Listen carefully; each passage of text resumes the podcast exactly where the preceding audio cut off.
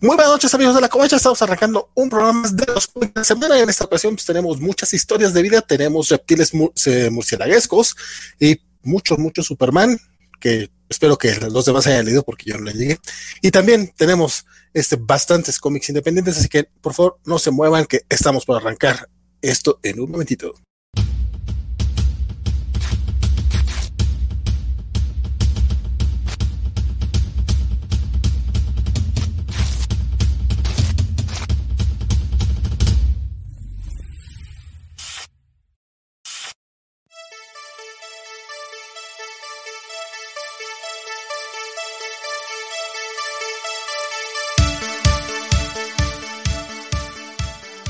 A todos los que ya nos están acompañando a través de, Twitch y de YouTube principalmente, también a la gente de Facebook, aunque la verdad luego en Facebook como que no, no generamos mucho tráfico, pues si están en Facebook y están viendo esto, mejor que hagan el YouTube o el Twitch, acá se pone muy muy bueno el chisme. Mi nombre es Valentín García, me acompañan desde la lluviosa Guadalajara. Buenas noches, Fernando Ortega por acá, ¿cómo se encuentran? Perfectísimo, compadre, también desde la Ciudad de México se encuentra. Ahora no hubo amor, está bien, Este, gracias, gracias por invitarme, vale, gracias por invitarme, es un placer estar con ustedes. Me alegra que el, el, el, halcón con la invitación en, en cuero italiano haya llegado. Sí, esta semana sí llegó. Tarde, pero llegó. Nos dice Félix que también hay, también hacen lluvias en, en, la Ciudad de México, porque al parecer la gente de la capital no está contenta si no se les, si, si no se habla de ellos también, o sea. Es correcto, pues, perdón, es, es que a ver, es que no es que haya lluvia en el resto del, país, es que llueve acá y por tanto después llueve en el resto del país. Como básicamente la historia de, este país. Saludos a Don Chuy Monroy, al buen Félix, también Alejandro Guerra, Oscar Alfredo, que ya está por aquí, el buen Alfredo Samuel Franco, Mr. Max, que nos estaba diciendo por acá que ya vio el último capítulo de Trying, y pues pues pobrecito compadre, yo no sé por qué estás viendo eso. También el buen Rodrigo Díaz se encuentra ya con nosotros a través de eh, el canal de YouTube, están allá en el chat. También, por supuesto, nuestro, nuestro queridísimo amigo Fernando Cano. Y pues bueno, muchachones, fue semana de Prime Day, fue semana de, gastos, fue semana de... Basta. ¿Quién quiere hablar un poquito? O le entramos de lleno al chisme, porque la verdad es que hoy este, esta semana este, pues salieron como chingos, chingos, chingos, chingos de cómics y Francisco los leyó todos. No, pues, tranquilo. Leyó el 85%. No, tampoco. Así que ya fue bastante. No, mi cartera, mi cartera todavía no se repone del, del golpe. No, pues sí, sí eh, hubo unas ofertillas interesantes en el, en el Prime Day. Eh, estaba comentándole a Francisco lo que conseguí y él, a su vez también y quejándonos de, cuando llegue esa tarjeta de crédito, ese, ese estado que... No, la mía, la, mía, la mía es de débito porque ya, ya nadie me da crédito, entonces este... Ah, ok. Yo, yo sí saco de, yo sí saco de la cartera. Ok, o sea, que tú sientes el golpe de una vez. Y yo, en cambio lo, pospongo para luego maldecirme a final de mes. No, yo, yo sí soy de esos que cuando compro sí es literal comer atún durante un mes porque se va, se va. se va, se va. lo, que, lo, que, pasa es que este, esta vez la promoción estuvo más o menos decente. Saludos a Javier que también ya se encuentra este, acá con nosotros y el buen Mario eh, Rodríguez. ¿Qué pasó con eh, Warren Ellis? Ahorita checamos porque por ahí dice Félix Fasser que no regresa a English. Yo me quedaba que sí porque ya regresa Fel, que es este buenísimo, que tiene como 25 años. No, no, no, no, no, sé si leíste la última noticia, pero ya Image dijo que no, no. Hasta, pues que, el, hasta, que el, hasta que el caballero no, no, no haga enmiendas y pida disculpas, no, no. Acabo de leer la noticia. Chan, chan, chan. pero, pero si estaba, estaba bien con todo el mundo, ¿no? Este, incluso el año pasado terminó su serie de Batman y sacó su su este su, su pastadora. Sí fue, o sea, sí hubo este escándalo y tal y que, el grooming y no sé qué, pero como que, había quedado ahí, ¿no? O sea, no le fue tan mal como a Cameron Stewart. no le fue tan mal porque, porque digamos que, que sus, sus transgresiones no, no entran en el terreno de lo ilegal, pero son moralmente muy, muy cuestionables. Tampoco las de Cameron Stewart en general, ¿eh? pero... Las de Cameron creo que, creo que sí, porque sí, había una menor de edad involucrada. Sí, pero en un país donde su edad era legal. Entonces, este, pero, pero es, Estoy diciendo lo que moralmente cuestionable.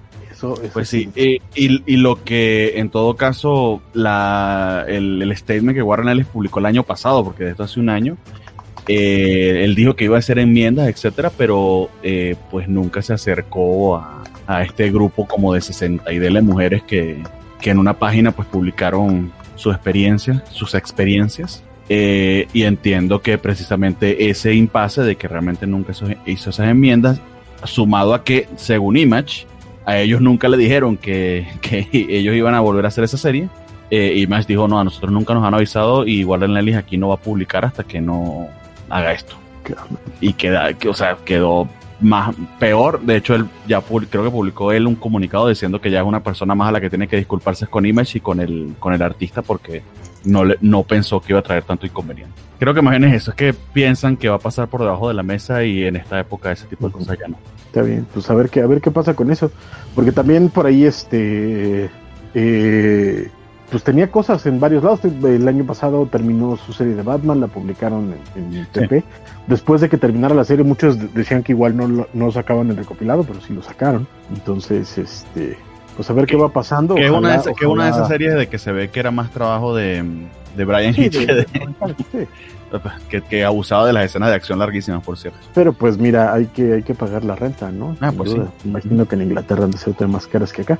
Uh, sí. Pero, este, pero pues ojalá, ojalá salga bien. Creo que el hombre, aunque no es de, mis particulares preferencias, aunque muchos de sus cómics son de mis favoritos, este, ojalá este salga pronto de esto y aprenda de, aprenda su lección, ¿verdad? según él mismo comenta su comunicado, está que está yendo a terapia, está siendo asesorado, etcétera. Es que es un tema de, de, cambio de esquemas. No quiero entrar en mucho detalle porque no conozco los detalles del caso, pero sí es un tema de cambio de esquemas y un poquito de PR. Una mm, mezcla de ambas cosas sin, sin, entrar en el tema moral y ético, que no, no soy yo el más indicado para discutir esas cosas. Como Drake Bell. Y en su, y en, en su momento, este eh, lo platicamos en el programa, cuando salió todo el escándalo, platicamos este largo y tendido acerca de los casos de Cameron Stewart, Warren Ellis y Scott, este, Scott, Al... Scott Ali, y Scott Ali. Scott Ali, de Dark, el editor de Dark Horse. Que ese, ese sí estaba bien pasado e, ese, de lanza. Ese, no, ese sí era grave, animal. grave y, y, y, chisporroteaba a, al creador de Hellboy, se me a olvidó. Todos, que a, a, Miñola. A Miñola, exactamente. Eh, a Miñola, a Gerard Way a este, o sea, es que entendamos que el hombre era el, el, segundo a bordo de Dark Horse, entonces todos los títulos importantes los editaba él. Entonces, eh, fue un tema, y de hecho Miñola se, se desligó y eh, de hecho él parte del Miñola sí se desligó porque lo que, lo que escuché era que como que había, no había comentado nada, es que ese es el tema también, que esperan que comentes algo. Claro, sí, no, pues es que ya ahorita este, todo está, todo está en juicio, pero parte de, para bien y para mal, ¿eh? O sea, no, no me estoy quejando, no, no se lea esto como de, ay, están cancelando a todo el mundo. No. No, no, no, este, no. Pero, este, de hecho, sí, Miñola fue de los primeros, incluso antes de que se desatara el escándalo, él eh, hizo un, como, él dijo, fue a Dark Horse y dijo, yo no vuelvo a trabajar con esta persona. Si quieren que siga trabajando con ustedes, pónganme otro editor porque yo no vuelvo a trabajar con Scotali. Y cuando se destapó el escándalo, él hizo público lo que había hecho en Dark Horse, por eso había sido no, desde, okay. Sí, de hecho, el, el, el, caso de Scott Alice sí se me hizo mucho más pesado, incluso en, en, las cuestiones, porque yo lo que recuerdo haber visto de las quejas de, de Warren Ellis, eh, pues tampoco eran para cancelar al hombre. Pero bueno, este, aquí nos pregunta rápido eh, Arturo Guti. Nos dice que, este, ¿qué, pensamos del nuevo equipo de escritores de Spider-Man? Bueno, esta semana se dio a conocer que, en efecto, eh, el ya sabíamos que ya se iba Nick Spencer y dijeron que en la próxima etapa de Amazing Spider-Man, que comienza a partir del número 75, este, estará a cargo de un grupo de escritores similar a lo que hicieron en Brand New Day hace ya unos 15 años más o menos. En este caso, quienes van a tomar las riendas del arácnido este, son Kelly Thompson, Seb Wells, Saladin, Ahmed, Cody Ziegler y Patrick Gleason. Y pues del equipo completo, a mí la verdad, Saladin Ahmed me da una flojera horrible. Este, a, a mí me alegra mucho Kelly Thompson y Seb Wells, porque los dos están haciendo trabajos extraordinarios en eh, Seb Wells en Helions y Kelly Thompson, por supuesto, la, en Black Widow. Entonces, espero que equilibre, porque si lo de Saladin Ahmed literal fue bien Seb Wells, bien Kelly Thompson. Oh, eso lo Sí, básicamente. No, no sé, a mí, a mí Saladin Ahmed me, me, gusta en Helions, pero poco de lo demás que le he llegado a leer, que tampoco ahorita, si me preguntas qué más he leído él, tampoco me acuerdo mucho. Pero sí sé que su nombre no me suena como alguien que me emocione mucho, fuera de Helions, que sí me está divirtiendo bastante. pero Kelly Thompson sin duda creo que sí es un gran acierto. De hecho, yo quitaría a los otros dos y le dejaba el título completo a, de, hecho, ¿por qué no darle el título completo a ella? No, entendí. Si, hubieran anunciado a Kelly Thompson para la nueva etapa, yo, yo estaría muy emocionado. De hecho, ah, un poquito la bronca ahorita es que el, el, anuncio, spoiler, y me vale porque está en todos lados, es que parece ser que el, el, el arco de, de, de, Spencer termina con la muerte de, de, Peter Parker y por eso viene todo lo de Ben Riley después. Cuando, Pero eso, eso es spoiler, lo sé yo y no estoy leyendo nada.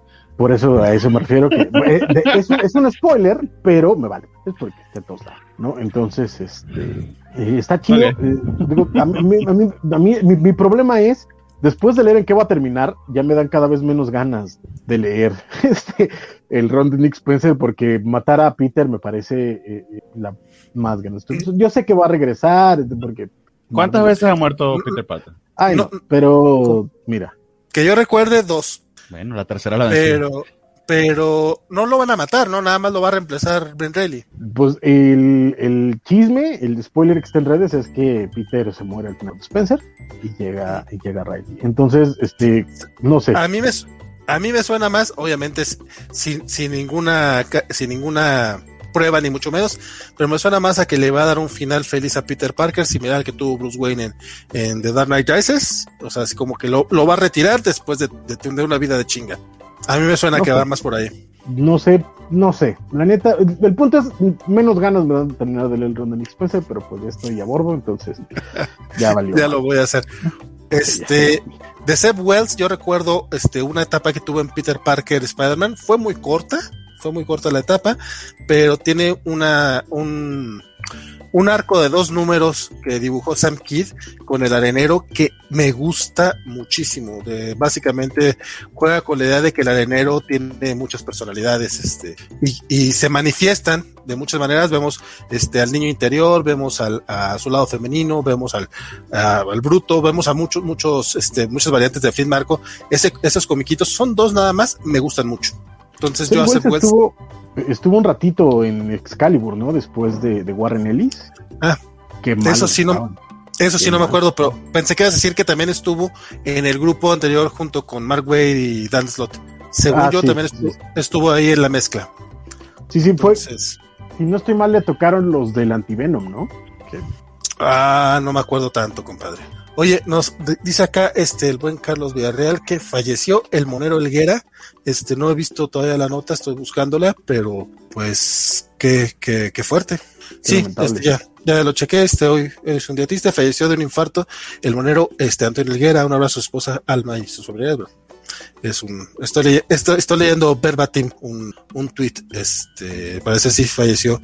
Eh, Elguera del, del grupo de, lo, de los chamucos, digo que uno podrá pensar muchas cosas de, de, lo que han hecho últimamente, pero en cuanto a su trabajo, eh, la verdad es que la gran mayoría son muy, muy buenos. Alguera, es, entre ellos, era, tiene un trazo muy, muy sólido y muy, muy críticos cuando podían ser críticos. O querían, ¿no? Porque de poder pueden. ¿no? No, no, no. Patricio sigue siéndolo. Y Patricio, sí. mis respetos. Pero. Pero por, e, exactamente por eso digo cuando querían. Sí, sí, sí, sí. Pero, pero bueno, y por, y por cierto, quiero decir algo antes, antes de, de canjear la. Antes, eh, Félix quiere ver tu playera, Francisco. Quiero decir que subí al doble la, el, es, eh, los cobacholares para, para esto. Y Félix dice: síguele subiendo, yo seguiré pagándolo porque quiero ver cómo Francisco me para modela la playera. Objetivizarnos eh, es lo que eh, quiere. No, y eres su favorita del table, amigo. Convertirnos. Por ti paga en, lo que en, sea. En, maldita sea. lo malo de ser símbolo sexual, aguanta. Exactamente, eres la más famosa. Uh, uh, uh. Es una playera gris con un, una bonita portada del hombre araña clasicota. ¿De cuál Amazing es? Eh, dice arriba. Aquí dice en mi chichi el 70. El 70. Ah, mira tú. Chapuritito y, John Romita. Y, y, y 70 centavos. Exacto. Chapuritito John Romita.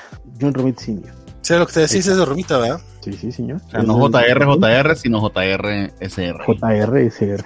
Cuando ni siquiera tenía que usar SR porque nada más había un JR. que le, que o sea, no, es, no, no, no, es ben, no, es ben, Riley, es el. Exacto. Muy bien. Ahora, ahora ¿qué, nadie más, no, o sea, no van a modelar nadie más la playera. No. Samuel Franco aquí está hablando mal de Seb Wells y nos recuerda que también escribió Carnage Family Feud y Carnage USA. Gracias, compadre, por, por, da- por darle la torre al, al pobre Seb Wells. Ha escrito cosas buenas. Lástima que también, sí, cierto, él escribió esas. Pero Este, lo, ¿no? ul- lo último que le he leído, Helions, el Heroes, Heroes at Home o Heroes the han estado chido.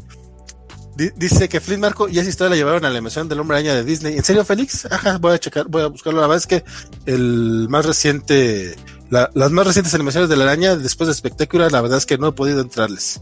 Pongo la de Joe Cocker cada vez que veo a Don Francisco.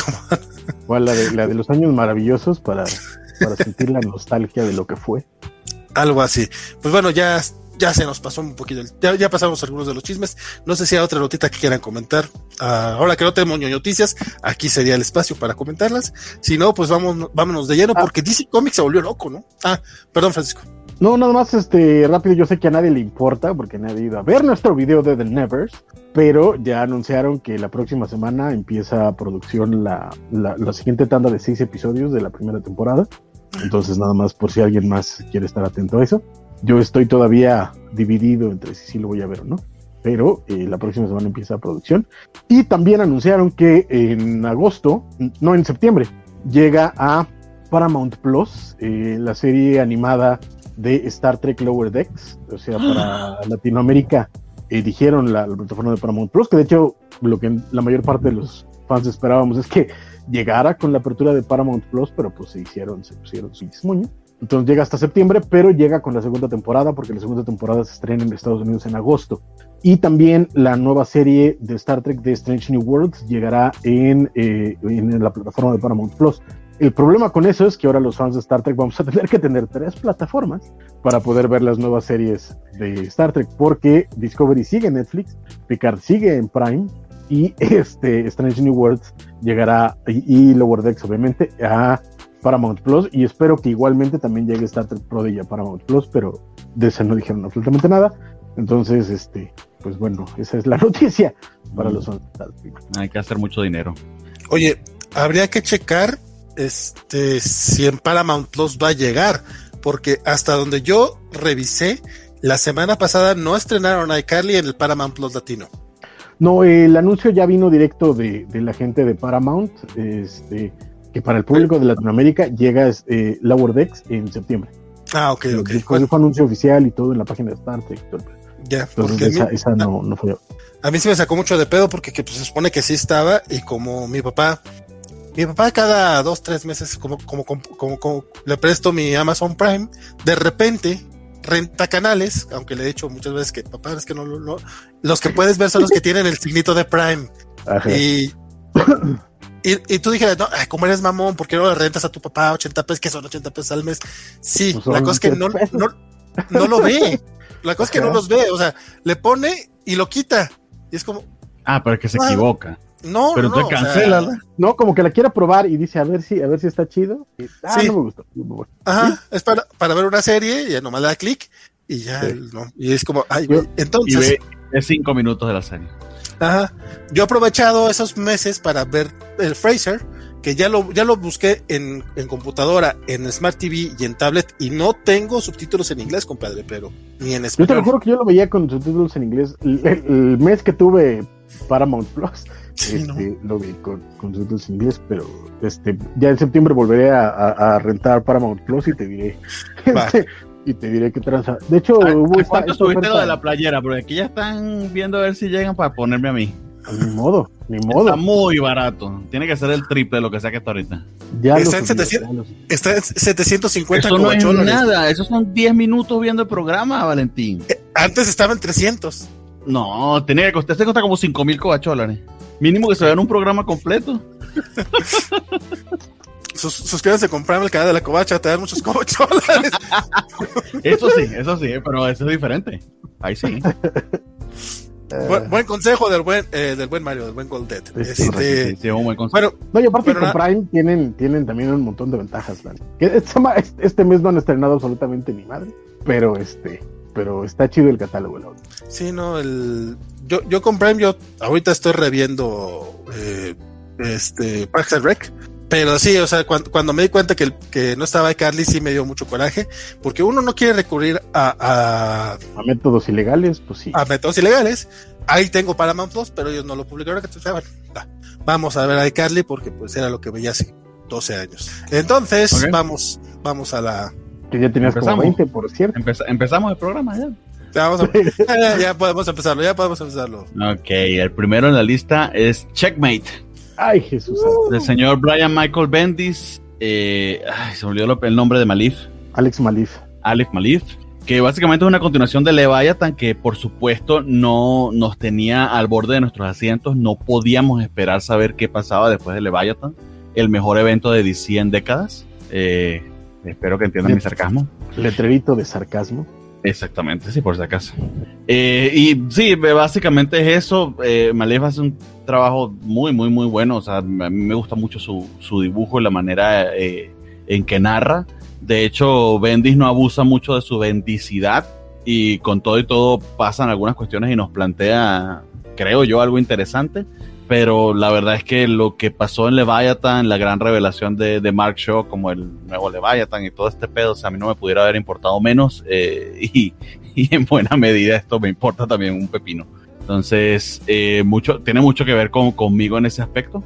A los que sí les interesó y les gustó ese evento como tal y, y, en cierta medida quizá extrañen eh, lo que sea que Bendy hizo cuando, cuando tenía varios títulos en DC, que en este momento pues hasta ahora solamente está encargado de Justice League eh, pues adelante, o sea, se los recomendaría bajo ese aspecto, pero a los que no, no podría, no podría yo decir palabras muy, muy esperanzadoras porque a mí honestamente no me interesó demasiado. Entonces, no más que decir, está bien, pero no es una historia que, que sí que me importa mucho. Don Francisco, o Valentín, no sé. ¿Quiénes leyeron esto? Dale, Francisco, yo estoy escribiendo lo del Hernández, lo del Guerra. Ok, este pues es exactamente como dices, este, viene de algo que me vale madre. Este, entonces, pues básicamente que me vale ¿no? Un poquito mi problema es que yo, venía con altas expectativas, pero estamos hablando del mismo equipo que nos dio uno de los mejores Daredevils en un tiempo. ¿Eh? Este, entonces yo venía con, con, esa idea de, oh, esto va a estar chipocles, y de pronto le vaya tan, y ya fue como de, ah, ya va. Este, lo que me sorprende es, bueno, por un lado, eh, veo un Alex Malif bastante más limpio de lo usual, lo cual está padre, porque se ve que además está madurando el estilo, está jugando con su estilo, siempre ha sido muy bueno, muy, muy bueno, no digo que no haya sido bueno antes, pero aquí noto que está experimentando con, con, un poquito con el trazo, de nuevo lo siento un poquito más limpio que antes, aunque el estilo sigue siendo el mismo.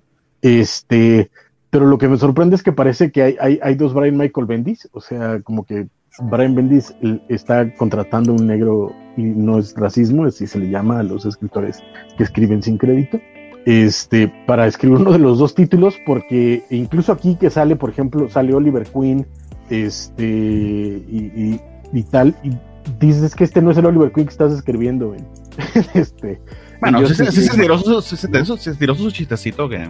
Sí, sí, pero, pero precisamente el punto es ese, el punto no es nada más que tiene el chistecito, sino que se ve en personaje. Y en Justice League se lee en personaje, ¿no? Y ya lo llegaremos a él cuando lleguemos a ese título de semana, que además estuvo muy bueno. Pero este, aquí sí de verdad parece que, es otro, es que es otra persona, ¿no? Entonces, este, yo la verdad es que debut y despedida. Eh, no volveré a agarrar un maldito cómic de Checkmate. Este, y, gracias por participar. Ay, pues, ¿qué? Pues, pues, pues, hoy andan muy este, negativos. Diría yo. Es que este, título en particular eh, creo que es que su, su, génesis no es muy motivador para nosotros. Entonces, como construye a partir de eso. recuerdo bien, recuerdo bien cómo quedó de Leviathan. O sea, si cada número iba cayendo más y más. El, el, primer número a mí sí me recuerdo que me gustó. No, no que me encantara, pero sí recuerdo que me ha gustado. Este, y después se iba deformando un poquito. Esta miniserie es de seis números y la verdad eh, hmm. puede, puede que le vaya a pasar más o menos lo mismo, pero por lo menos esta primera entrega a mí sí me latió, este, sin ser lo mejor que, hay, que, que ha escrito Bendis en el género, ni, ni siquiera es el mejor cómic de Bendis que se ha publicado este mes, pero se lee bien, o sea, la verdad es que... Esta semana. esta semana. Ah, es que Justice League sale esta semana, ¿verdad? Es cierto. Eh, sí. Ok, sí, o sea, no es el mejor cómic de Bendis de esta semana, este, pero no sé, a mí... A mí y son dos, tengan en cuenta. Me gustó, me, gustó su Lois Lane, creo que es lo, lo- lo más relevante. Este, y veremos hacia, veremos cómo, cómo crece esto de Checkmate. Este sí no, no es un obligado, no es el Daredevil de Bendis y Malev, pero pues se lee y está entretenido. Ah, bueno, Tardó Sí, mucho en llegar, sí. eso es cierto. Si ese es el mínimo común denominador, el, el que se lea, pues sí está. También es otro, o sea, para todo lo que está pasando en el, en, en el universo DC hasta ahora, esto se siente como un año atrasado. Exacto, no, y además cuando llega, este, o sea, de verdad, el, el Infinite, eh, el Infinite Frontier, eh, como, como línea editorial, no como el título que vamos a reseñar en un momentito, este, está muy bien armado, o sea, tendrá algún título malo, tendrá algún, algún pero, tendrá alguna bronca, pero el grueso, el porcentaje está bastante bien. Entonces, Sí, está, eh, parece Internet Explorer, de verdad. O sea. Ajá, exacto. es- es- sí, sí, exacto. O sea, es, es el eh, es todavía eh, parte de la video, de la dictadura, entonces no, o sea, se lee torpe, se lee, se lee fuera de, de tiempo y de contexto. Pero está bien, te entiendo tu opinión, la respeto. Qué bueno que, que No, lo y- disfrutaste. Y en el caso de que, de que se lee y que sea con un mínimo denominador, también hay otras cosas que no se leen y que también salieron esta semana. Pero bueno, ya hablaremos de eso. ¿Ok? Como Spidey. Ay, de, de- del hombre ya, ya hablamos, hablaremos también. ¿Cu- ¿Cuánto van a extrañar a Spencer ustedes dos, de verdad? Así no lo quieran admitir. Bien, el, eh, no sé si hay comentarios, Valentín, o pasamos al siguiente. Este, sobre esto creo que no tenemos muchos comentarios, salvo uno de acá de Humberto que decía, ya, ya deben de, de dejar de desperdiciar a Malef. Eso es cierto. Pero bueno, Pues sí. Bien, el siguiente de la lista precisamente es Infinite Frontier, número uno. Que aquí se la voy a dejar a Francisco porque no alcancé a terminar este, solamente leí las primeras páginas. Entonces, Francisco, por favor, ilumínanos con tu brillante reseña. No, hombre, su brillantísima. Este, está gacho.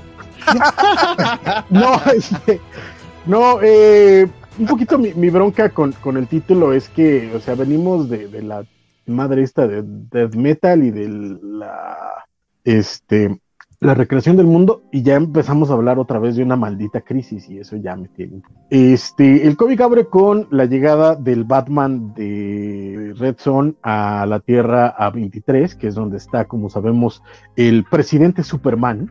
Y, eh, y este presidente Superman también, como nos fue explicado en algún momento, es parte de, es como el líder de un escuadrón de héroes de diversas tierras que eh, están eh, buscando proteger el multiverso, ¿no? La- la- las múltiples tierras que se conocen y evitar que exista otra crisis. Mira tú qué raro. Entonces vemos una escena de pelea donde obviamente vemos a un personaje viejo, viejo, viejo, como más desde hora cero, que está tratando de utilizar el Mangok, que fue creado por este por Grant Morrison, se supone que es como una eh, eh, forma física del el espacio-tiempo, del, del continuo espacio-tiempo, pero lo logran detener a tiempo y todos son felices y trululú, ¿no? Eh, y pues mientras tanto es, es como el, el recuento de, de, de lo que pasó en Death Metal, o como se llama esa porquería. Yo llegué hasta esta página y me dio mucha risa porque dijeron el multiverso fue destruido y reiniciado otra vez. Y hacen la pausa, o sea, hasta, hasta ellos mismos dentro de su misma narración están hartos. Es que, de no, de verdad, esto ya, ya, es- ya, o sea, ya. no sé, ya, ya, no sé ya. Exacto. Este, y pues bueno, la idea es esa, ¿no? Que la llegada de este personaje de, de Red Son abre la puerta a otra crisis porque nadie sabe de qué tierra proviene, entonces están hablando de, de descubrir qué, qué es lo que está pasando y pues bueno, al final ahí hay como un mini, mini twist raro, este, y ya, es como lo que puedo decir, la verdad es que no está mal escrito, eso sí lo tengo que decir, Williamson escribe bastante entretenido, los personajes son, son padres, por ahí aparece este Captain Carrot, que siempre agradeceré ver a Captain Carrot, aunque Ah. sea en esta versión en esteroides que, que hicieron para Multiversity, pero se agradece que, que aparezca y este y pues bueno, este veremos qué pasa. Mi bronca es esa, ¿no? Que parece ser que es una antesala para una nueva crisis y eso me da mucha flojera. Entonces, ah, bueno, y como mención especial de el, eh, eh, del Pride Month, eh, hay una escena muy bonita entre eh, Alan Scott y su hijo que están platicando y mencionan precisamente que, pues bueno, el hombre salió del closet, pues ya mayorcito, ¿no? En, en varios Entonces- títulos, antes, toda esa historia de Alan Scott la han estado tratando como, como su Desde- propia historia, pero partidita por varios títulos y ha estado bonita. De hecho, según yo, nada más fue en el anterior Infinity, Infinite Frontier, que fue el cero. Este, que, que originalmente el Infinite Frontier 0 lo que fue fue este, lo que hacen de vez en cuando que sacan como una especie de previews de las Sí. distintas series que van a sacar. Y ese fue el cero, pero este ya es el inicio de una miniserie. Pero según yo fue la única vez que vimos a Alan Scott, fue precisamente cuando salió del closet delante de sus hijos, que son Jade. Ah, pero también, también en la, en la de DC Pride hubo un comentario y, Ah, hubo- hubo y creo, hubo- que en la- eh, creo que en el Green Lantern, el aniversario o algo así, hubo como el previo a esto. O sea, digo que si se pudi- se- que inclusive se pudiera hacer un one shot coleccionando esas paginitas Claro. de cada una de esas historias. como, Pero en el Pride, según yo, fue una historia, pero fue una historia de flashback, o sea, de, de, pero ya ¿no? había salido de- del closet creo que estaba hablando con su hijo de lo difícil que había Ah, sido sí, en sí. ese momento, por las redadas que hacían en los bares, el, el pedo de que la Pero yo creo que no vamos a salir los, los, los, los Pride, porque yo no leí el Pride de este. No, no, no. El de ese leí nada más esa historia, de hecho, no, no, la- no la alcancé a terminar, pero les comento que eh, eso está pasando en el background. Exacto. Y ha Jesús estado Monroy bonito. tiene- Jesús Monroy tiene toda la razón, querido Vale. Dice que ya no es DC Comics, ya es durante las crisis cómics. Mira, y pusieron en inglés y en español, así que sí está. Y Don Spider-Max ya se une a la fiesta. ¡Uh! Spider Games. ¿Qué, qué fue lo que dije? Spider Spider-Max. Ah, Spider-Max es la página de Raúl Pantoja, perdón. Spider, no, Spider-Max es el, el gemelo estás- malvado. Yo pensé que estás hablando de Luchamex, como que, como que hiciste el amalgam. Probablemente porque también Luchamex ya anda también por acá, que yo creo que no le habíamos saludado. Y Mr. Max está pidiendo que hagamos una covacharla de The Orville. Este, Pues déjame ver de Orville, mano, porque Déjame saber vimos- qué es de Orville. eh, es eh, eh, la versión de Star Trek de Scott McFarlane. Entonces, es- que dicen que, que dicen que no está Seth Seth MacFarlane, dicen que no, Seth dicen que no está mal. Está buena, de hecho, de nuevo, yo vi los primeros episodios, está buena, pero este, pero el problema es que en México no hay manera de, de verla ni de conseguirla. Entonces, Ah, no. Legalmente. Es complicado, Incluso- es complicado.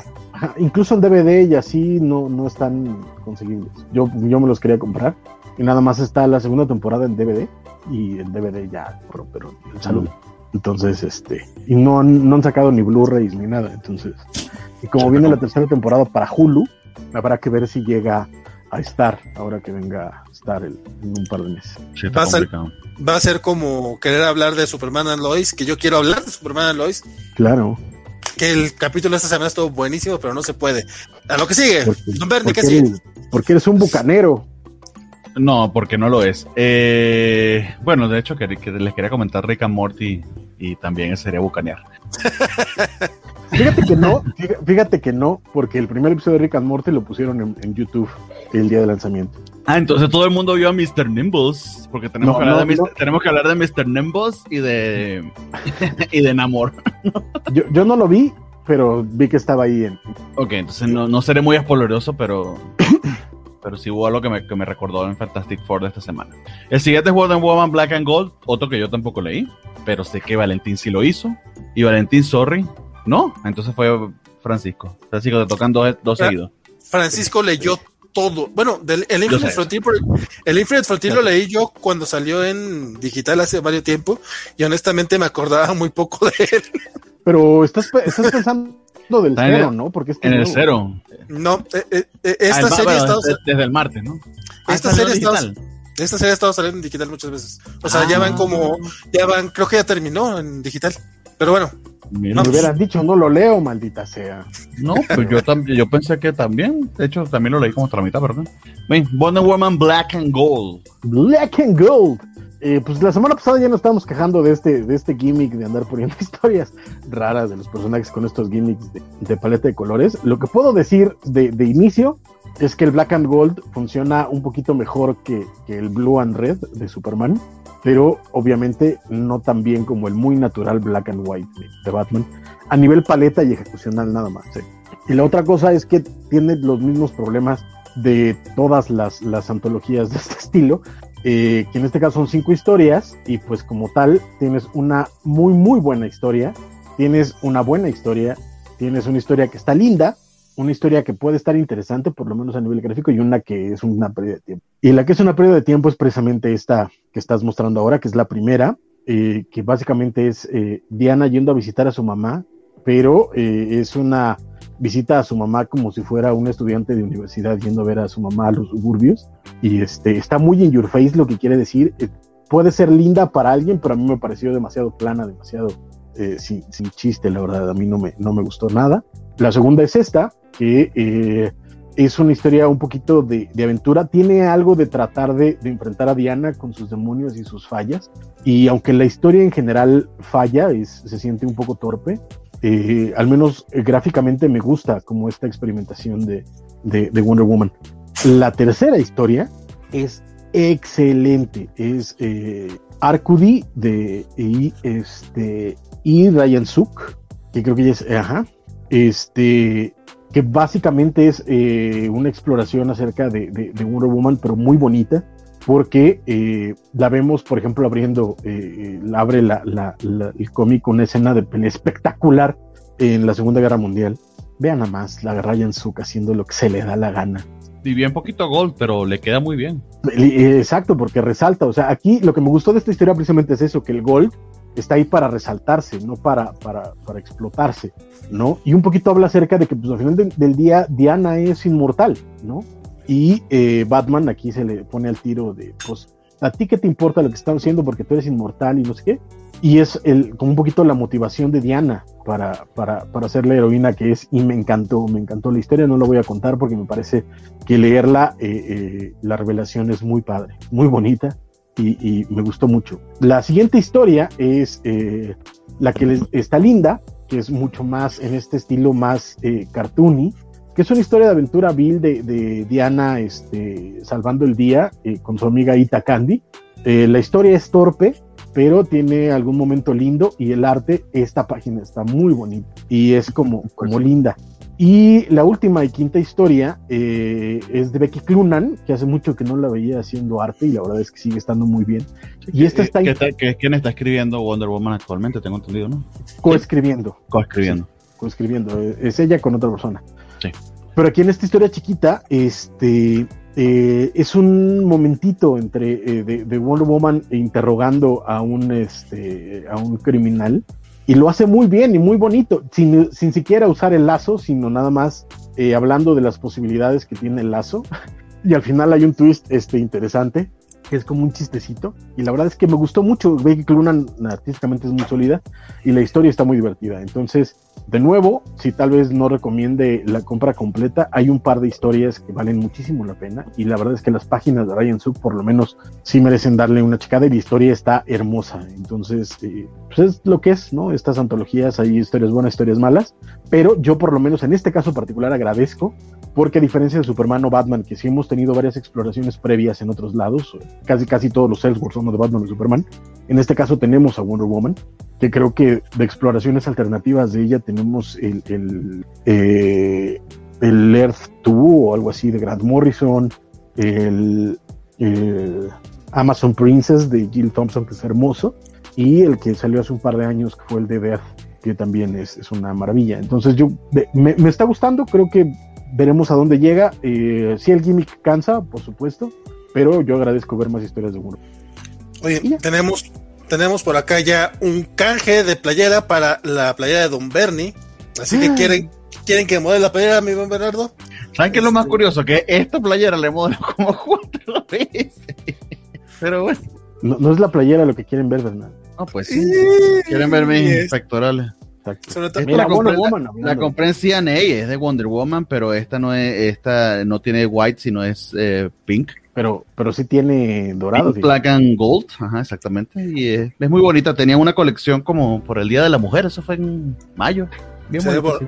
bien feminista. Y, y, tenemos este un mensaje destacado de Spider Games. Eh, que gastó sus cobacholares para decirnos que en el banner que tenemos abajo con los eh, con, la, con los programas de, de, los próximos días dice que falta cobacheando los sábados a las 6 de la tarde. La cosa es que, compadre, mañana es sábado. ¿Va a haber cobacheando? No, ¿verdad? Entonces todavía no. Cobachando se agrega a partir de el domingo o el lunes. Que ya, que, que ya vaya a haber programa de cobacheando. Eso ah, les pasa por... Pero ¿por qué hicieron, porque, ¿por qué hicieron el jueves? Eh, porque ayer tuvieron programa. Lo hicieron porque hablaron de eh, programas este, para adultos y algunos de los cobachos ya tienen hijos y no querían hablar de eso en frente de sus hijos. True Story, no, pero, no, no o sea, a... pero, pero, Pero hablaron de la cosa y de qué nos pasa, o sea, que no manchen, tampoco es como que hubieran hablado de las noches de clímax de Cinemax. ¿sí? No, sí, ah, sí, sí hablaron también de esas. Pero ¿y a qué hora fue ese programa? Bueno, porque debe ser que los niños duermen temprano. Eh, Ah, bueno, eh, es que, eh, es que- eh, eh, que el sábado se acuestan tarde precisamente porque el domingo no tienen clase, ya entendí, ¿ves? Algo así dice Isaías Secundino, lo peor de estas antologías es que podrían juntar todas en un título mensual blanco y negro, que esté más barato y que sirva para atraer a nuevos lectores. Sí, Puede ser, fíjate. con lo un que papel más hacer- barato. como con los que intentaron hacer con las de Walmart, por ejemplo. Pero Sí, sí. Creo que en este caso particular sí son historias que van más dirigidas a los que ya son fans del personaje. O sea, como quiera que sea el Red and Blue, eh, de pronto, eh, por la experimentación que tenía en algunas historias, o lo mismo en este que también eh, llega a haber historias que no son particularmente mainstream, digamos, este, creo que es más enfocado para el público comiquero en particular. Dice Spider Games, "Mi- mis niños no se duermen temprano, hay pruebas en los programas de ello. Eso también es cierto. Y nos decía por acá también eh, Félix, Don Bernie, eh, nos quiere vender subliminalmente el Icon and Rocket como Static hace una Mm. semana. Yo no, amigo, las copias de reseña que vienen con publicidad, porque la manera en que las adquiero incluye ese es el costo. Alex Guerra nos recuerda que la semana pasada nos preguntaba que si había uno de estos de la Mujer Maravilla, este, qué colores elegiríamos y habíamos dicho Gold and Red. Dice, bueno, pues él dice que el elegido fue el Black and Gold y supongo que el color de su pelo da para mejor visualización. Chan, chan, chan. Bueno, ¿qué sigue? Porque traiciono como vale, don Alejandro, por eso no está ahí, por eso no está ahí cobacheando, porque traiciono como vale. No, no, no, o sea, son, son, son, son los horarios de la, de la próxima semana, pero pues cobacheando termina la semana. Sí, o sea, es que empieza un, nuevo ciclo la semana que No, al revés, ¿verdad? Digamos, digamos que antes de que salga el otro programa de Combacheando, vamos a salir nosotros. Entonces ya estará en el sitio. Eso, eso. Pues sí. Batman Reptilian, de, Garde, de nu- nuestro queridísimo Gar Dennis. Uy, y Liam qué- Sharp. Adelante, vale, porque esta no la leí yo. Este, Batman Reptilian. Fíjate que eh, ¿Sí te acuerdas, no? está, está curiosón. Sí, sí, más, más o menos me acuerdo. Lo leí el Es que martes. salió el, el martes, exacto, por eso pregunto. Sí, sí, sí, lo recuerdo un poco. Eh, a lo mejor no con exactitudes, pero básicamente este, hay, hay un- unos asesinatos y la gente quiere saber qué, qué onda. Este.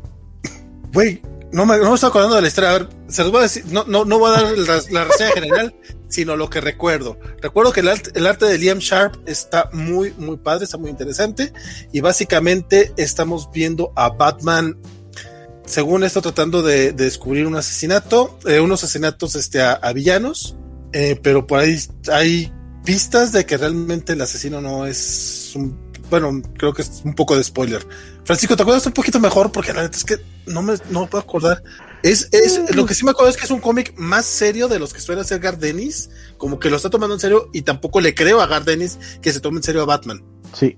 Pero- De hecho, justo, justo creo que mis dos comentarios iban por ahí. Por un lado, el que es un Gardenis mucho menos satírico de lo que lo hemos leído en los últimos años, sobre todo hablando de superhéroes. Este, y por otro lado, eh, eh, un Liam Sharp que está que no cree en nadie el hombre. eh. O sea, de si yo pensara en el Liam Sharp que leí en los 90 a este, hay un mundo de diferencia, ¿no? Y sobre todo, tomando en cuenta también su, su etapa con Green Lantern, eh, con Grant Morrison, que era un son- estilo radicalmente diferente. Aunque sí tenía unas, uno que otro número se medio parecían a esto, pero aquí se ve que lo pulió. Ajá. Pero sí, sí se ve que la, la, eh, lo, lo, lo, lo multifacético que es, porque puede hacer Exacto. muchísimos estilos. No, y aquí ya, o sea, se ve que, que hay una influencia clarísima de Bill Sienkiewicz, de, del mismo este, Dave, Dave McKean, eh, de John J. Mott. O sea, la verdad es que el hombre sí, sí le metió trabajo y eso, la verdad es que a mí me, me lo agradezco. Eh, sí, eso, básicamente la idea es que este eh, Batman anda, anda de, de detective, ¿no? De hecho, hay un par de momentos chistosos con el buen Alfred.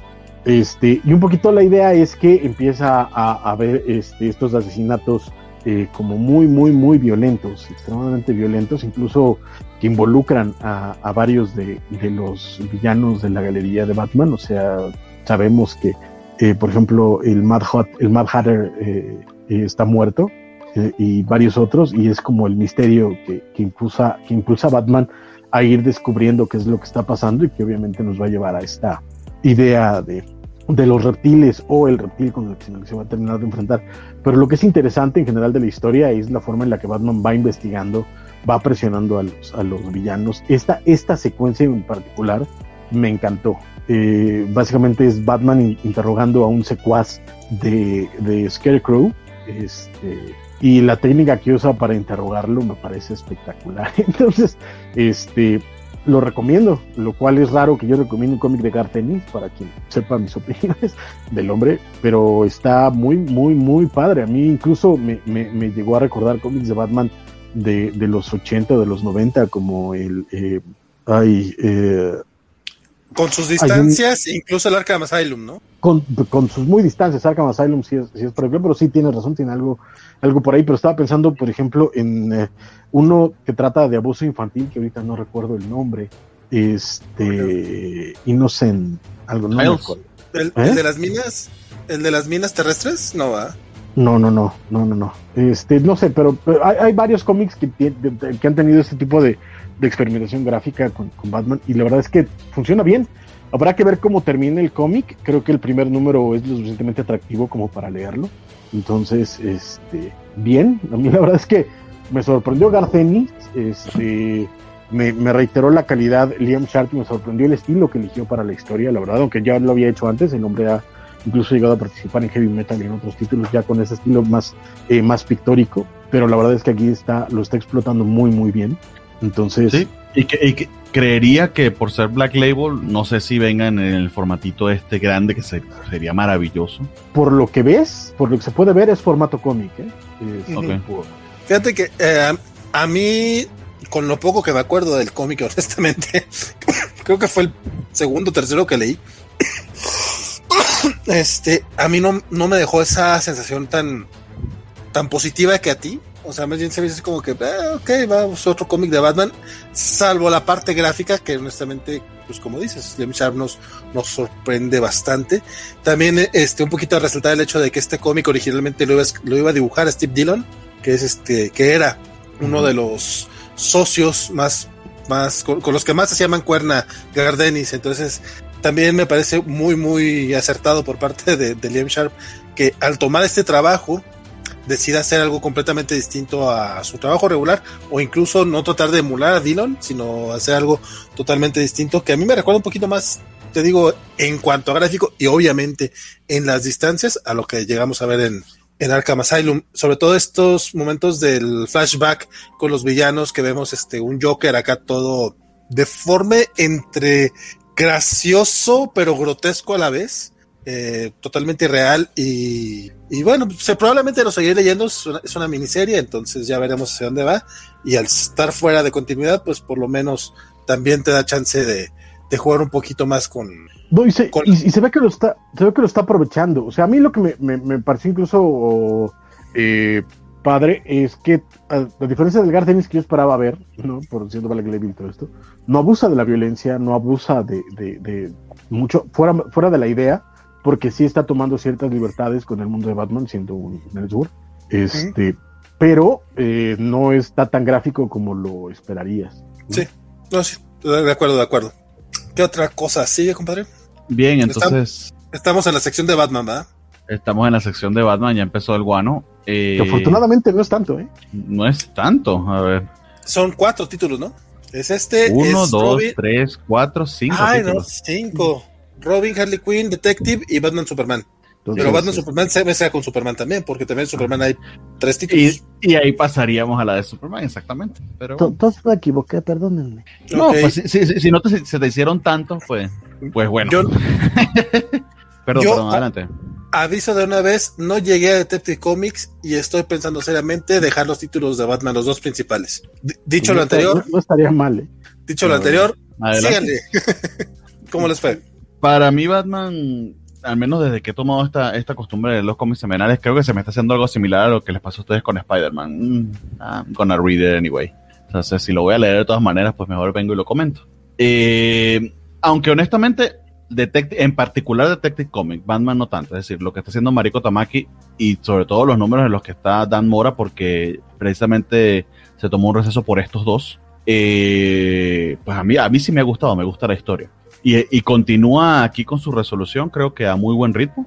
Eh, fundamentalmente es este misterio ya no tan misterioso de, las muertes que han estado ocurriendo en Ciudad Gótica, ese Hudonit que ya sabemos quién lo, quién lo está haciendo, es uno de los asistentes de, de Nakano que aparentemente está poseído por un ente que desconocemos de qué se trate. Eh, y en medio de, de, esa serie de asesinatos y, de, y del escándalo que han traído, eh, está muy, muy involucrado tanto Bruce Wayne como el mismísimo Batman. Eh, tenemos al padre de una de las víctimas, que, que es este caballero Worth, que pues básicamente es un, es un Bane en cuanto al tamaño y la, y la potencia que tiene para pelear con Batman. y que está enloquecido por la pérdida de su hija, hasta el punto de que cuando me metieron para interrogar a Bruce Wayne, el, número anterior, el tipo pues con una bazooka le, dio un balazo a la prefectura de policía para terminar con todo. Está muy acostumbrado a salirse con la suya, que nada nunca le suceda. De, eh, y en medio de todo eso está, metido, está metida Lady Clayface, que pareciera el único testigo que pudiera salvar a, Batman, porque fue la única que presenció ese asesinato. Eh, como pueden ver, tiene muy entretenido eh, el, el cómic Francisco, ya lo escucharon sonoramente como mostró su, su entusiasmo. y bueno, eh, en este número en particular, pues se siguen sucediendo las cosas. Eh, está el enfrentamiento entre Worth y Batman. La presencia de Lady Clayface es precisamente lo que hace que bajen los ánimos un poco de, de, Worth y que, que deje de estar tan a la defensiva. Eh, a, mí, a mí me sigue, me sigue gustando la historia.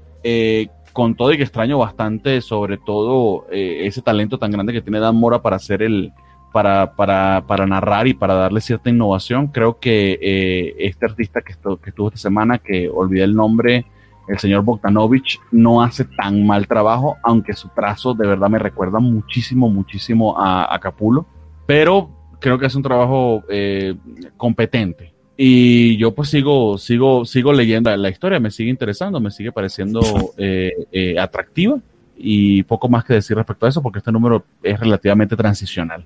En medio de todo eso, por cierto, el pingüino se ve de cierta manera involucrado y es, digamos, la revelación de la segunda mitad del número. Pero más allá de eso, no tendría que comentarles más. No sé, Francisco, ¿a ti qué te pareció? Si también te vas a bajar como Don Valentín o, vas, a, vas, a, esperar por la vuelta de Dan Mora Chiquito Bebé. Yo siempre voy a esperar a, a Dan Mora Chiquito Bebé. Pero, este, mira, creo que lo, lo, bueno que tiene es que no es Batman. Este, este ya, es ganancia.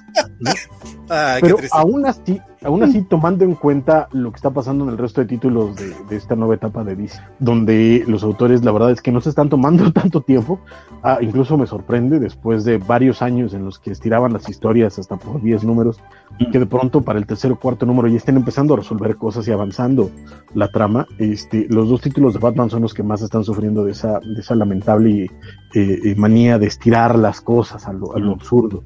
No, dicho eso, de nuevo pasan más cosas que en Batman, lo cual se agradece. Este, es, eh, un poquito, este, como dijera mi querido Valentín, hace rato se deja leer, pero, pero poquito más, ¿no? O sea, la verdad es que no me, no me termina tampoco de, parecer lo más agradable de, Batman hasta el momento. Mariko Tamaki está haciendo, creo, un, trabajo competente, pero pues hasta ahí.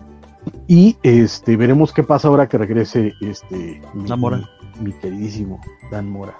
Que él nos dijo en Twitter, no sé si era en el 1039 o en el 1040 que volvían, no recuerdo si, si su descanso iba a ser por tres números o por cuatro. No sé, pero yo quiero que Suarte me haga un hijo.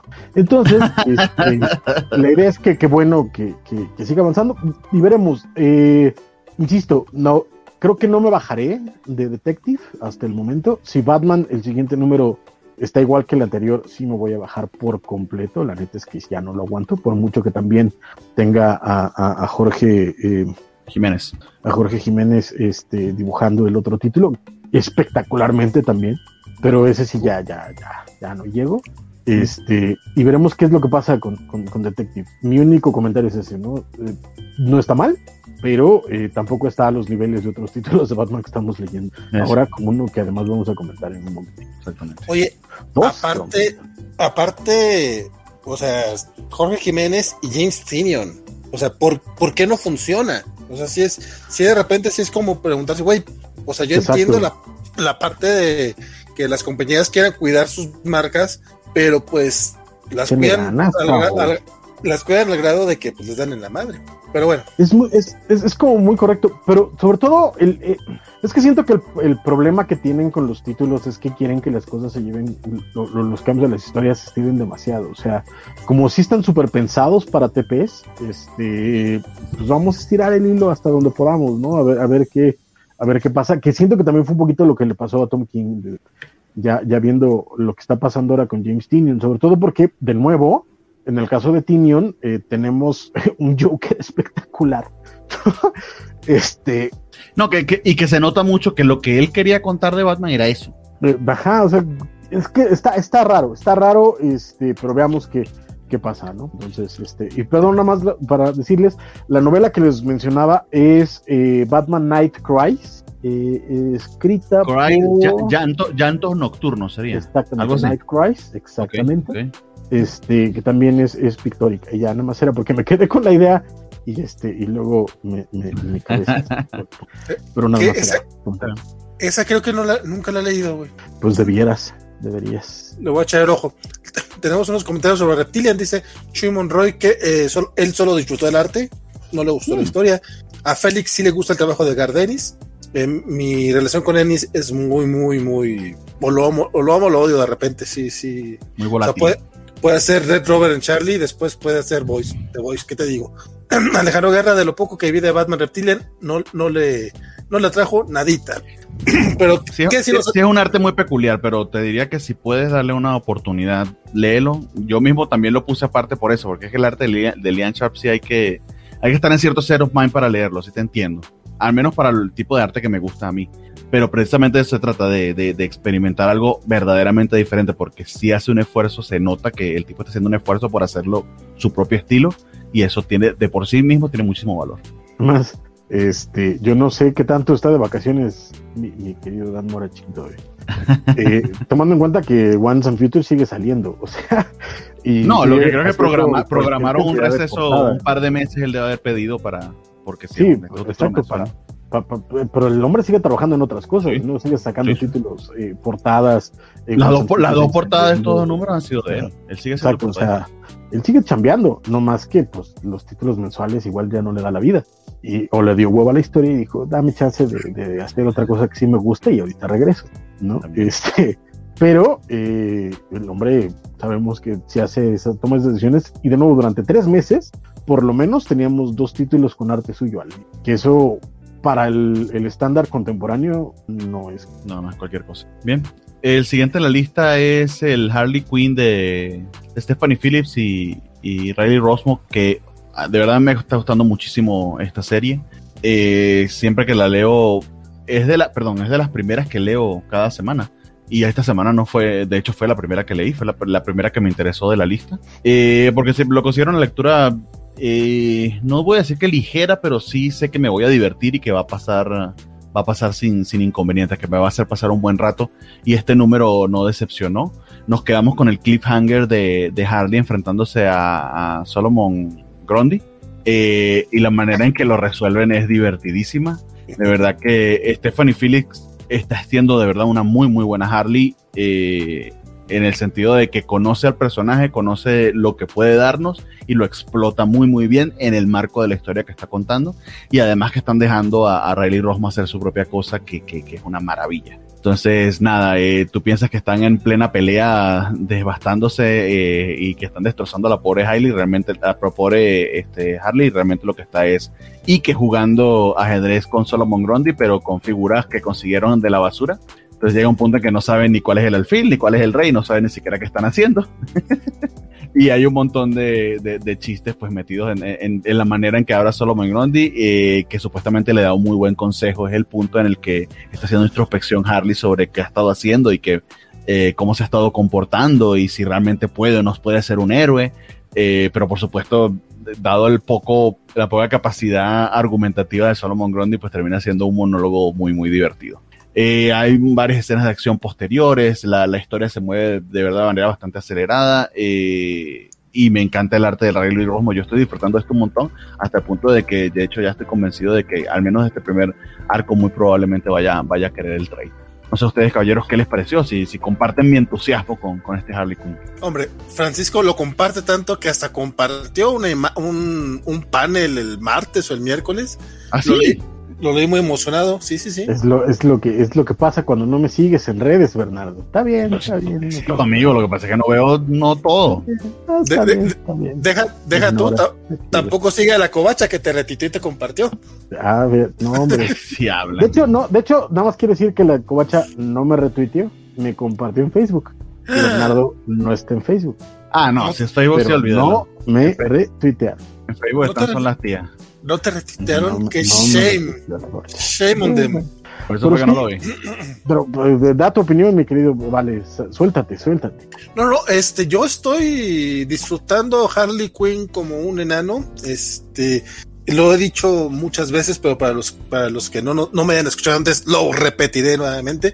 Yo no, no seguía un título mensual de Harley Quinn con tantas ganas desde Carl Kessel, a inicios del, del siglo, básicamente. Madre mía hace 20 años. Este, para mí, Harley, que era un personaje que me gustaba mucho, tuve como 12 años, 10 años que lo odié, porque le hicieron la Deadpool de, de, DC Comics, básicamente. De hecho, hubo, hubo una referencia a eso en el Heroes Reborn 5, ¿verdad, compadre? que sale Deadpool como Harley. Y es como, sí, claro, esto era, pero bueno y más, yo no sé qué tanto tenga que ver, pero más o menos desde el, desde el Batman White Knight, que hubo este, esta pequeña declaración de Sean Gordon Murphy de las dos, de, las dos Harleys, de repente he estado viendo más cosas de Harley que me gustan eh, mes con mes, eh, y este, y este cómic no es la excepción, de hecho, yo creo que sí llegó así como a decirnos, sí está bien las miniseries, sí están bien este, los, los one shots y el Breaking Glass y lo que tú quieras, una serie mensual de Harley Quinn en la que aparte esté creciendo el personaje, no solamente porque olvidó a Joker, no, sino porque ya está creciendo como, como personaje, o están tratando de justificarte que quiera ser buena persona. Y eso es, eso a mí me, eso a mí me está encantando. Eh, y aparte, el arte de Riley Rosmo, que ya en un momento más el buen Francisco se, se, se encargará de, de, de, darle más loas, que ya lo hizo un poquito Bernardo, este, es tan, le queda tan bien a, al título, no solamente a Harley, sino yo creo que a lo que está haciendo Stephanie, Stephanie Miller, se llama, perdón, se me fue el nombre. Phillips. Stephanie, Phillips. Stephanie Phillips, también lo que nos está proponiendo Stephanie Phillips, con este Hugo Strange grandísimo, con este el, el, secuaz que tiene el tatuaje de, la barbilla, los diálogos. Este, sí, es un cómic que es gracioso, pero a diferencia, bueno, eh, pero no que sí, justamente se iba a mencionar, justamente se iba a mencionar, los, o sea, es gracioso porque se permite jugar con, con el personaje queriendo ser un héroe. Tiene esta viñeta en la que está Harley eh, básicamente como en la, en la pose de cualquier personaje nocturno, llámese de, David, de cualquiera de, la, de los 70 mil hijos de Batman. Sí, sí, sí. O sea, obviamente, obviamente aquí es Batman. Y aparte dice, ok, no soy Batman, pero sí voy a usar a Batman. Y eh, proyecta una sombra con unas orejitas de murciélago para asustar a, a los villanos. Es Harley es Harley, es siendo divertida, pero también está hablando, está diciéndonos algo. Y, tener un título así de este personaje que durante 10 años ha sido eh, minimizada a hacer un chiste nada más sobresexualizado, la verdad es que yo lo estoy amando. Me pasa, me pasa algo, algo nada más como yo discrepo contigo en el sentido de que yo nunca he comprado un cómic de Harley en mi vida. De hecho, el, lo que hicieron con Harley cuando la pasaron al universo DC me pareció bastante malo. Yo soy fan de la Harley de la serie animada. Esa me parece que tendría que ser la, la base de Harley. Lo que han hecho en los cómics a mí en general nunca me ha parecido atractivo fuera de algún momento u otro. Pero en general no, no es algo que, no es alguien o un personaje que a mí me traiga. Lo que me está gustando que está haciendo Stephanie Phillips es que está escribiendo a la Harley de Océano Animal. De hecho, yo tengo tan claro en mi cabeza la voz de, Tara Strong eh, haciendo a, Harley que leo los diálogos de Harley con esa voz y quedan perfectos. O sea, no, no hay ni esfuerzo para, para leer los diálogos como, como Tara Strong. Eh, eh, haciendo esta, esta historia y eso me está encantando. Y como mencionas, de pronto los momentitos de humor que tiene, eh, queriendo ser superheroína en, esta, en este número en particular, está divertidísimo. y su plan para, para, rescatar a sus secuaces, porque además es, lo que quiere hacer, ir a rescatar a los secuaces, está, está muy bien. Y, en general, creo que Stephanie Phillips entiende bien al personaje y me está dando una Harley que a mí me está emocionando leer, a pesar de que en mi vida un cómic de Harley me había emocionado y eso me, divierte mucho. Y por otro lado, el arte, a pesar de que no es un, estilo de arte este, convencional, mainstream, eh, digamos... Clásico. Eh, no solo clásico, sino, sino típico mm. o tópico incluso, el hombre está haciendo un trabajo de miedo. Eh, la forma en la que dibuja a Harley me encanta. Las expresiones, toda la exageración eh, eh, corporal, la forma en la que de pronto se atreve a, trabajar en, bloques cuadrados, como es el caso de Salomon Grundy, la forma en la que la línea orgánica fluye bien en otros personajes totalmente basados en, en curvas, la ambientación, pero sobre todo, qué narrativa tan impresionante. Eh, si te puedes adelantar tantito, eh, hay una página, hay un double splash page que fue la página que compartí en mis, este, en, mis redes sociales eh, esta semana, que es una escena en la que están torturando al secuaz para, para tratar de, sacar la información. La forma en la que Rosmo lleva la, la narrativa, la página completa, está ahí con los grandes narradores de la historia. O sea, esta página es para para, para, para repasártela con, con una copia del Comics and Sequential Art de Will Eisner en la otra mano para, para apreciarla casi en su totalidad. La verdad es que el trabajo es espectacular. Y lo dije en mis redes, lo repito ahorita, esta página doble, la verdad es que está para invitarla a salir, eh, llevarle flores, cenar con un vino caro, llevártela a tu casa y hacerle el dulce, dulce amor, lenta y apasionadamente, porque de verdad puede sacar un montón de detalles narrativos de cada trazo, de cada elección creativa que tiene en esta, en esta fluidez diagramática de, de, que eligió para contar este momento en particular, que, que, la verdad es que es espectacular, espectacular. Ya había dado dotes de eso en los dos números que comentamos de, de Legion, de Legion of Superheroes de, del Future State. De hecho, me recordó a esa, escena de la, de esa escena de la batalla de Legion of Superheroes que eh, literal no hay paneles y él con el dibujo te está orientando. Te lo lleva todo, pero aquí... Y aquí lo lleva, o sea, aquí subió otro nivel. Pero es que checa, o sea, eh, tienes las flechas, pero al mismo tiempo tienes los papeles con los numeritos y al mismo tiempo tienes eh, a la misma figura que te lleva, la forma en la que elige distorsionar el fondo para darte la idea del viaje de ácido pero al mismo tiempo para que la narrativa funcione y te, amplifica los momentos adecuados. Y entonces empieza a jugar, o sea, de verdad es que es para... Y, que, es, y que es automático, Francisco, eso es lo, más, lo más maravilloso y lo verdaderamente talentoso de esto. Que, tú le muestras esto a alguien que ni siquiera lea cómics y su mirada va a seguir este ritmo sin, sin ninguna indicación ni, ni tener una gran experiencia ni mucho menos. Eso es magistral creo, que tal vez sí necesitarías leer un poquito de cómic, pero, pero bueno, en general La, visión, eh, ajá, es que esa, esa es la magia de la, de la, de la, de la narrativa y por eso lo, lo, pongo ahí con, o sea, de verdad es para, para repasar las clases del maestro Eisner, para, para ver cómo este hombre está llevando la página, porque la verdad es que hizo un trabajo espectacular. Entonces, eh, yo la verdad es que estoy disfrutando mucho Harley Quinn. Tal vez no sea de mis favoritos, tal vez no, no esté en el tope de, de mis listas como, como las de ustedes, pero la estoy disfrutando enormemente y sobre todo eso, el arte de Rosmo, la verdad es que merece una mención aparte del grueso de lo que está pasando. En, Entonces, Riley, Rosmo, chiquito, vive. Todavía no, todavía es, es que, es que, es que, pero, pero está, está espectacular. Y eso que tenemos a un Bruno Redondo, y eso que tenemos a un Evan Rice, y eso que, o sea, la verdad es que lo que está haciendo ahorita DC está en, un nivel eh, eh, particular que me parece, me parece, eh, están arreglando mucho de lo que había pasado en, las dos décadas anteriores y le están echando ganas y la gente que están trayendo a trabajar con ellos está muy cuidada. Y eso, la verdad es que a mí me, me gusta mucho. Sí. Fíjate que yo yo realmente estoy muy en desacuerdo con tu opinión sobre el, cómic de Carl Kessel y te sugeriría ah, volverlo a pues, leer. Pues Quick fíjate, no te está pidiendo tu opinión. No, no es así. Pero sí, ¿lo, ¿lo leíste o, nomás no le entraste? No, no le entré, es que me dan flojera. O sea, la neta, eh, habré leído el primer número de las primeras dos series de Harley, eh, incluso los de Dini, me daban una flojera absoluta. O sea, me parece que estaban forzando al personaje no estaban adaptando bien al personaje de la serie animada, sino que estaban tratando de hacerlo mucho más en este estilo post-identity crisis que, me parece. No, no, pero, el, pero, el título de Carl Castle es antes de Crisis de Identidad. Pero estaban en ese, o sea, es que DC, DC ya estaba en esas, en esos tonos. Es del 2001 y es, y es con, y es con los Dodson. Chulada, de ahí conocí a los Dodson, de hecho yo. Dice. Perdón. No, date, date. Pasamos a otra cosa. y no, Sí, ya sé. Félix, por, eso digo, Félix Farsal dice que Hugo Strange es de sus villanos más apreciados de Batman y todo, debido a, todo ello debido a Prey. Eh, dice que Harley aún no lo atrapa y Félix, yo creo que, que eres un viejo lesbiano. No te creas, compadre. No, la, yo, no sé por qué no. La verdad es que está muy, muy chido el cómic. yo, yo, sí estoy muy emocionado. No sé si sea de mis cómics favoritos, porque ahorita hay muchos cómics muy buenos.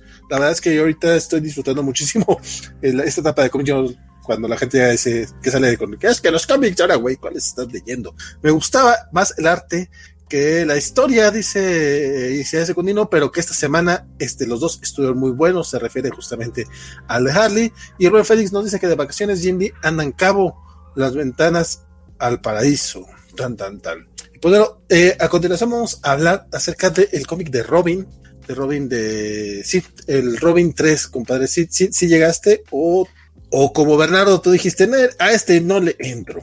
No, sí llegué. de, de nada más no leí uno, mano.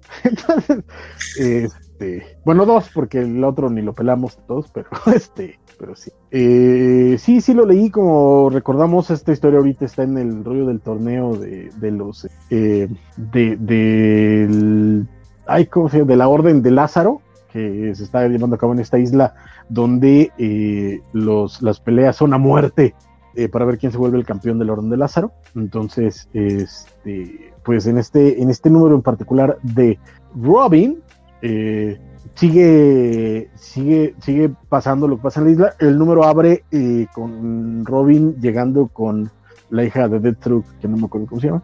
a ella, este, a una fiesta donde están todos los asesinos que están en, la competencia, pero pues en las fiestas la idea es que se la pasan ahí cachetona y, platicando. Entonces, eh, lo que Ravacher le quiere hacer entender a Robin es que este, no tendría que ser al revés, Carmen. ¿Cuál? Y bueno, ah. desde que Ravacher le quiere hacer entender a Robin que eh, tiene que aprender a relajarse un poquito, porque si no, eh, las cosas se van a poner un poquito más feas de lo, de lo usual. Entonces, eh, pues bueno, es esta escenita ahí como de tratar de, socializar con, los asesinos. Eh, y eh, logra hacerlo un poquito, pero es este, eh, fanfarroneando un poquillo y pues obviamente este, diciendo, pues yo conozco a Batman, güey. Entonces eh, todos empiezan a, decirle, ay, con esa Batman, una vez me peleé con él y me rompió una pierna. ah, una vez traté de matarlo y no pude. o sea, cosas así súper random. Y, y Damien como que se saca de onda y se va mientras todos siguen chismeando cerca de Batman. Y eh, termina en un lugar de la isla donde eh, se topa con Connor Hawk. Quien no lo sepa, Connor Hawk es, fue Green, Green, Arrow durante un buen rato, porque Oli se había pues, muerto. Entonces, este, y Connor Hawk era, eh, se supone que es un hijo ilegítimo de, de, Oli, de Oliver Queen, pero, este, pues obviamente en los últimos años nadie lo ha pelado, entonces es como parte del rencor por el que está ahí. Y tienes una escena muy bonita con, con Robin y Connor Hawk comparando sus historias de terror con sus papás vigilantes y este y termina obviamente en una escena de pelea bastante tonta y un twist que no les quiero decir para que lo lean, pero en el próximo número se los vamos a decir porque con eso va a abrir el número, obviamente, pero este, para que lo lean. Pero este, esa página me gustó, la, que pusiste ahorita al final, donde se ve la sombra de Batman y Oli este, eh, arriba de ellos y están diciendo, ay, tu papá le gusta ponerle nombre a sus coches ¿Y tu papá tiene una cueva? Sí. sí tenía. pues sí, es que de hecho Green este, Arrow eh, era, este, Batman, pero verde. Esta semana, de hecho, creo que han explotado las similitudes eh, entre Batman y Green Arrow. Eh, mm, en Justice League también tienen un comentario al respecto que lo diremos en su momento. Correcto. Pero esta escena me gustó mucho porque además soy muy fan de Oli, obviamente soy muy fan de Batman y me dio mucha risa. Entonces, está muy padre ya, este, se deja leer, está, está lindo, eh, habrá que ver en qué termina todo esto, porque el twist eh, cambia algunas cosillas de lo que está pasando con, Robin. en general y pues esperemos que, que ocurre, pero este pues está chistosito. Sabes que yo, yo tengo eh, un pequeño problema con el cómic también, este está chistosito, creo que es parte del, del detalle justamente, porque sí fue un cómic que cuando llegué a la, a la, a la página final dije, ah cabrón, ya se acabó, y tuve que contar las páginas para darme cuenta que en efecto, o sea, eso era todo el cómic. Eh, de repente, como que este número por sí solo eh, no pasa gran cosa, tiene buenos momentos, hasta el final, tiene buenos momentos. y, vamos, sí vemos las reacciones de Damian respecto al pues, ser el hijo de Batman y, y, este, y esta escena con, con, con que estoy de acuerdo es hermosa, pero sí, sí, como fíjate, Concuerdo contigo, pero fíjate que al menos no es Bendis. O sea, básicamente, básicamente es lo mismo. O sea, son personajes platicando por veintitantas páginas, pero lo sentí mucho más ligero que muchos otros cómics que tratan de hacer lo mismo. Y aquí por lo menos me divierte. O sea, la verdad es que cuando llega al final me pasó lo mismo. Dije, ¿a poco ya se acabó? Pero fue porque yo lo estaba leyendo de corrido y, me, y, lo, y lo disfruté bastante. O sea, a diferencia de otros que tratan de hacer lo mismo, ¿no? Como un día en la vida, vamos a sentarnos a platicar. Y son veintitantes páginas ya para la página de estas de Yago, ya cámbiate, ya cambia otra cosa. Que pase algo. No, no, no, no, O sea, a, eso decía que, que, coincido con la palabra chistosito, no porque no me haya gustado, o sea, y también lo acabé rápido, me, me, gustó mucho, pero siento que, que, que, que, estuvo raro como un número unitario. O sea, esto dentro de un TPB es, no, me, no, no me va a, no, no se me va a hacer extraño, pues, pero como para un número suelto, si es como, o sea, si, si estuviera comprándolo a las grapas, sí sería así como que, que, estafa. Dicho lo anterior, tengo que hacer un pequeño rant al respecto, perdón, eh, me voy a Bernie, juro que no me tardo tanto, pero el hecho, el hecho de tener a Connor Hawk uh, me está encantando, el hecho de tener otra vez a Tim Drake me está encantando, este, qué bueno que ya no está la didiocracia o como, como, como dijiste, compadre, didiodictadura. la, la didioctadura la idioctadura, o sea, qué bueno que ya no está, que están permitiendo que estos personajes que tienen su legado, que tuvieron sus historias, que pueden ser buenas o malas, pero a fin de cuentas son eh, parte de la historia de DC, este, que regresen y aparte el giro que le están dando a Conor Hawk, que, en efecto fue esto de estos héroes, Tim Drake por lo menos estaba ahí en el fondo. O sea, en el Batman 1 de, de Capullo y de, de Scott Snyder, tienes a los cuatro Robins ahí a lo mejor a Stephanie Brown es a la que mandan mucho más al fondo y no la pelan tanto, pero de los cuatro Robins varones, ahí estaba Tim, no lo pelaban, no le daban personalidad, pero ahí estaba.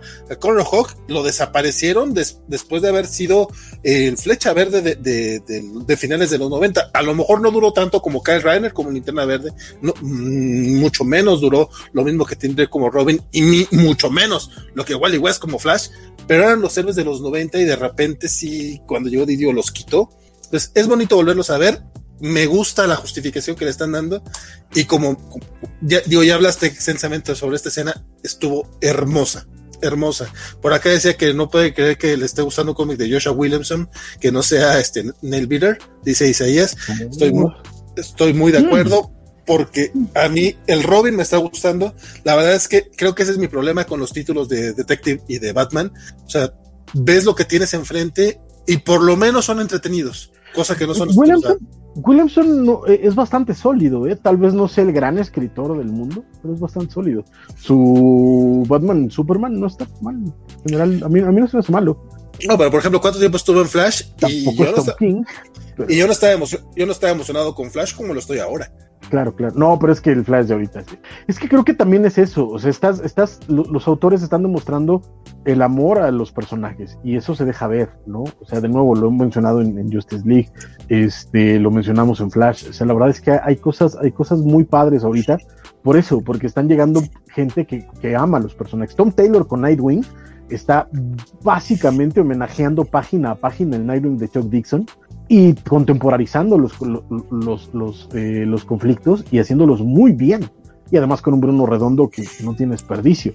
Pero es que es eso al final del día, y es lo que mencionas. Por ejemplo, yo concuerdo con que eh, Connor Hockey no sea ni será nunca Oliver Queen, pero tenía momentos muy divertidos, ¿no? Y la forma en la que de pronto algunos de los autores aprovechaban estos personajes para explorar sus legados, para explorar sus historias. Eh, esta, esta historia de la JLA de Morrison, donde presenta a Connor Hockey como el, Green Arrow, mientras toda la, liga está este, siendo eh, dominada por The Key, cuando llega a, la sala de trofeos y ve la flecha con, con el guante de Fox de, Oliver Queen y, lo ves como se le queda viendo a, la flecha y dice, papá, me vas a matar. Y ves que todo lo que tiene que hacer es agarrar las viejas flechas de trujo de, Oliver Queen. Está muy padre porque era tratar de, darle cierto sentido a cosas que en un momento en, los 80, la, toda la edad de plata dejó de tener sentido para la gente y empezaron a tratar de, de, eh, construirlos y explorar otras cosas y volverlos serios y tal. Y de pronto a finales de los 90, Mark Wade, Grant Morrison, este, James Robinson, lo que trataron fue de hacer, todo eso tenía sentido, nada más vamos a tratar de darle esta vuelta para que la gente lo pueda digerir mejor. Y lo hicieron muy bien con gente sí, como Cal Rey, este, eh, eh, Connor Hockey y, y Walt West, sin duda.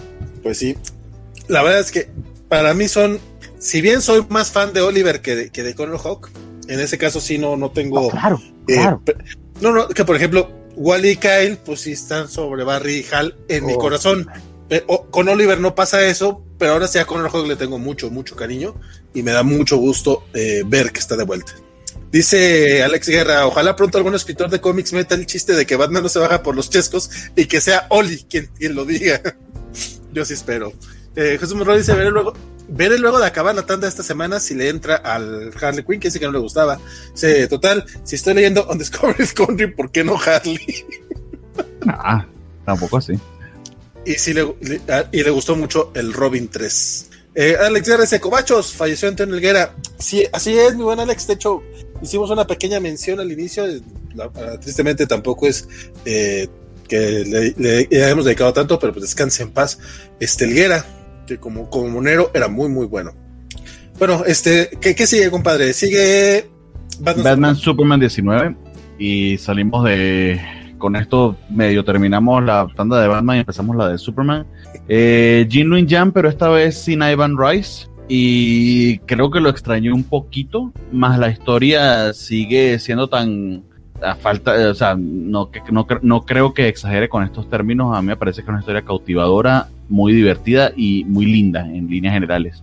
Eh, siguen pues la dupla Batman y Superman enfrentándose al a Archivio o, o, al Archiver, que es este, este enemigo que básicamente está creando historias o, eh, o mundos paralelos eh, y que, eh, en fin, está buscando recrear la historia perfecta y haciéndolos a ellos saltar de uno a otro.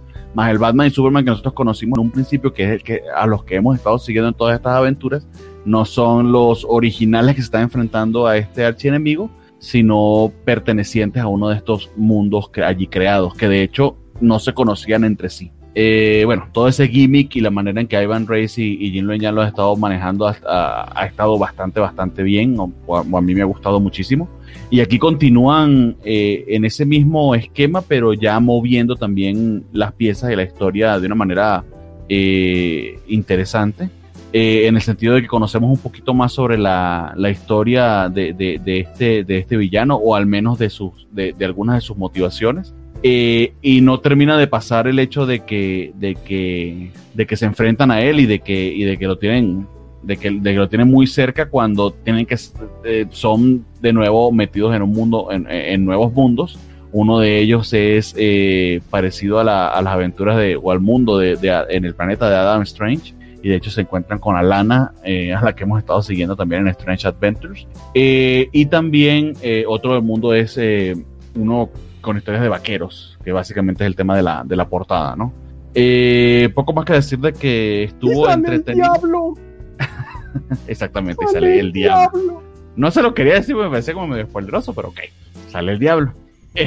Entonces, eh, en líneas generales, extrañé bastante a Ivan Rice aquí en este número. Me hubiese gustado que lo hubiese dibujado él, porque le hubiese dado pues ese tono de continuidad tan, y, el detalle que ha estado haciendo en cada uno de los números, de verdad que ha estado dando un trabajo maravilloso. De hecho, este artista en, particular no me gustó mucho. Este Superman no me gustó para nada como se ve en este panel. Pero el guion, la fuerza del guion, la fuerza de las historias, la manera en que Jin Yang está presentando a los personajes, el hecho de que se, permite divertirse, eh, creo que le, creo, creo que, o al menos a mí me funcionó para obviar un poquito lo del arte que, en otras circunstancias hubiese sido hubiese sido eh, para mí pues la muerte, o sea, no, no, no hubiese soportado el número si no hubiese sido por eso. No sé qué te parece a ti, Francisco. está. A mí, a mí, la verdad es que con el anuncio de esta semana que hizo DC de que va a cancelar el, el, el título, la verdad es que. No entendí. O sea, no entiendo qué diablos quiere DC porque Jin Lin Yang está haciendo un trabajo, mano. O sea, estoy disfrutando este cómic como la es, es divertidísimo, emocionante. eh, lo que está pasando con los personajes, eh, la metahistoria, porque además hay un comentario ahí raro, porque justo estábamos mencionando lo de las crisis y de pronto justo al principio, este, ves al, al autor, eh, eh, al autor Point Ten eh, eh, hablando con, con Batman y Superman, los, los de la Tierra normal, digamos, Ajá. la realidad, porque es que eh, funciona en muchos metatextos este, este Sí, que además es divertido, pero en fin. Este, entonces tienes este escena donde dice es que ustedes no entienden, he estado reiniciando la realidad varias veces de encontrar el universo perfecto, que pues a quién te suena, ¿no? Sí, que no se llama Don, Don Didio de... Exacto, porque Ah, por sí, porque demasiado- además, sí, de hecho tú lo estás viendo autor.10, pero yo lo estoy viendo como Autorio. Ajá, o sea, Cuidado si sí, es Jen Luen Yang ahí diciéndonos Didio. Pues yo no sé esa, pero hay, si hay- si hay un metacomentario clarísimo a DC y todos sus reboots y todas sus crisis y tal de he estado reiniciando el universo de encontrar el universo perfecto y tú dude es DC Comics esto y además te, te- y te lleva de salto en salto en salto y de pronto eh, aparece Alana de pronto aparece el Diablo que son estos personajes oscurísimos de, de DC en Alana ahora es popular pues por Strange Sí, Adventures sí, no sí. es conocida pero si no nadie sabría quién chingados es Alana eh, eh, está muy bien hecho. La verdad es que yo estoy disfrutando muchísimo el, este, este Batman Superman de, de, de Joan, este, de, de, de él, eh, él, este, entonces, y en este caso particular, aunque entiendo, entiendo tu, tu, tu, tu quid con el dibujo, que eh, lo- los artistas que eligieron para ilustrar cada una de las historias me gusta, incluso por ahí eh, la historia de Vaqueros la ilustra eh, Derek Robertson, entonces Sí. eh, eh, De- Mi, mi- mi problema de hecho fue con que no sé cuál es el artista con el con el de la con, con el con de Alana. Ran. Con- sí, con, con A, a mí ese, a mí se me gustó un poquito más que el primero, pero, pero- y además es que y de nuevo la- la- el sentido de aventura y de emoción que él es en Robin, eh, la, la, la seriedad de, de Batman, el, el heroísmo de Superman, está hermoso el maldito cómic. Yo estoy disfrutándolo muchísimo y le estoy- voy a lamentar mucho eh, eh, su fallecimiento pronto, sobre todo porque lo más probable eso quiera significar que no me lo van a sacar en oversize hardcover. Ah, Entonces, sí. este, veremos qué, qué pasa ahora con, con Sí, esto. pero, pero, pero un, te- un no TP de esto, un TP de esto sí se, sí Ah, que no, se sí, sí. Ah, no, sí, sin, sin- pero sin, sin dudarlo. Y probablemente salga primero en pasta dura, como han estado haciendo varias cosas. Mm. Entonces, eh, por lo menos tendré un pasta dura, aunque sea standard size. Pero valdrá la pena porque la verdad es que lo que está haciendo Jin Yang está excelente. Sin duda. Muy bien. Estás en mute, vale. Eso decía yo. Dice Goldet que ese Batman Superman tiene una portada bastante chula. De hecho, De Ivan Rice. estuve a dos de leerlo nada más por la pura portada, pero ya no, ya no alcancé, no fue otra cosa. Jesús Monroy dice Batman Superman es sobrevalorado. No más, no más, no más metiendo, no más metiendo conflicto. Eh, Félix Farsar dice que eh, ese momento es genial, la flecha de la, la flecha guante de Vox con que derrotan aquí. Es que está, está muy Y hay aventuras.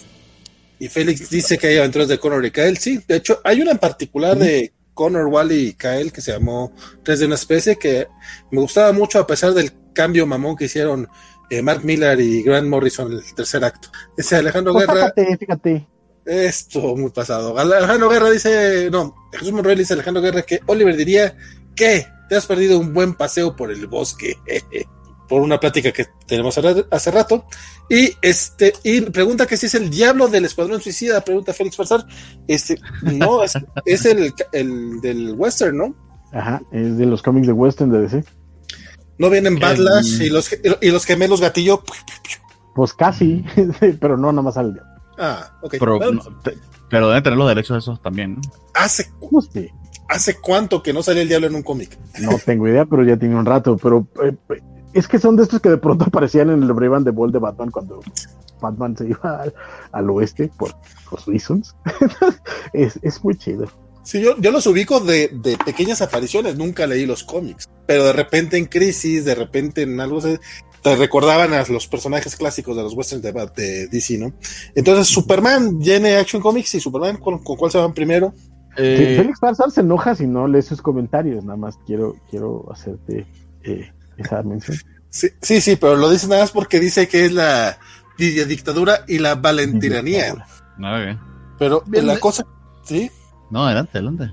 Yo, yo, yo te propondría, estimado Bernardo, empezar con Superman, porque termina arco. Y perdóname que te cambie el orden.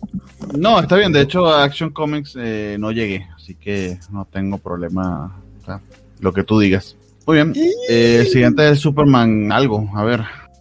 Superman 32. El 32. Creo que es el último de Philip Kennedy Johnson en el, bueno, no sé si en el título, porque de hecho el título no va a continuar hasta ahora. Lo que sabemos es que va a cambiar por Son of Khalil. Por el de Tim Taylor, ¿no? Exactamente. Que si, eh, si me preguntas de qué trata este cómic en particular, porque no voy a entrar en detalles de la trama, porque honestamente varios detalles los olvidé. Y no porque estuviese mala, sino porque es demasiado lo que estamos de verdad leyendo de DC.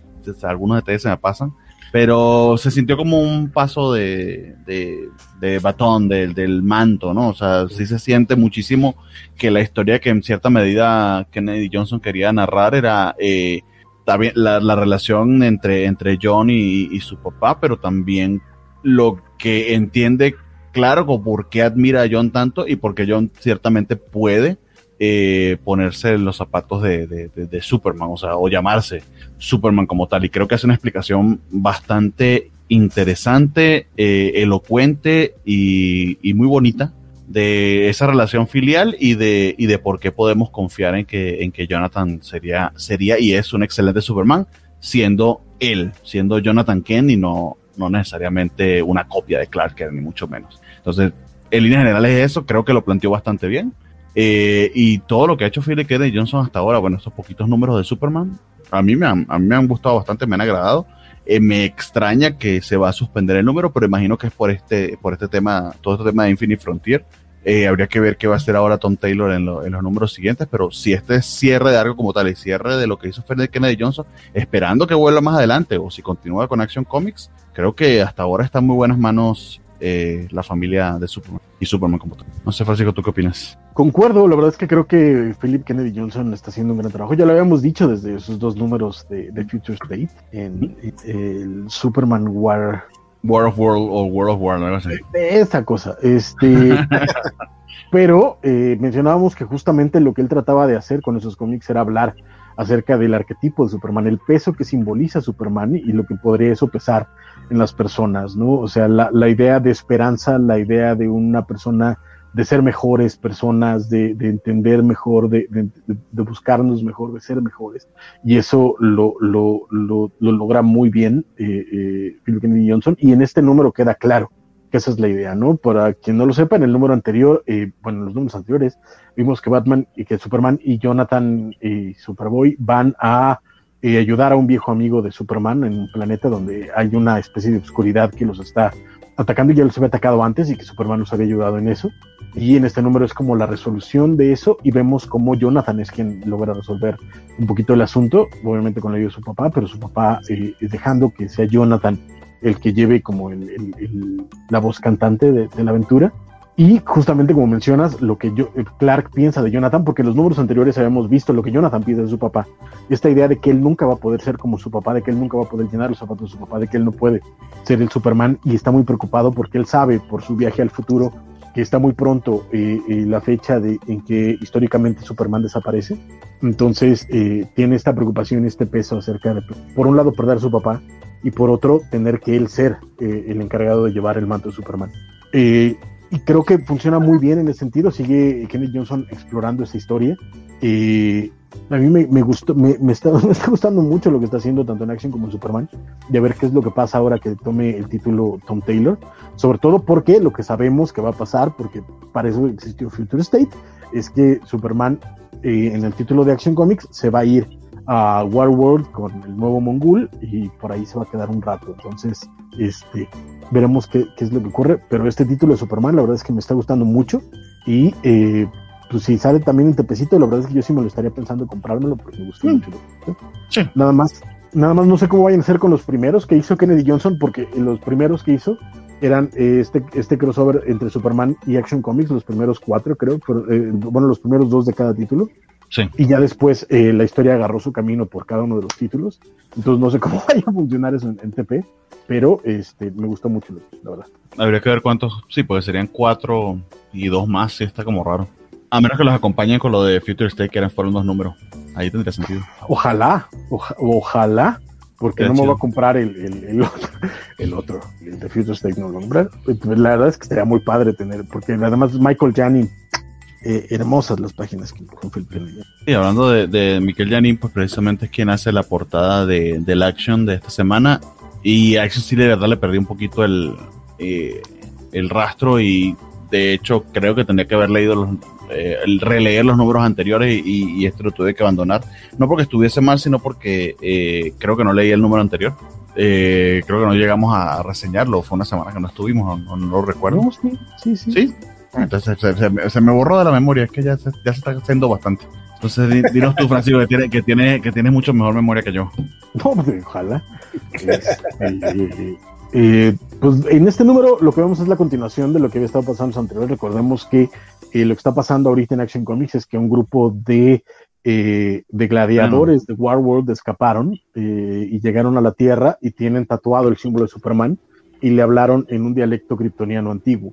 Entonces es Superman tratando de ayudarlos sin entender qué es lo que está pasando con ellos. Mm. Entonces, y por otro lado tenemos que la nave en la que llegaron se estrelló en, en el océano entonces los atlanteanos están declarando que todo lo que hay eh, ahí es, de ellos, incluido una piedra que aparentemente puede producir energía ilimitada. Entonces es parte de, lo que está pasando. Ahorita aquí vemos cómo Superman está tratando de acercarse a, esta chica que parece ser que es la vocera de estos refugiados y este y es Lois la que logra conectar con ella y hacer que se calme y, tal, pero Superman sigue, sigue ahí. Y me está gustando esta relación que estamos viendo porque al final de cuentas la idea de, la esperanza no solo es Superman sino es toda su familia, es Cara, es, eh, es Jonathan, es eh, Luis, es Lois, es eh, Crypto. Crypto, este, sí, Es, eh, en fin, todos los que han rodeado a, Clark y que, que, están haciendo esta historia. Mientras tanto, en Atlantis, vemos que ellos descubren que esta este, piedra puede crear energía ilimitada, pero también tiene efectos secundarios insospechados y en algún momento eh, el gobierno eh, estadounidense en la voz de Steve Rogers llega a, querer amenazar a, la Atlántida diciéndoles este denos la piedrita y Atlántida ¿por qué? no quiero y este y pues mientras tanto está pasando todo esto de, que Superman eh, está descubriendo lo que pasó con estos chicos que eh, obviamente le, informan que el, el, mongol que él conoció ya se murió y ahora hay uno nuevo. Entonces, lo que Superman dice, a mí no me importa, voy a ir a Warworld a liberar a todos los, los esclavos que y háganle como se les dé la gana.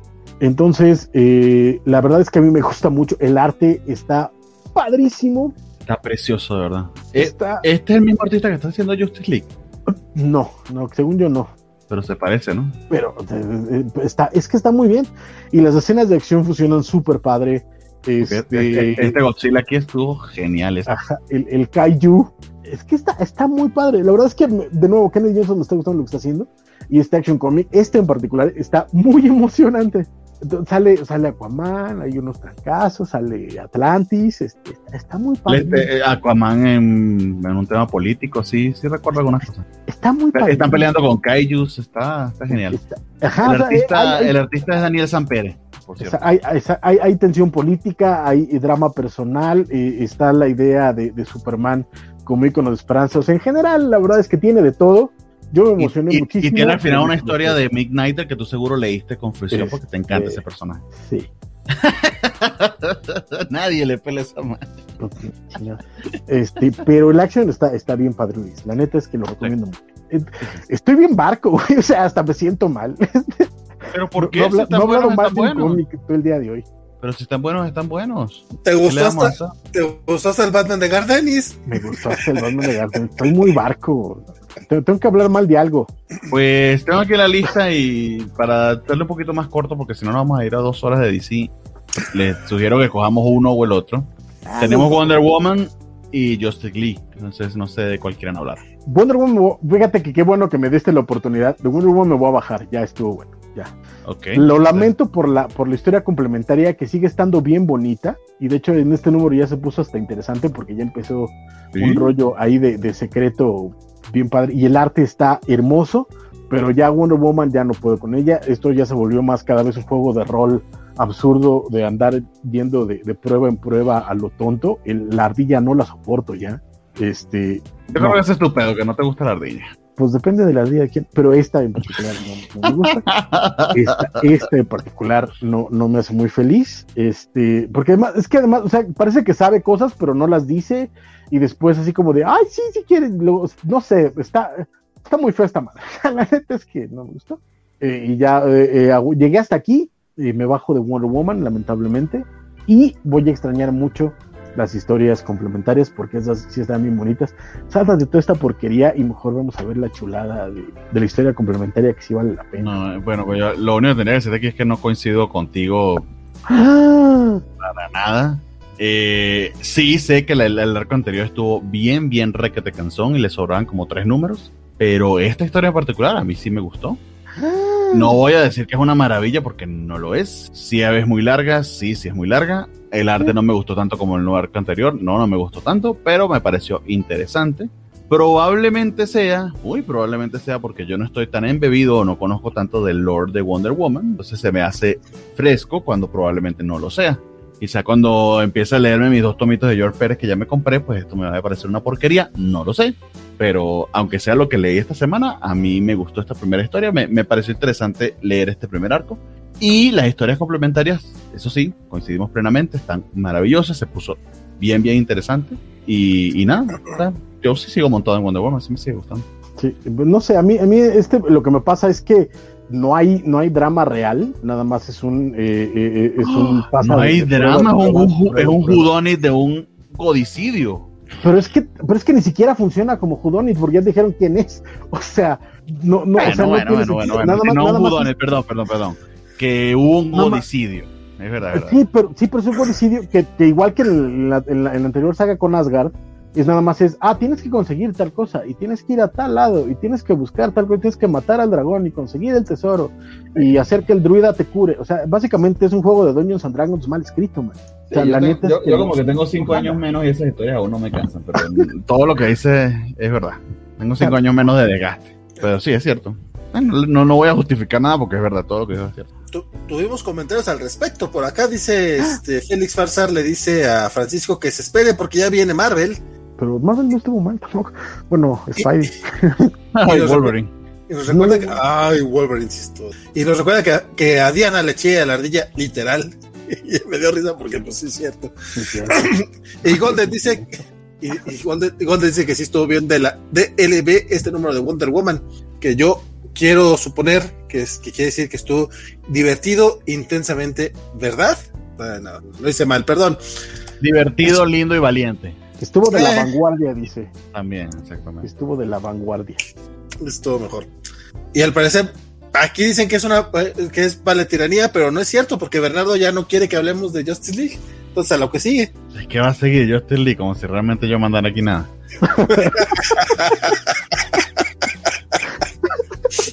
Oh, pues. Justin Lee 60. No, vamos, 7 horas, ¿qué carajo? Estás viendo que es el que leyó Vale, se lo quita. Eh, sí, no, no, y, y que, y que además me prohibió hablar de ciertas cosas, no, no mencionemos eso, pero bueno. ¿De Lee- podría hablar? Justin, Justin- ya, bueno, ya cuando lleguemos Ah. a, a una sección que va a desaparecer misteriosamente. Justin Ah, Lee claro. 63. Ah, por favor, Valentín, adelante. Pero no, porque estuvo muy bueno, de verdad. O sea, ¿Qué te pareció? pues, me- no, me está gustando a mí la Liga de la Justicia, me está, me, me está gustando mucho, incluso a pesar de, de esto que... De, sí, incluso a pesar de Bendis. de Naomi No, está en la puta sopa, maldita sea, pero sí. Y, es, y esta manera de, de- de que quiere forzar que, que entre Naomi, bueno, más bien que ya, ya metió a Naomi a la Liga de la Ya. Justicia, básicamente. Ya te la metió, amigo, ahora disfrútalo, básicamente. Este, que, que lo, lo, lo, que, lo, que se- lo, lo único que sí me hace, muy, se me hace muy curioso es todo el escándalo que hacen para meter a Shazam, no sé, como que yo lo, yo lo sé con pincitas, y acá es como, ah, éntrale. Pero está Adam, manera, chavo. ¿Cómo? Black Adam. Black Adam. Black Adam, dije sí, es cierto, Black Adam, perdón. Es lo mismo nada más que en traje negro. yo sé que no, yo sé que no, y eso. Bueno, o sea, la, hasta con la roca, sí. Básicamente. Este, no, bueno, básicamente estamos viendo el. Pues es eso el ingreso de, de Naomi a la Liga de la Justicia, de cómo el, eh, después de haberse desmayado, la eh, Black, Black Canary la trata de, pues le, empieza a hablar de cómo fue que pasó todo, porque ella no se acuerda todo lo que sucedió eh, antes de regresar a la Tierra actual. Básicamente eh, ya no van a poder regresar, por lo menos en, próximamente al, a este otro a este otro mundo de donde ella viene. El arte de David Márquez está bien, bien chido. Este, lo que sí es que en, el más puro estilo Bendis, le gusta sacar estos spread pages en donde no, no hay mucho, no, hay muchas cosas, no, no, no, no hay mucha historia, pero qué bueno porque hace, que, hace que se luzca el trabajo de David Márquez. pero qué bonito lo narra aún así, porque de pronto estas burbujitas que eligió poner al final y en las esquinitas funcionan bonito, mano. No, no, yo creo que es lo mejor de este, de este número en particular.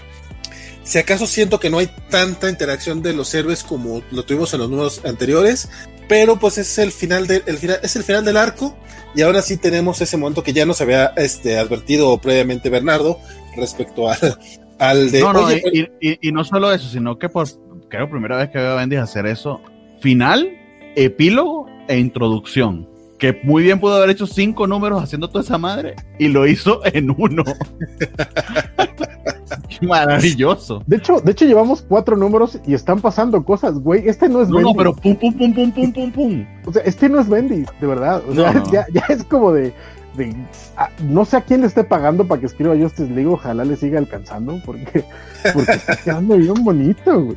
No creo que tanto, pero fíjate, a lo mejor ahí sí tiene que ver Mary Jevins en, en, la manera en la que se están llevando los cómics en general de DC, que, que le está pidiendo que no sean tan lentos, y a lo mejor en esa dirección editorial es donde estamos viendo, excepto Batman, tal vez este, la misma Wonder Woman, que se tardó un poquito, no sé. Pero porque, puede ser que Batman, a pesar de que lo estás extendiendo mucho, sigue vendiendo igual y los otros estás logrando que por moverla más rápido estén rotando más rápido. A lo, mejor le dijeron, ¿sabes qué? Vas a tener seis números, si, si, no pegas, se cancela, entonces tú sabes, si te vas lento, te vas rápido, papá. Puede ser. También. Y, eso está funcionando, o sea, lo que sea que estén haciendo, está funcionando. Este, tenemos el momento este que decía que advirtió Bernardo previamente, en el que Batman dice, oye, pues esto del el, el Salón de la Justicia y los viajes, todo eso es muy caro y yo ya no tengo dinero, Oliver, ¿cómo lo estamos haciendo? Pues es que yo también tengo dinero, papá. O sea, olvídate, yo, yo, me, yo me encargo de esto. no te preocupes, Paps. No te preocupes, Paps. Básicamente, este. Está muy bonito el cómic, está interesante la alineación. Este, y, que, y que aprovechó Bendis ahí de hacer guiño guiño de todo el pedo de Leviathan. De nuevo, es Bendis, nos está metiendo un personaje de la a huevo que no nos interesa. Está haciendo guiño a su serie que no nos interesa y aún así es divertido y lo estoy leyendo y sí, chido. Métele toda la propaganda de quieras vender, está bien. Pero aparte, de pronto esto, de verdad, es que son momentitos. O sea, igual tal vez no tengan tanta, tanta interacción, pero de pronto tiene este momentito, por ejemplo, al principio, con, eh, con Black Canary explicándole a Naomi qué onda. No, está hermoso porque si alguien puede hacer eso es Black Canary. Ese momentito de Batman con Oli, si alguien puede tener esa conversación son Batman y Oli. Uh niños ricos, white chicas. este, la, pequeña plática de Superman con, con, Black Adam me gustó muchísimo. Me gustó una plática con Black Adam. O sea, ¿qué traza con mi vida? De verdad me siento sucio. O sea, primero uh, recomendando uno de Garth Ennis, ahora uno de, Brian Michael Bendis. No sé qué me pasa, pero, pero, pero está muy bien Justice League. Que creo que creo ya este es el sexto, el sexto o el séptimo, o sea que debe venirse el, el tepecito. Ya, de ojalá. No, este es el cuarto, ¿no? Sí. Ajá, no, creo que es como ojalá. Pero sí, está pronto. Ojalá, ojalá venga ya este algo, porque es que está muy bien. No, o sea, no, no, puedo quejarme de nada. Y además, el arte, o sea, qué cosa tan bella. Sí, David Márquez está a tono. Este, nos dice Félix Forzar, Bendis en Justice League es como Don Bernie. También es el muchacho chicho de la película Gacha. Ok. Félix, yo tampoco, pero suena gracioso. Eh, dice Isaías que los spread pages se llaman Tengo que entregar este guion ayer. pero les, aquí le está saliendo bien, mano. En Avengers no le salía ni. Sí, sí, sí. Ya saben cómo hacer trabajar exitosamente a Bendis. Denle seis números. Eh, dice Man Antonio, citando a Mean Girls. Bendis, stop trying to make Naomi happen. pues ya Pero, le hizo, eh, ya le hizo japonear. Ya le hizo a Penner y le deben estar pagando. Ah, le espero que le estén pagando algo. Por la serie. Fifis. Acaba de decir Glenn Tlatuani, Don Francisco, Batman y Green son fifis. Pero por supuesto. Pero por hecho, supuesto. Les dijo White, White Chickens. White. No, Sí, pero- me, me pero- equivoqué. pero me sí equivoqué porque- fifis. Sí, es fifis. Malditos fifis. No, Pero bueno, con eso terminamos DC en dos horas. Bueno, hay que también, hay que aclarar que DC esta semana hubo un putero de cómics. Eh, de, de Marvel son un poco menos. Y son de 12. DC De Marvel son 12 también. Ay, güey. bueno, vamos a. Yo leí menos de Marvel, vamos a darle. Sí, de hecho, creo que el Pride no lo podemos saltar. No el mes, por favor, nunca se lo salten, pero el número de Pride no. Gamma Light, from the page of the Immortal Hulk. Al Ewing coescribiendo con Crystal Fraser, a quien no conozco, pero obviamente está prestando el nombre a Al Ewing, o debe estar haciendo la trama en líneas generales. Eh, y los lápices de la Medina. Eh, esto no es paralelo a lo que está pasando en Immortal Hulk en este momento, aunque está muy pronto terminar Immortal Hulk, creo que le quedan dos números. Si mal no recuerdo, estamos en el 48, debe estar por salir el 49 y luego ya el 50. Pero se siente bastante fresco muy, muy sacado de esas páginas. Eh, quizás se eh, extraña un poquito al artista que, le daba su twist muy, peculiar, pero esto ya no es una historia de horror, es una historia de un equipo de superhéroes, un equipo de misfits, que, básicamente han sido estos remanentes del Gamma Flight, pero ahora en vez de tener a Sasquatch, por ejemplo, es el Doc Samson que está en el cuerpo de, Sasquatch. Tenemos a um, eh, Absorbing Man y su esposa, me ha olvidado el nombre, que es Titania, que entiendo que Titania ya anunciaron que iba a salir en la serie de She-Hulk, que hasta cast tiene, bien, bien chido. Eh, entonces, bien chido que le den, que le den su, su momento en el spotlight y la relación entre ellos, que me pareció muy bonita y muy bien reflejada. Eh, es una aventura bien divertida. Ellos están básicamente bajo el radar por, por todas las circunstancias que sucedieron en Immortal Hulk y tienen que ocultarse y la manera en que consiguen pertrechos y demás, pues es infiltrándose en bases secretas. Eh, vemos a Sorryman utilizando sus poderes a, a, todo lo que da y, y, su absoluto, o no absoluto, pero su buen desacuerdo y, las fricciones que existen entre él y, Doc Samson.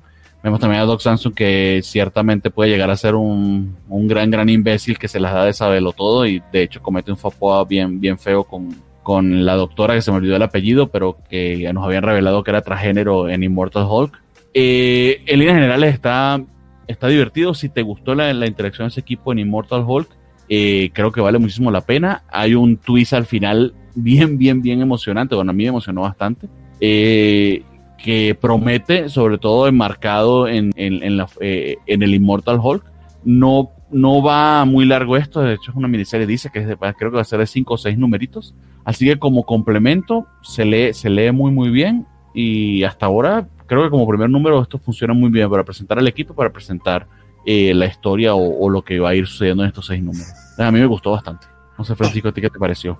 Pues un poquito mi bronca con el título, eh, bueno, dos broncas con el título. Es una que yo no había llegado hasta ahí en, en, en Mortal Kombat. Ay. Me, me expolió varias cosas, ¿no? Entonces, maldito eh, ¿por, sea. ¿por qué, ¿por, qué, número vas del Immortal? Este, pues en el 30. ah, sí, es que esto es 30, quedé, del 35 al 40 y algo así. Sí, pues ya, o sea, ya me spoilearon un montón de cosas, ya que le vamos a hacer. Uh... Pero, este, mi otro quid es que sí se nota muchísimo que Ali Wing está prestando ya. O sea, sobre todo después de lo que está haciendo en Immortal Hulk, en, en Guardians of the Galaxy, etcétera, aquí, este, o está prestando el nombre o, o, o dictó el guion por teléfono, porque de verdad sí, está. Yo creo que, creo que él dio el plot y ya, o sea, va pero a pasar esto, mucho, esto, esto, y tú. Sí, está, y tú, está, está planísimo. Dicho eso, tiene momentos divertidos, caracterizaciones interesantes. Lo que está haciendo con, con Absorbing Man y Titania eh, está muy interesante, la verdad. O sea, el hecho de que de pronto Titania esté disfrutando ser, hero, ser heroína está, está padre, mientras que pues Krill sigue siendo Krill, ¿no? Eh, eh, dentro de lo que cabe, a pesar de todo, a pesar de que sí está previamente enamorado de Titania, se nota. En fin, en general, y bueno, Poke está encantador. Eso también es cierto.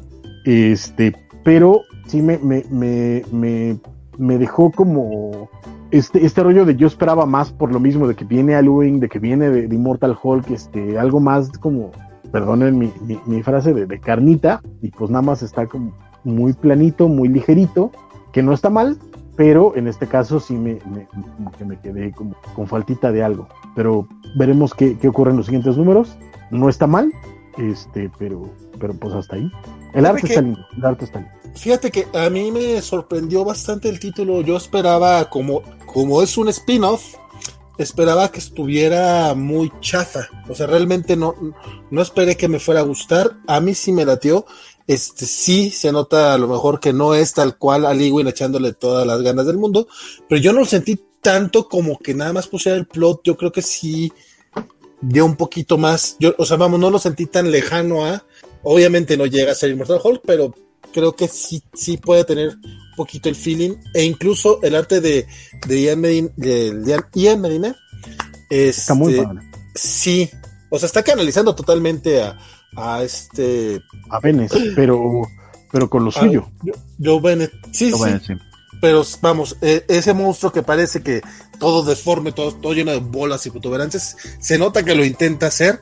Este, sí, evidentemente no es Immortal Hulk, pero creo que yo, creo que dentro de todo, este, fun funciona. Y aparte creo que es miniserie, si no estoy mal, entonces, Sí. si es miniserie va, va a estar bien. Creo que pues. son cinco, no, cinco o seis numeritos. Sí.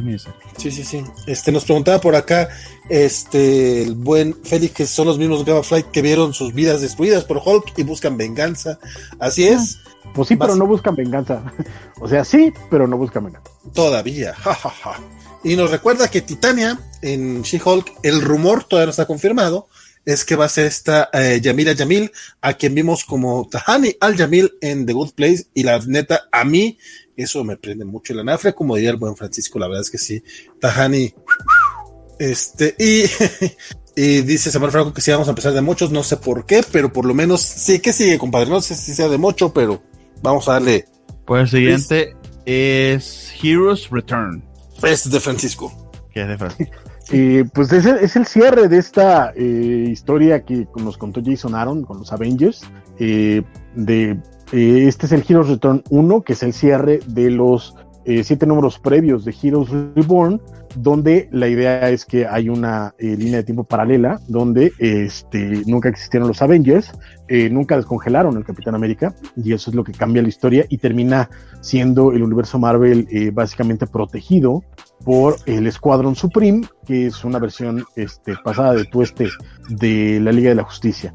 La verdad es que la serie a mí me divirtió muchísimo, me, me pareció muy divertida, muy entretenida, eh, muy imaginativa sobre todo. Este es Jason Aaron soltando ideas a lo loco eh, y, que, y que además con un profundo conocimiento no solo del universo Marvel, sino también del universo DC, juntando las dos mitologías para terminar haciendo algo, si no novedoso, sí muy, muy, muy, eh, muy, pues sí entretenido, por decirlo por tercera vez en esta, en esta pequeña reseña, como además eh, con esta explosión de imaginación y de ideas y de, y de, y de formas distintas de, de interpretar esos sucesos y, y, personajes de ambos universos. La verdad es que el cierre funciona muy bien, es, es acción por completo.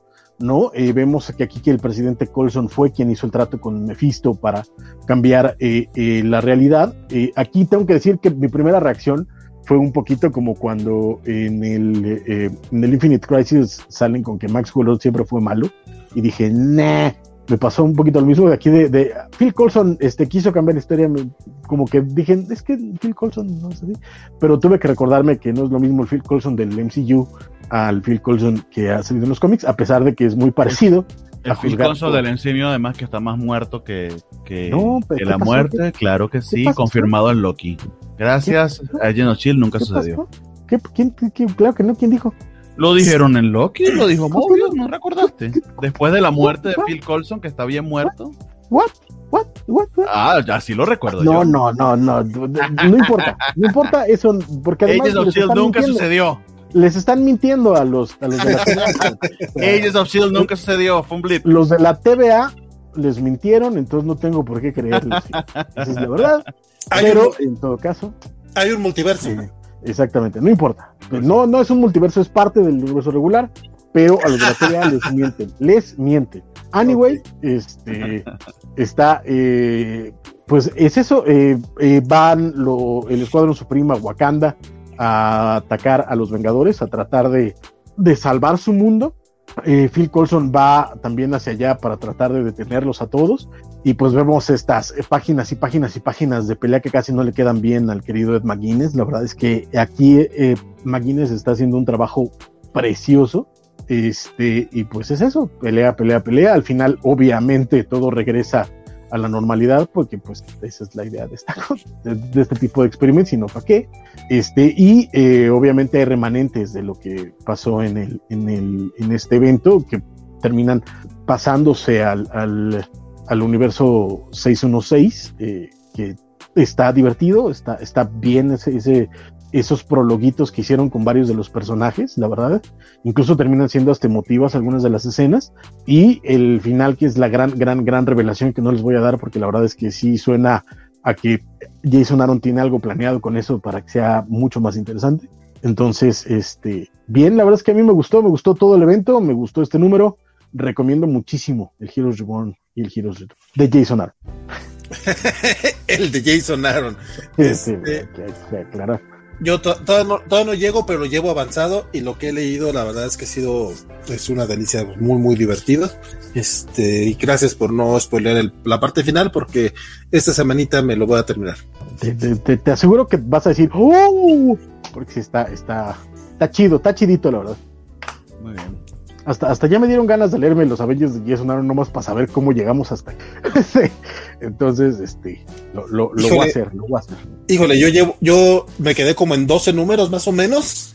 La verdad es que no 50 me... y dele, ¿no? O sea, sí va a estar... Sí, ya. Sí, quise entrarle al Enter de Phoenix o algo así se llamó la serie esta y dije, no, como que sí tienes que leer todo lo anterior y no estoy dispuesto a leerlo.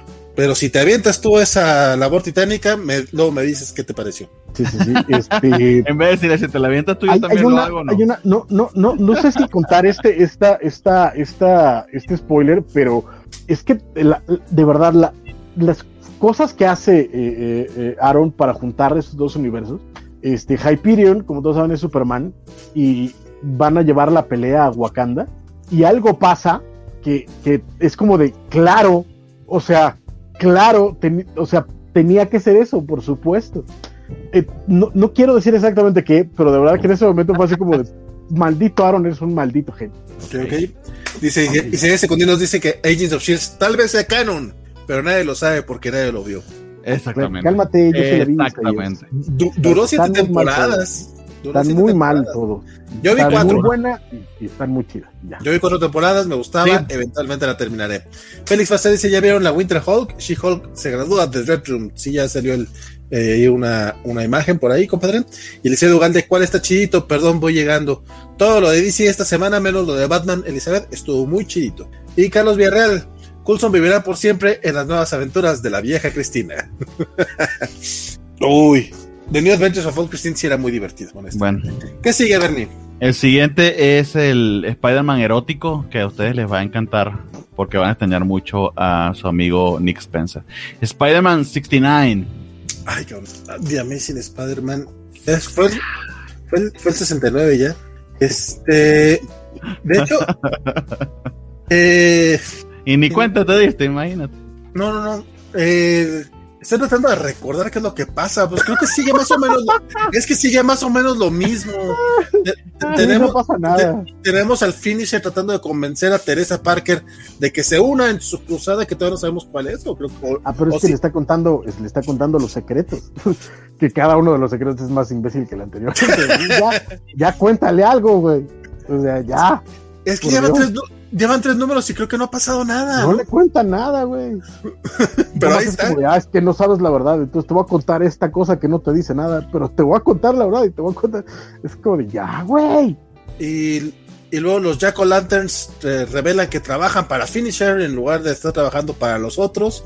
Y se roban la, la, la, máquina esta para ver el futuro del amigo de Peter Parker y, lo, y la, la quieren utilizar para un casino Y pues no, realmente no pasa nada en este pinche número. No mames, apenas me está, o sea, me acuerdo que lo leí, me acuerdo que dije, ¿eh?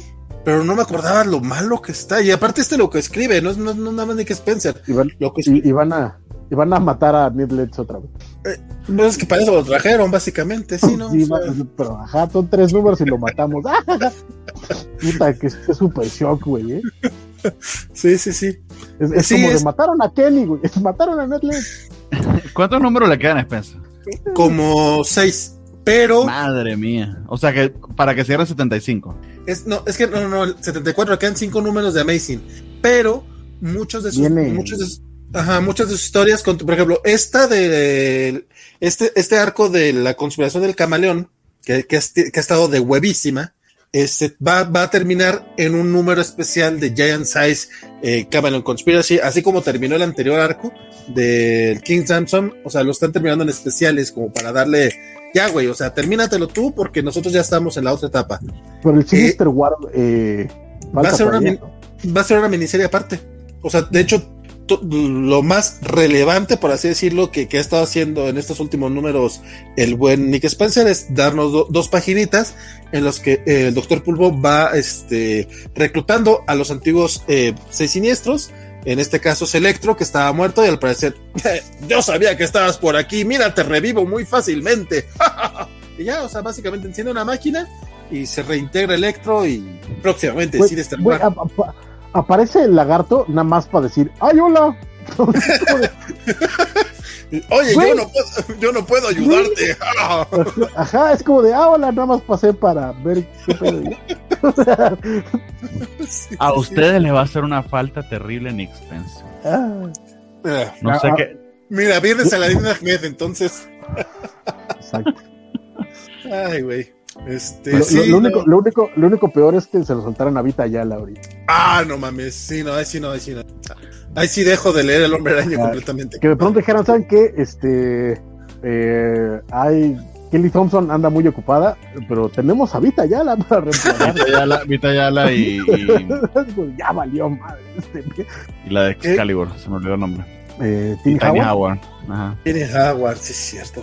Fíjate Yo- que Tim yo- Howard por, Ah, Tiene Howard no, por lo me menos. nada más, ajá, me aburre, pero no es mala. me aburre, pero no, no está tan mal como Vita. Pero, ¿qué vas a Oye, coincido. Yo iba, yo iba a decir que yo ya desde la semana pasada llegué a mi conclusión de que Howard, Dugan y Ayala, yo ya voy muy predestinado, muy, ya, ya, voy, ya voy con, la, con, con- Prejuiciado. con prejuicio, sí. Ya voy con el prejuicio de que no me va a gustar. Y hasta ahorita no me han, este, No te han decepcionado. me han decepcionado. Es que incluso el Planet Size X-Men se pasó de lanza. Es como, güey, o sea, solamente tenías que seguir las reglas de, de Hickman, o sea, la- la- las. Y lo, fue lo que hizo el güey. O sea, nomás siguió la- la- las indicaciones de Hickman. Porque sí, de plano. Sí, ya. Oye, sí, estás, este, este fue uno de esos números de Nick Spencer en los que no pasó nada. En los que no pasó nada. Y eso que le quedan solo, le quedan solo cinco números. Qué triste, qué triste. Pero bueno, tenemos por aquí este un comentario destacado del man Félix Fassler porque luego se enoja, si no los... No, y tiene razón, tiene razón, son, destacados. Dice, ahora sí creo que se muere Peter, de aburrimiento y tedio sin duda. Pues mira, si no se muere Peter, nos morimos nosotros. Sí, sí, la verdad es que sí ha estado muy pasado de lanza esta onda. Este, dice, y se dice que Nick Spencer está respondiendo preguntas de hace 30 y 40 años que preguntó. Oye, de hecho estaba viendo que según esto Spencer, eh, rumbo a su etapa, se leyó todos los números de Amazing Spider-Man, algunos de Spectacular e incluso los números de, de, de la prensa, estos que dibujó, como es esto, o sea, como, José No sé si- Durán.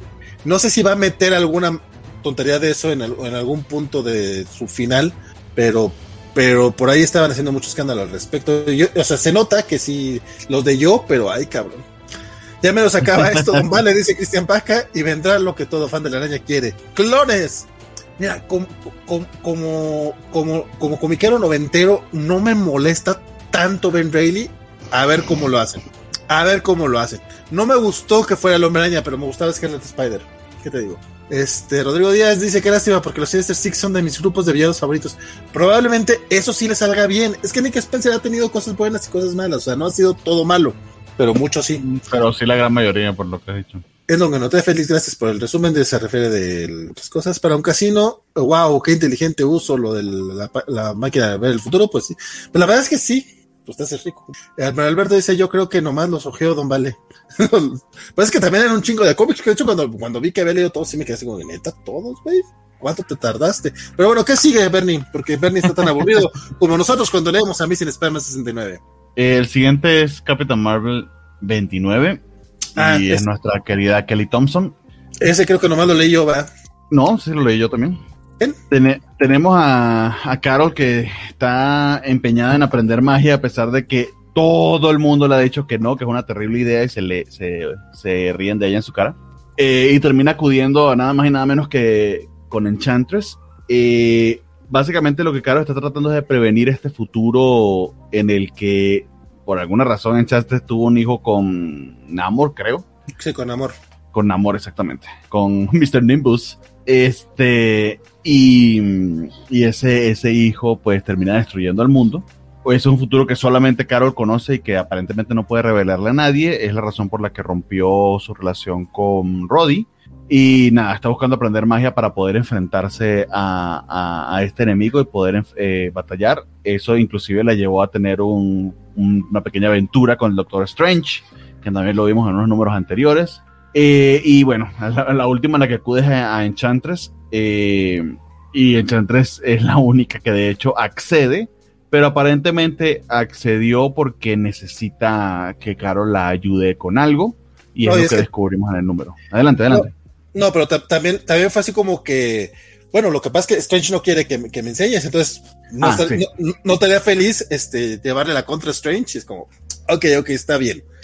Y pues, y pues básicamente lo que hace la, este, Amora, que podría ser la encantadora de Lady Loki en Loki, todavía no lo sabemos, este, yo, Am- ca- yo cada vez estoy más convencido de que ese es el caso, de que es Enchantress. Pero Es- bueno.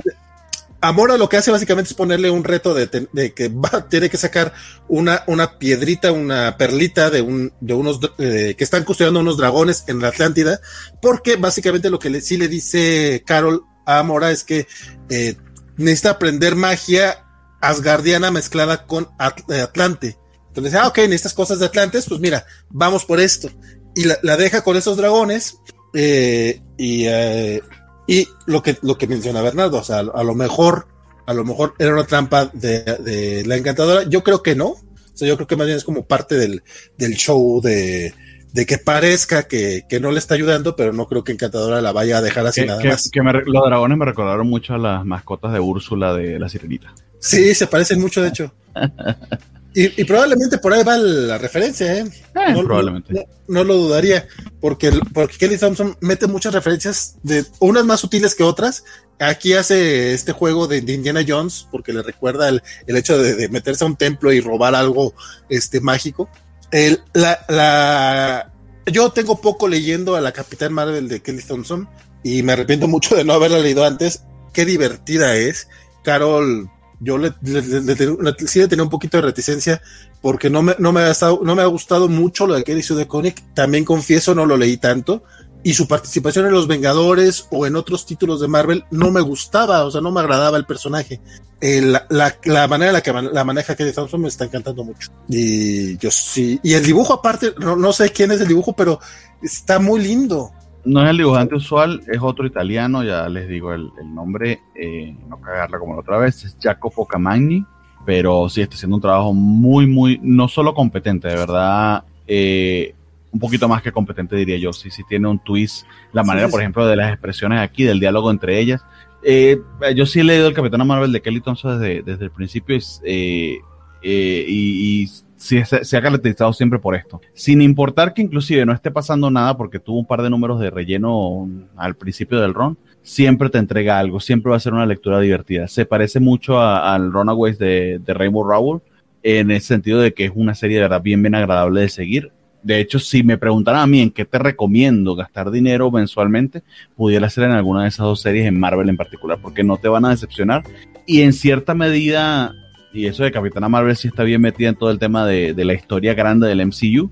Con todo y todo mantiene, mantiene bastante el ritmo y mantiene bastante el carácter. Sí, no, la verdad es que lo que es Captain Marvel, chulada de cómic, este, yo todavía no me pongo totalmente el parejo, estoy leyendo estos nuevos números junto con los runs anteriores, los, los arcos anteriores, pero ya me, me, me, pondré el parejo pronto porque la verdad está muy... Estoy leyendo Captain Marvel y el Thor de Donny Cates, que también por ahí lo dejé del 12 y lo estoy retomando ahora para ponerme al corriente con, con, con, ustedes en el próximo número. Qué buenas lecturas, la verdad es que son de esos cómics que a lo mejor yo no traigo tan en mente o no, o no lo estaba leyendo y son muy divertidos. Es que en serio, hay muy buenos cómics actualmente. La gente no sé por qué se Este, nos dice eh, el buen Rodrigo Díaz que, compadre, qué bueno que andas por acá. Yo andas muy calladón. Tú participa, tú sabes que le gusta que participen. Dice que él sí le va a entrar a la nueva etapa de Spidey porque quiere cómics del Hombre Araña. Eh, Liceo Gal dice cualquier cosa en la que Namor esté involucrado se va al caño. Bueno, el, el Namor de Rick and Morty sí, sí estuvo muy bueno esta semana. Y, y ahorita cuando hablemos de Fantastic Four también va a estar interesante. Y Félix Pazar dice que ahora que Tenoch Huertas va a ser Namor, mucho más. Ya veremos, todavía no se confirma. Este. Es rumor. A mí me da, a mí se me hace interesante ese approach que le van a dar este, en el MCU a los Atlantes, o sea que vayan a ser este, latinos básicamente. No, pues no, no sé, pero, pero sí, sí, las fotos de Tenoch Huertas y le pones las orejitas de Spock, sí, como no. y aparte, después de la dieta Marvel, que ya, ya, vemos lo que le hizo a Chris Pratt y a no, muchos otros que. Fuera, fuera, fuera de. Por ahí hay fotos de él en, en otras películas. El cuate ya tiene un físico muy particular. O sea, el hombre ya, ya ha cuidado su cuerpo y creo que le puede quedar bien. De nuevo, si además lo trata Marvel como tal, estaría bien pero yo creo que le queda bien el papel, o sea, yo la neta es que no, no le veo, hasta, hasta con, hasta mira, si tiene acento raro, le va a quedar bien porque pues es de la Atlántida, no tiene por qué hablar perfecto inglés. Sí. No, no, no tiene por qué contaminar su lengua con esa, esa, ese idioma menor. Exacto, tan fea, exacto. Exactamente. Yo no he visto a Tenoch Huerta en, o no, o no lo ubico en su trabajo, pero pues mira, si, si lo eligen será por algo, porque no es un papel menor. Entonces ya veremos, ya veremos. ¿Qué sigue, mi buen Bernie? Pues sigue todo lo de la Hellfire Gala, que sigue esa madre. Este, y tenemos un Wolverine que básicamente eh, es un X-Force 2. O sea, no debería llamarse esto Wolverine, debería llamarse X-Force, porque esa es la idea y continúa esa historia. Eh, poco más que decir, verdad que de, los números de, de X-Men y Wolverine es uno de los que de los que me salí de verdad hace ya un buen tiempo. Lo leí este únicamente porque está enmarcado en todo lo de la Hellfire Gala y desde ese punto de vista eh, sí vale la pena para conocer la historia completa porque poco o nada tiene que ver con lo que sea que esté pasando en Wolverine, que afortunadamente aquí no lo están relatando.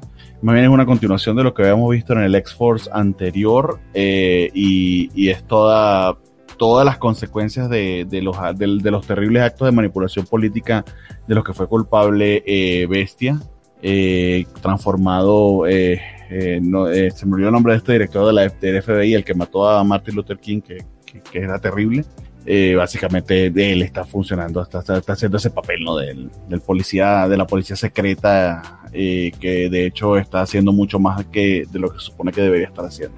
Eh, vemos las consecuencias de ello, de, la, de las personas de Terra Verde, creo que se llamaba este, este, este país que, que había que, que, había en el que había intervenido X-Force y que aparentemente había liberado de la, de la situación en la que se encontraba por una tecnología que habían explotado de más, pero de la que se aprovechó Bestia. Este, y aparte, pues te, se continúa la trama esta de que Deadpool se había metido de polizón en la, en la fiesta y, y cómo había peleado con Wolverine. Se resuelve la trama de medio, medio. Hay una, una, una ajuste de cuentas con, con lo que eh, está haciendo eh, Bestia, pero poco satisfactorio en verdad en líneas generales. Valentín, ¿estás allí? ¿Está bien? Hoy, este, justo estaba por ir al baño, compadre, pero pero ¿qué, qué, qué decimos? Este Wolverine, este les, les, les, acababa de poner el mensajito en el chat privado. Este, fíjate que yo que no estoy no estoy siguiendo X-Force, no estoy leyendo Wolverine ni nada de lo que está escribiendo Benjamin Percy. Este, para mí fue un martirio este cómic. Este, básicamente nada sirvió para meter a, para que Deadpool ya pueda estar en Krakoa, algo así, fue lo que entendí. O sea que ya, ya es como mutante honorario. Es muy horrible. O sea, la verdad es que te lo puedes saltar. Si, si estás haciendo la Hellfire Gala, sáltatelo. completamente, no vale la pena. De Pero hecho, si estás si está leyendo creo que sí es. O sea, no es que sea bueno y no es que sea eh, valioso el cómic per se, pero al menos esta porción de la historia, si estás siguiendo X-Force, debes conocerla. Pero es casi que un trámite, honestamente. sí, no, no, no, eh, pero, pero este, a diferencia de otros cómics de Herbert Gala, eh, la gala no tiene nada que ver. Aparte, me, me llamó mucho la atención de que, ok, pasa todo este ataque ex- extraño y hay todo, hay, está sucediendo mucho dentro de la fiesta y no lo vimos en los otros números de la fiesta. O sea, es- esto no pudo haber pasado desapercibido. Y Bueno, eh, aunque Bestia les pide que pase desapercibido. O sea, no, no, no, no, no, pero es que hablando como coordinación editorial, el resto de los cómics han tenido mucho cuidado en, aplicarlo bien. Incluso no me acuerdo si fue el de Way of X o cuál fue otro que, que nos muestra todo incluso ese pequeño momentito de, de Magnus y Wanda de Sword. Este, o sea, sí lo ves en otro, en otro número. No, no con la importancia, no con, con el escrito, pero lo ves en el fondo. Ves detallitos aquí y allá de cosas que sí sucedieron en otros números. Este va muy por la libre y aparte no tienes el dibujo de, de Adam Casara. Kubert. De, No, eh, Casara, Casara. Joshua Casara. Hola. Bueno, no, aquí no sé quién era. ¿Quién Ah, Kubert. Wolverine? Kubert ya no está en Wolverine, nada más hace los, las portadas. Creo que Es Kubert que- estuvo, pero hasta números 10 o 7, algo así, no recuerdo. Es que de verdad Ok. le pedí el rastro. No, pero pues es que es el 13. O sea, la verdad yo pensé que seguía Kubert. Bueno, Ah, la, la historia de vampiros esa que creo que sí era él. Tienes razón. Perdón. Este, la cosa es que el, que el que tomó el título, no sé si sea invitado especial o qué, pero el dibujante de este número es un Mark Bagley con hueva. Y mira que Mark Bagley, a pesar de que me gusta, regularmente dibuja con hueva. O sea, ya, ya está mal. O sea, es una, ya es una barra baja. Y estoy insultando a un, a un artista que me gusta, pero vamos, hay que reconocerme. Me gusta, pero pues eh, tiene sus limitantes el buen Bagley.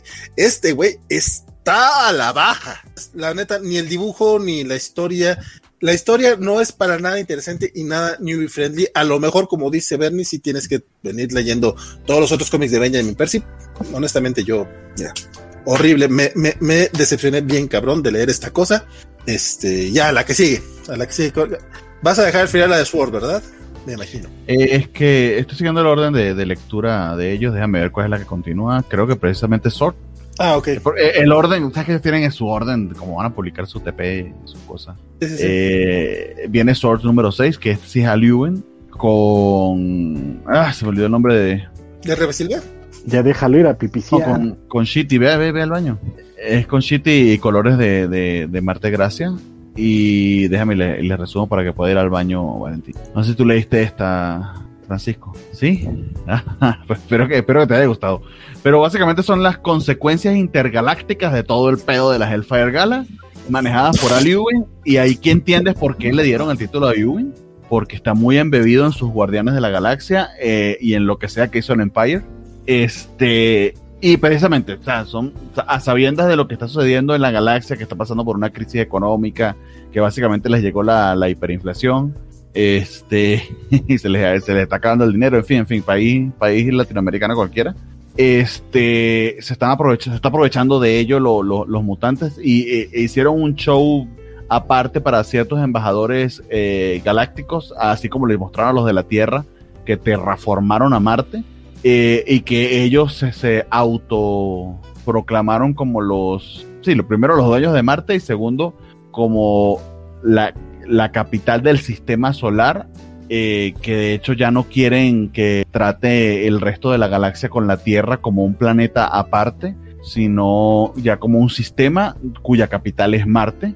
Eh, ciertamente se están metiendo en una broncota los mutantes en el sentido de que están haciendo a un lado bien bien gacho a la raza a la raza humana en ese sentido hay una plática bien bien interesante entre eh, eh, Doctor Doom y Capitán América que me pareció bastante relevante porque no hay que perder de vista el tamaño del, de, lo que están tratando de masticar los mutantes y del problema en el que se están metiendo casi que voluntariamente por estas ansias de poder.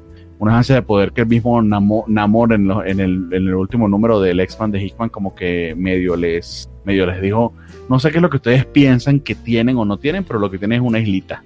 Eh, y que de por sí tienen un- inclusive hasta problemas internos que vamos a ver en, en Way of X en el siguiente número bien bien cabrones por estas ansias de poder y de conquista están dejando de lado ciertos temas sociales que deberían atender un poquito más. Eh, pero nada, o sea, se, siente, se siente esa, esa, las consecuencias de esa pretensión eh, y, de estos movimientos políticos, lo cual agradezco porque te dan una, una visión bastante interesante del scope de la historia que están narrando.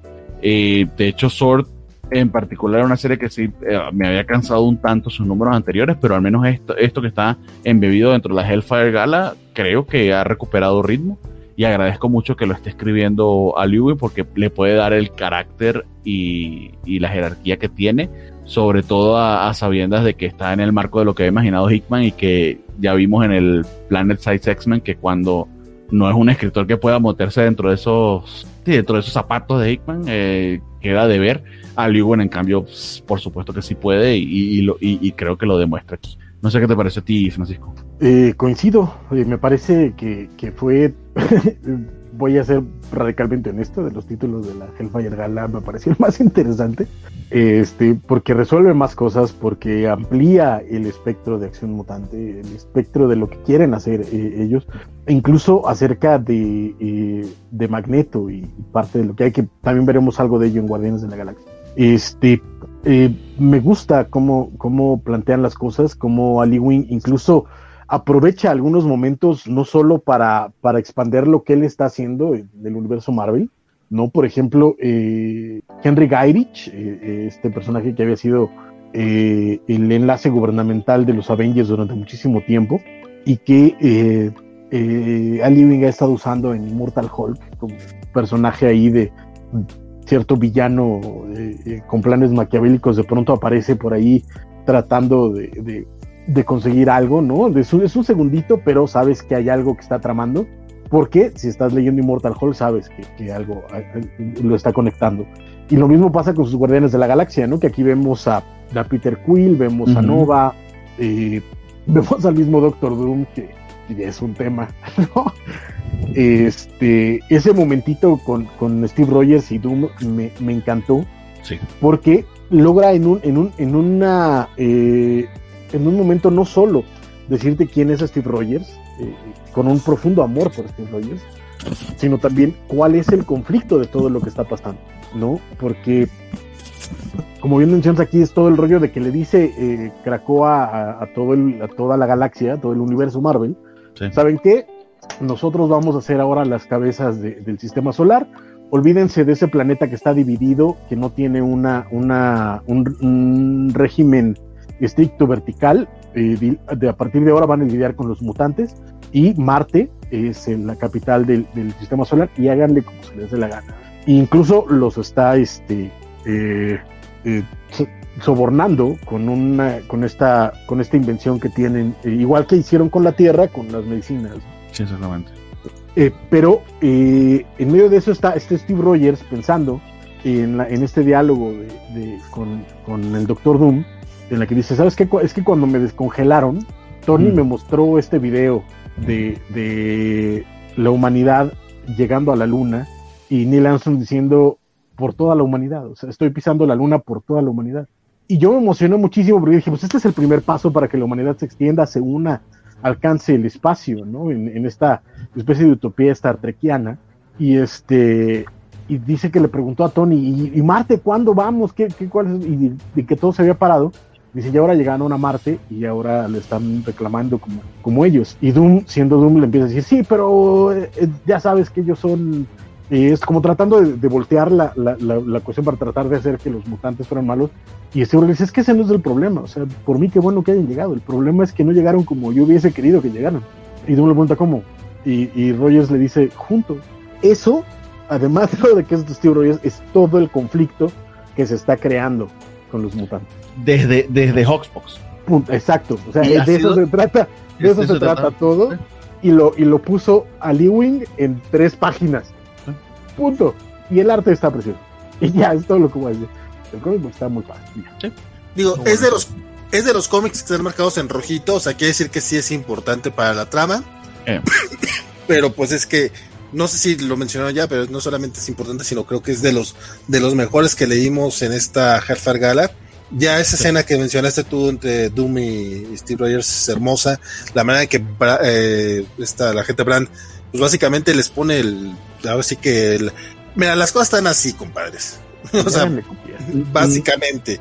No, y que eh, parecen de empresa grande. Nosotros somos el sindicato más mamalón. Los otros representan a tres pelagatos que no sabe si es verdad o no. Y negocia conmigo porque los demás no importan nada.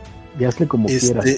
No sé si, no sé si revelaron quién es este, eh, básicamente la representante de, de Marte de Arcao, ¿cómo se llama? ¿Cómo se llama el Araco?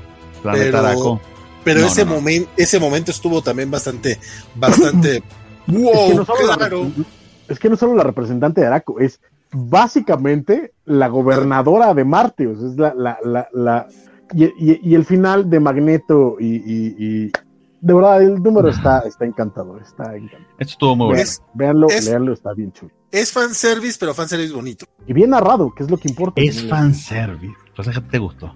Pero, pero está bien narrado. Sí, no, no, de hecho lo contrario, pero sigue siendo fanservice.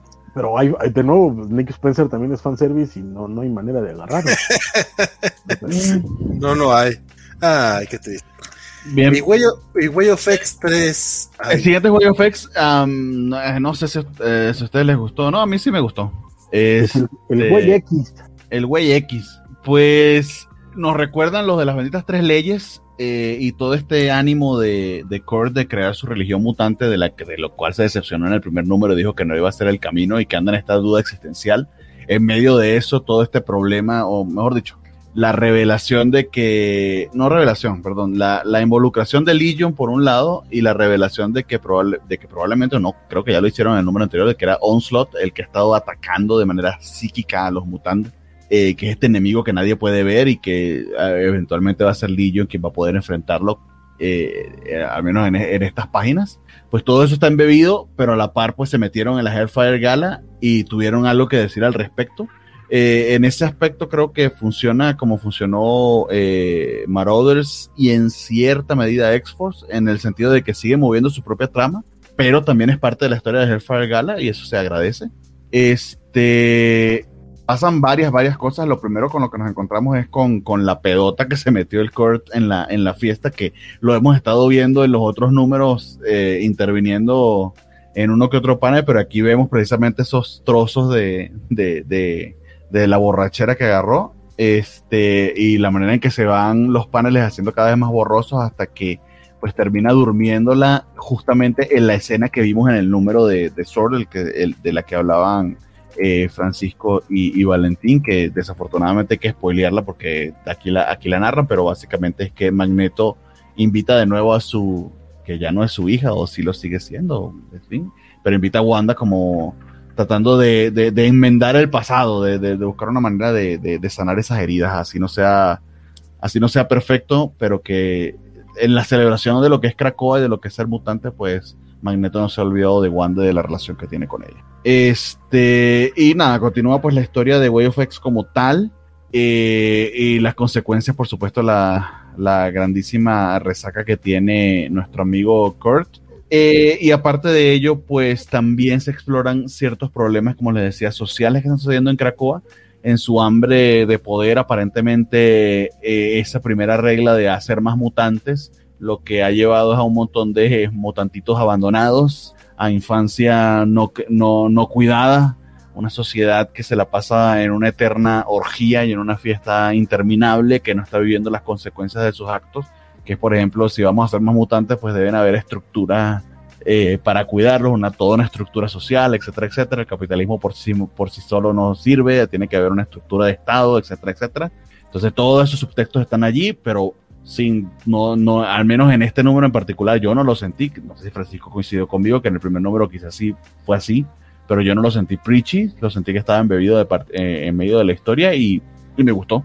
Me gustó lo que está narrando Way of en, líneas, en líneas generales, las intervenciones de Legion, la historia hacia dónde va, la amenaza de Onslaught, todo, todo está allí embebido y además la crítica, la crítica, mm, no sé si social, pero al menos de que lo que sucede en Cracoa no es tan ideal como pudiera parecer, que, que, que hay, hay grietas por todos lados. Entonces, en líneas generales, eh, bien Way of X, me gustó.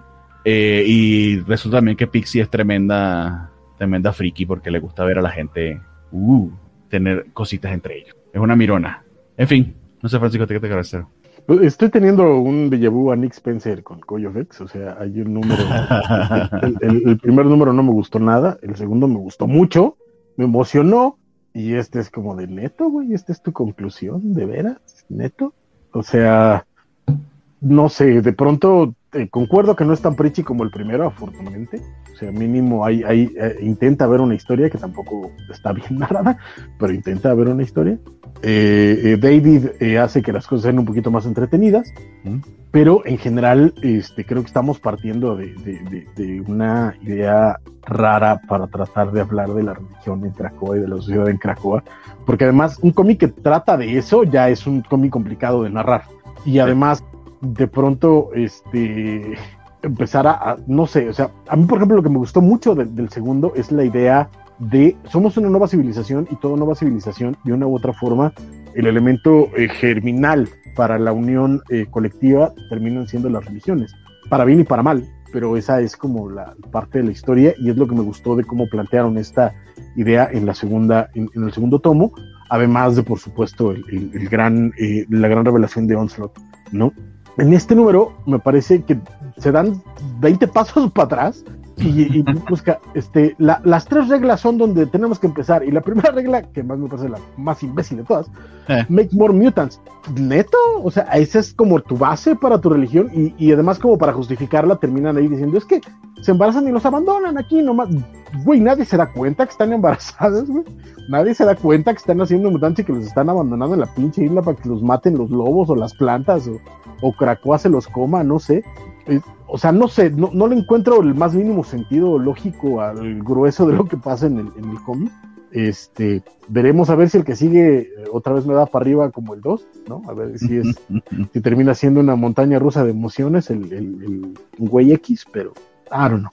No, no, no me, no me convenció. Pues yo creo que precisamente como se encuentran en ese estado de que la, la muerte ni siquiera importa, que no hay consecuencias, pues puede ser que sí, que estén llevando ese, a ese punto de, Correcto, pero de, no- de, de, de, de, de- de- de- de despierde moral, pues no sé. Correcto, pero terminas a- hablando eh, en una. eh, para empezar, o sea, entendiendo que Corte es muy católico, ¿no? Ah, Eh, por ejemplo, terminas, o sea, cuando terminas de. Estamos viendo el paraíso y tú armas un burdel, pues sí, ¿no? O sea, pues. pues sí, es parte del paraíso. Ajá, güey. pues un paraíso es. Bueno, pero no, la estaba, la estaba, ¿no? la estaba persiguiendo porque estaba repartiendo condones, parece, de verdad, parece la iglesia. Ajá, que es como, o sea, también, y es, eh, es que termina siendo eso, ¿no? Y está repartiendo condones porque resulta que la gente que se, que se embaraza y tiene bebés en Cracoa deja los bebés en el burdel. los, Really? está, los está abandonando, o sea, nadie, le, nadie está La- pelando los like, bebés. like, really?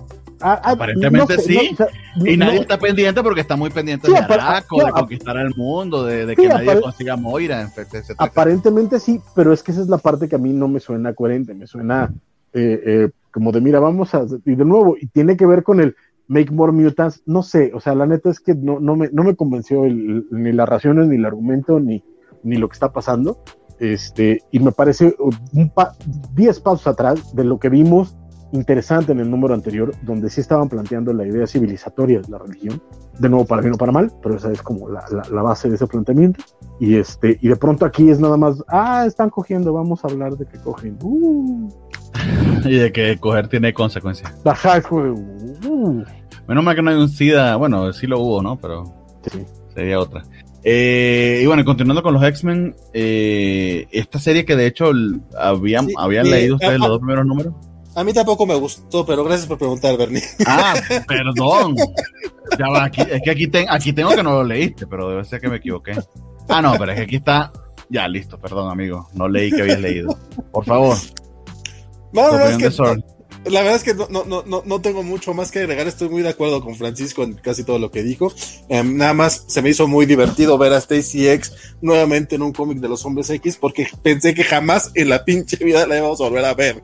Eh, fuera de eso, este, pues mira, qué, qué cagado. La verdad es que sí, este cómic me, me aburrió mucho. Obviamente, eh, tampoco tiene nada que ver con la Hellfire Gala. Incluso No, sí. esos, esos, esos momentos de, de Kurt borracho eh, ni siquiera me dieron risa. O sea, entiendo que eran comedia, este, pero creo que no, creo que Simon Spurrier no, no se le da esa parte de la comedia. Digo, es muy bueno en otras cosas. Espero yo que más adelante veamos algo mejor. Dime, Fresco. Deja el blazer. La comedia que negra que se el- le da muy bien. Ah, bueno. negra se le da muy bien. A lo mejor. Este, antes, antes de continuar, Bernie nos pregunta, este, Mario Alberto, que si recomendaríamos un TP de la Hellfire Gala. Va, Este, va a salir en un TP. Creo que va a ser como Tenosor, que va a ser. es Chonchito. complicado. La verdad es que hay los números importantes creo que son muy buenos. O por lo menos pasan cosas interesantes. El de X-Men ya, ya he dado mis opiniones. Eh, pero como evento solo, no, compadre. Más bien es que tienes que estar siguiendo X-Men. Si no, pues la verdad es que no, no te lo recomendaría. Es que ya a estas alturas, si estás, si estás coleccionando y siguiendo todo lo de Hickman, es que tienes que leerlo. Es como que no. Funciona diferente a Ten of Swords en que solito no se sostiene.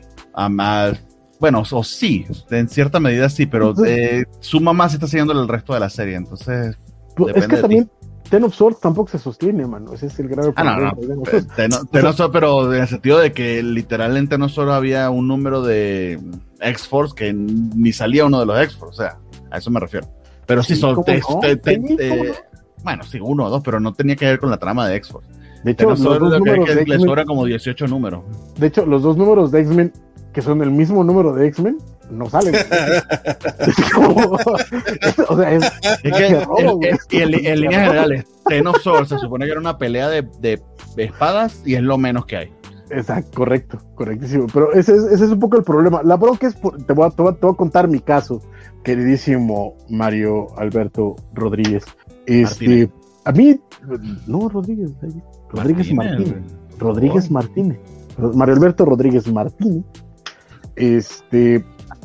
te- tengo tengo mi, mi, mi hardcover precioso de Hawkspox, que, que ese, ese sí lo tengo con todo el amor del mundo y todo el cariño y tal, y me gusta mucho. Y en cuanto salga, por ahí de octubre, noviembre, si es que sigo teniendo dinero, el, el ómnibus de los X-Men de Jonathan Hickman, que van a ser todos sus números del 1 al 21, menos los de Ten of Swords, y sus Giant Size X-Men, todos en un volumen pasta dura, oversized, me lo voy a comprar. Pero, como no están esos números de, de Ten of Swords, en este pasado Prime Day estuve así de comprarme el Ten of Swords. Uy, no. Así. Y el, y el Ten of Swords lo odié con el alma. O sea, Y Semana cuesta a como- y semana en mil- este- 1200 pesos, esa madre. estaba en, esta- estaba, estaba, estaba en mil pesos y con 30% de descuento. Ah, ah, sí, maravilloso. Entonces, de nuevo, 700 pesos, pero, este, de nuevo, es un cómic que cada semana aquí lo estuve escupiendo. Pero Es cierto. estuve así de comprarlo. Así. Probablemente me pase lo mismo con la Hellfire Gala, que tampoco es que sea mi favorito ni me guste mucho, pero, pero Es que si quieres, si quieres tener la historia de todo el ron de Hickman en los X-Men, es que son partes fundamentales. Ese es el peor. incluyendo los dos números de X-Men, que es el mismo número y donde no salen los. No, el mismo número con tres letras diferentes. Una mamada. Eso es, es- es de verdad, yo quisiera que alguien lo compre para ver cómo se ve. Y estuve así, así de comprarme esa madre. Así. Anyway. Por ti, amigo. Sigamos con los X-Men, pero los X-Men de los Simonson. Ok, este, yo no, yo no le llegué, pero veo que Francisco sí. Me emociona el que Y- sigue, compadre. El que sigue sí está, está bien Padriuris, a mí también. A mí también me- pero son, son miniseries de dos números. Los dos primeros son los de Inciesta que ustedes adoraron y que era eh, fundamental para completar su infancia de los X-Men. Que menos mal que les dieron esa respuesta porque sé que no lograban dormir sin saber. Su, su infancia me suena un montón de gente. Este, yo ya tenía pelícanos en la bahía en ese momento. Nada más quiero dejarlo. Este, Y ahora vienen los Simonson también a completar una historia que se habían quedado con las ganas de completar. Mentira, necesitan el cheque. que además Bueno, no tiene, que además no tiene el más mínimo sentido, porque la idea aquí es que lo que nos querían decir era, eh, eh, se supone que nos, lo que ellos se quedaron con ganas de contar, hasta donde yo tenía entendido, era el origen de Apocalypse, porque eh, después de que ellos se salen de X Factor, eh, Claremont hace lo que se le da la gana, y este, y, y Apocalypse terminó yéndose por otro lado, y cuando se va a Claremont, a Lovedale y a Niciesa también les vale pito, y hacen lo que quieren con Apocalypse. Entonces, este, el problema es que los dos números no hablan del maldito origen de Apocalipsis. ¿Qué? Dos números, son dos números. Pero ahí dice en Sabanur. I know. O sea, aparece. aparece. Pero no tiene absolutamente nada que ver. Es más bien como el origen de la nave. Recordaremos que para este momento en X Factor, este, X Factor le había robado una nave Apocalipsis, que era una nave que estaba consciente, ¿no? Era, era una nave viva, digamos. Este, y aquí la idea es que pues, te la pasan peleando, se la pasan peleando con Cameron Hodge. ¿Quién diablo se acuerda de Cameron Hodge? Sabemos que Cameron Hodge no va a hacer nada. No, pues, pero no es lo que están Nadie. haciendo, ¿no? Este, y eh, la nave está pasando por unos cambios bien raros y, y Apocalipsis dice, ah, es que tiene que ir a ver a sus, a sus este, creadores. Y tú así de, pero pues que no la creaste tú, carnal. No, no, no, yo nada más me la encontré. Este, me pareció chida y me la robé. Y resulta que al final, eh, spoiler, y no me importa, resulta que la nave es una creación de los celestiales, entonces va con todo X Factor a ver a los, a los celestiales. Y se supone que esto es lo que pasa antes del número 34 de X Factor, número 74 de X Factor, que no tengo maldita idea que tiene que ver, porque hasta donde yo recuerdo no salen los celestiales en X Factor. Pero el origen de, de Apocalipsis no aparece. Entonces, no, sea, no entiendo qué. No, no sé qué onda, pero eh, me gustó ver algunas páginas muy bonitas de Simonson, otras bastante culeras, pero hay unas muy bonitas. Y, y ya.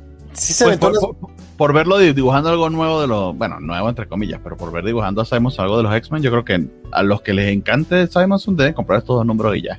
Por eso nada más. Pero bueno, Fíjate que Es que- yo no sé, porque yo, Ah, y descubrimos, perdón, y descubrimos que Nate tiene poderes. este, yo, yo el arte de Simonson en Ragnarok lo estoy amando, pero todo lo que hace para Marvel no, no, no creo que le dedique, no le dé el mismo amor, o sea, como No, que, pues no, no. aunque sí es este, bueno, yo creería que este, que estos números les les iba a meter un poquito más de cariño, no, no lo no veo tanto. Pero si tú dices que hay algunas páginas buenas, a lo mejor les echo el ojo. Ah, aún No, no, con no. la advertencia que ya dijiste que no tiene nada que ver con lo que prometían. Exacto. O sea, es que, por ejemplo, si te das cuenta, la verdad es que sí, eh, eh, cosas que, por ejemplo, yo he visto que le fallan en otros lados, como es la anatomía, y este, y algunas cosas de pronto, sí hay, hay paneles donde se nota, pues ya no, como ese ángel, por ejemplo. Pero en otros lados hay, eh, eh, hay momentos donde dices, mira, aquí, aquí puedo ver al Simonson de antes, poquito más, más torpe, poquito más este, cansadón, pero todavía tiene con queso, ¿no? Este, No, bueno, es que el señor tiene, tiene callo. Sí. Pero el problema es que compáralo con algunos números que hizo, por ejemplo, de New Avengers o, o Ay, en ay, otros que dices, su- que dices, no, a, a- a mi carnal se le rompió la mano. los ¿no? Vengadores, los Vengadores que hizo con Bendis, La neta- la neta, la neta, yo creo que los hizo porque odia a Bendis. O sea, tenías a, Brian Michael diciendo, no, estoy emocionadísimo, voy a trabajar con Simonson. Estaba. Pobre vato estaba contentísimo de que iba a trabajar con, con uno de sus ídolos. Y se nota que Walter Simonson dijo, sí, güey, ahí va. O sea, le escupió, le escupió en la cara al pelón. Pero, pero, pero esta sí está padre, esta sí está padre, este, pero sí sale muy vieja, no tiene sentido, o sea, básicamente lo mismo que dijimos de los primeros dos números de, de, de, de. Inciencia y, y, y Venice. ¿cuáles son Lo los siguientes dos de estos que, que a ustedes sí les interesa? X Factor, X Factor por Peter David. ¡Wow! Es, eh, Ah, ok. Recordaremos que eh, Peter David sale por la puerta chica de X Factor porque se pelea con los directivos de, güey, ya déjenme de meter este eh, crossovers a cada rato porque estoy contando mi historia y tengo que andar viendo que chingue, ya déjenme en paz. Y Bob Harras lo corrió culeramente. Entonces eh, va a tener también dos números para contar lo que, cómo quería cerrar el su X Factor. El mismo Bob Harras que corrieron culeramente. Exacto. Y que después se fue a decir. Eh, Para que lo Bob corrieran Harras- culeramente. Bob Harras, SOV, le dijeron, en, le dijeron en, en- en unas viñetas de Marvel. Don Peter David dice Félix Farsar, y sí, la verdad es que. ¿Dibujado viendo- por quién? Ay, cabrón, eh, no, no, y en Medina, No, pues creo? se trae- no sé. No, porque se traen al artista, o sea, porque lo que están haciendo se Ah, no. supone. No, no, no, según yo no es, eh, no es, no, no es Joe Quesada.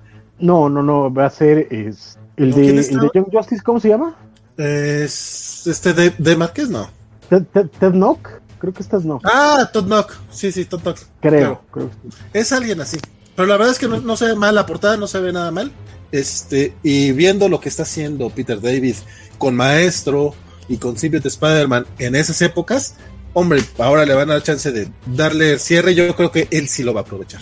Espero. Ojalá que sí. correcto, correcto. Trabaja comúnmente con Greg Land. Este, no, ahorita nada más en No, nada más en. Ajá. Sí, sí, sí. Dice Alex, Alex Argandona.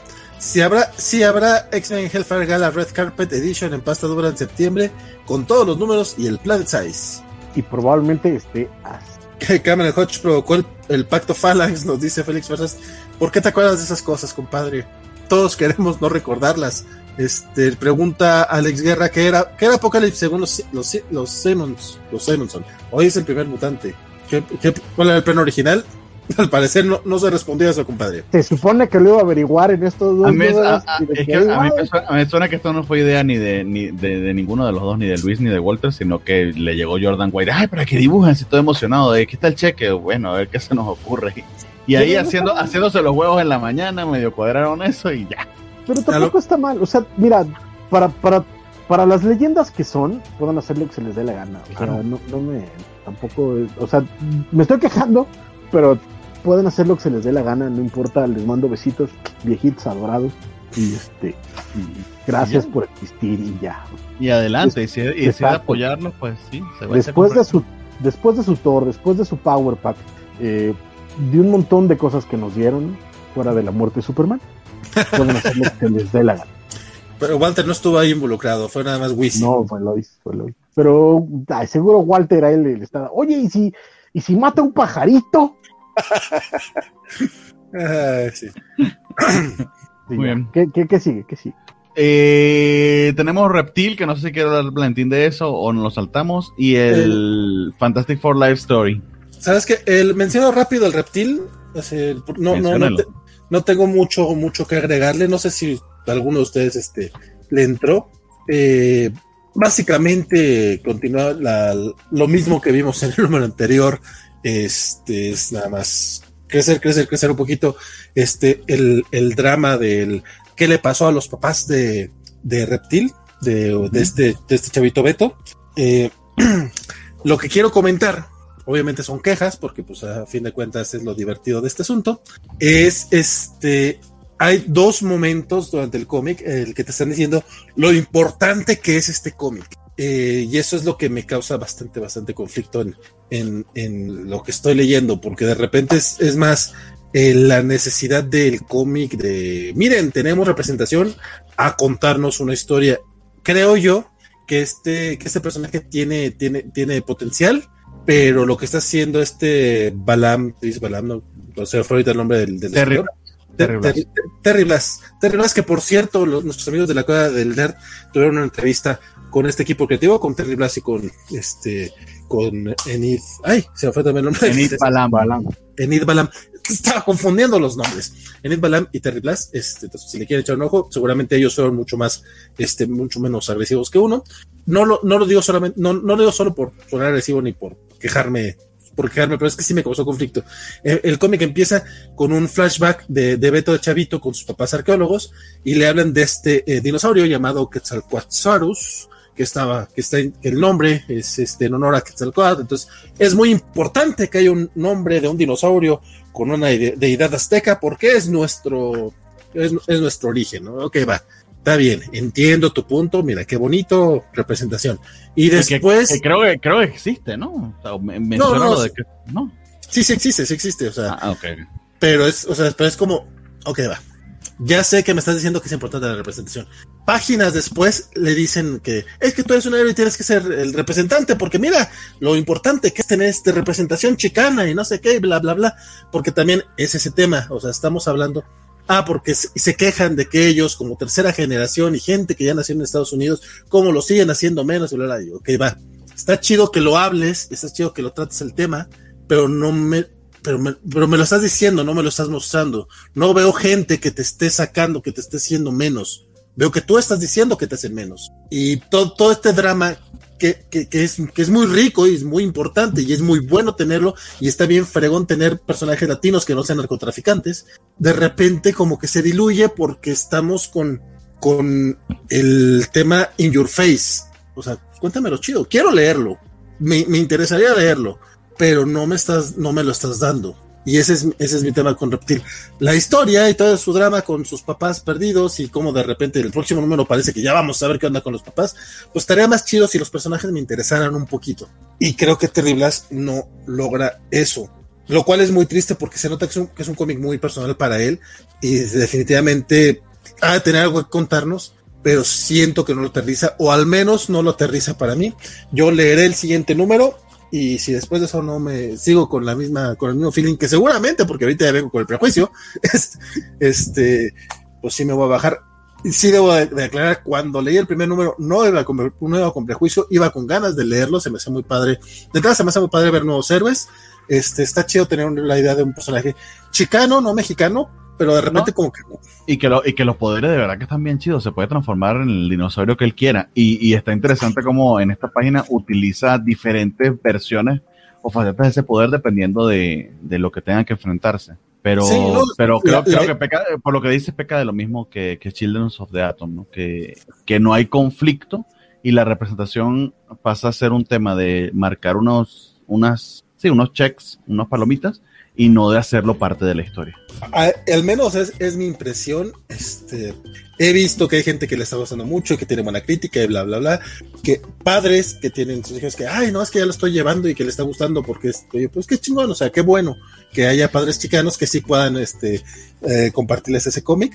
Eh, Incluso hubo por ahí gente que me tocó ver que, que estaban este, etiquetando a Panini Comics, gente que, definitivamente no tiene idea de, de, las cosas acá en México, porque no tienen por qué saberlas. Este, ay, diles a los de Panini Comics que te publiquen. Güey, ese cómic de Marvel, eso va para Smash, pero bueno, probablemente, pero, pero de todas maneras, es, es que también es eso, o sea, si es un cómic chicano, no va a pegar igual para el mercado mexicano porque no son mexicanos. Son, eso es algo muy triste para los chicanos, honestamente. yo sé que también ese es un drama que tienen ellos y que creo que tampoco se está representando aquí ese rollo de que no sienten ni de aquí ni de allá.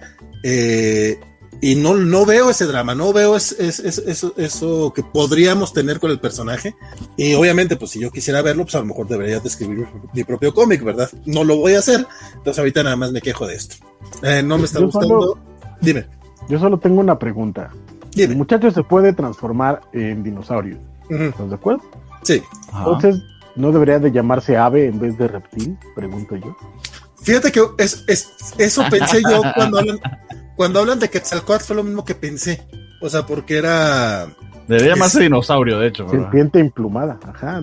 E, era la serpiente emplumada y hablan de eso. O sea, de que era una de las aves más grandes, la Quetzalcoatl, que de 14 metros de, de ancho, una cosa así por el estilo. Y lo dije, ay, güey, digo, yo sé, yo sé que como cultura pop tenemos este, estos dinosaurios de Jurassic Park, son los que tenemos en la mente. O sea, digo, no solamente de Jurassic Park, sino durante mucho tiempo hemos tenido esa representación y hasta recientemente, que probablemente recientemente será unos 40 años, pero de todas maneras, no, no, no ha, como 70, carnal. Pero no, no ha permeado la idea de que los dinosaurios serán, eran emplumados. Pero justamente jugando este, pero jugando con este drama del, de, bueno, con este, con ese detalle que Chalcoatl, es como, pudiste haber manejado eso y a lo mejor jugar con distintos dinosaurios y algunos emplumados, hubiera estado chido como parte de tu herencia azteca, que también es como, que los aztecas no somos mexicanos tal cual, había más, este, había, había, había otros, había, había, otras, otras civilizaciones más, allá de la azteca, pero bueno, este, es la, principal y es la, la del centro del país. Pero, no sé, me, me causa un poquito de... Mira, por, por, eso los traicionaron todos, fíjate. Chilangos, chilangos desde, desde la prehispanía. Por, por, eso fue fácil para Hernán Cortés convencer a los demás, fíjate. Exacto. Va a llegar alguien a convencer a los regios. Ay, los regios es otro tema. Saludos a los amigos de Monterrey. Pero, ay, cabrón. Pasemos a lo que sigue porque si no se va a poner muy denso y ya se lo está Era, era, un comentario rápido de Reptil, me imagino. Fue queja. Fantastic Four, Life Story. Life Story. Mark Russell, ay, ay, ay. No sé. Uh, Hablan, hablando de, hablando de, de, comentarios en tu cara, se, sí se fue por la metáfora muy fácil de es la mujer invisible, de verdad invisible, y te lo dice como tres, cinco veces y como, Mark Russell puede hacerlo mejor. O sea, ok, a lo mejor Terry Blas no puede, pero yo sé que Mark Russell podría hacerlo mejor.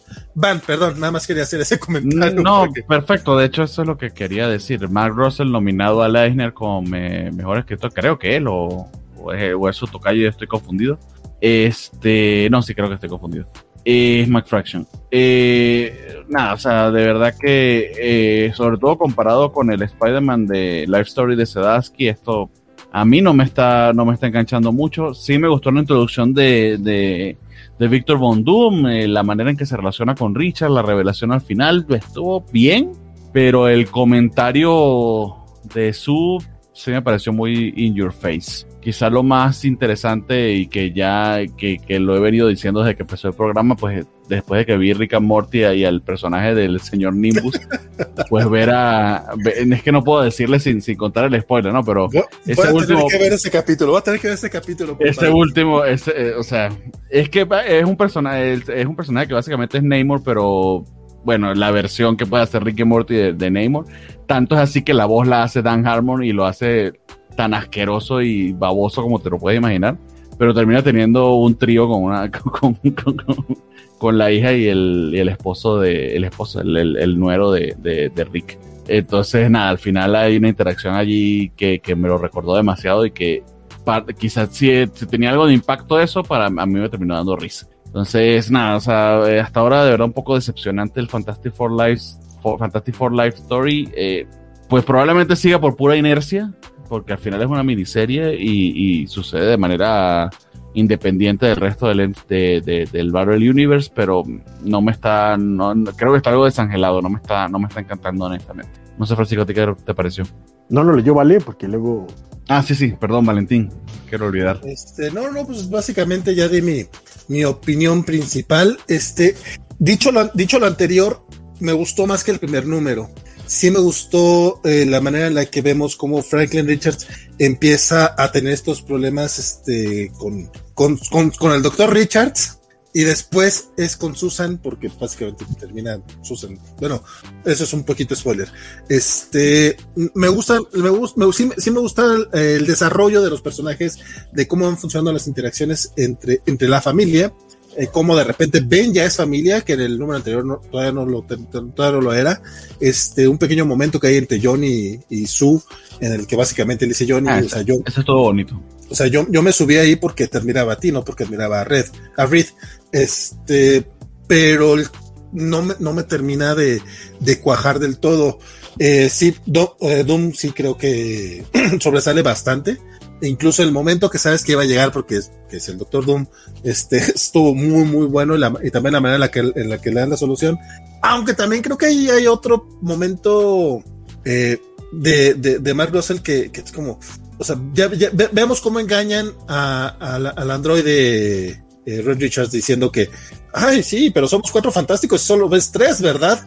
O sea, haciéndole creer que estaba ahí la mujer invisible, que aparte no estaba porque la tenía en la casa, porque Red Richards, es un machista de lo peor de los 70, este, y ya lo vimos, y después se lo platica Doom para que sea parte del, de la resolución final.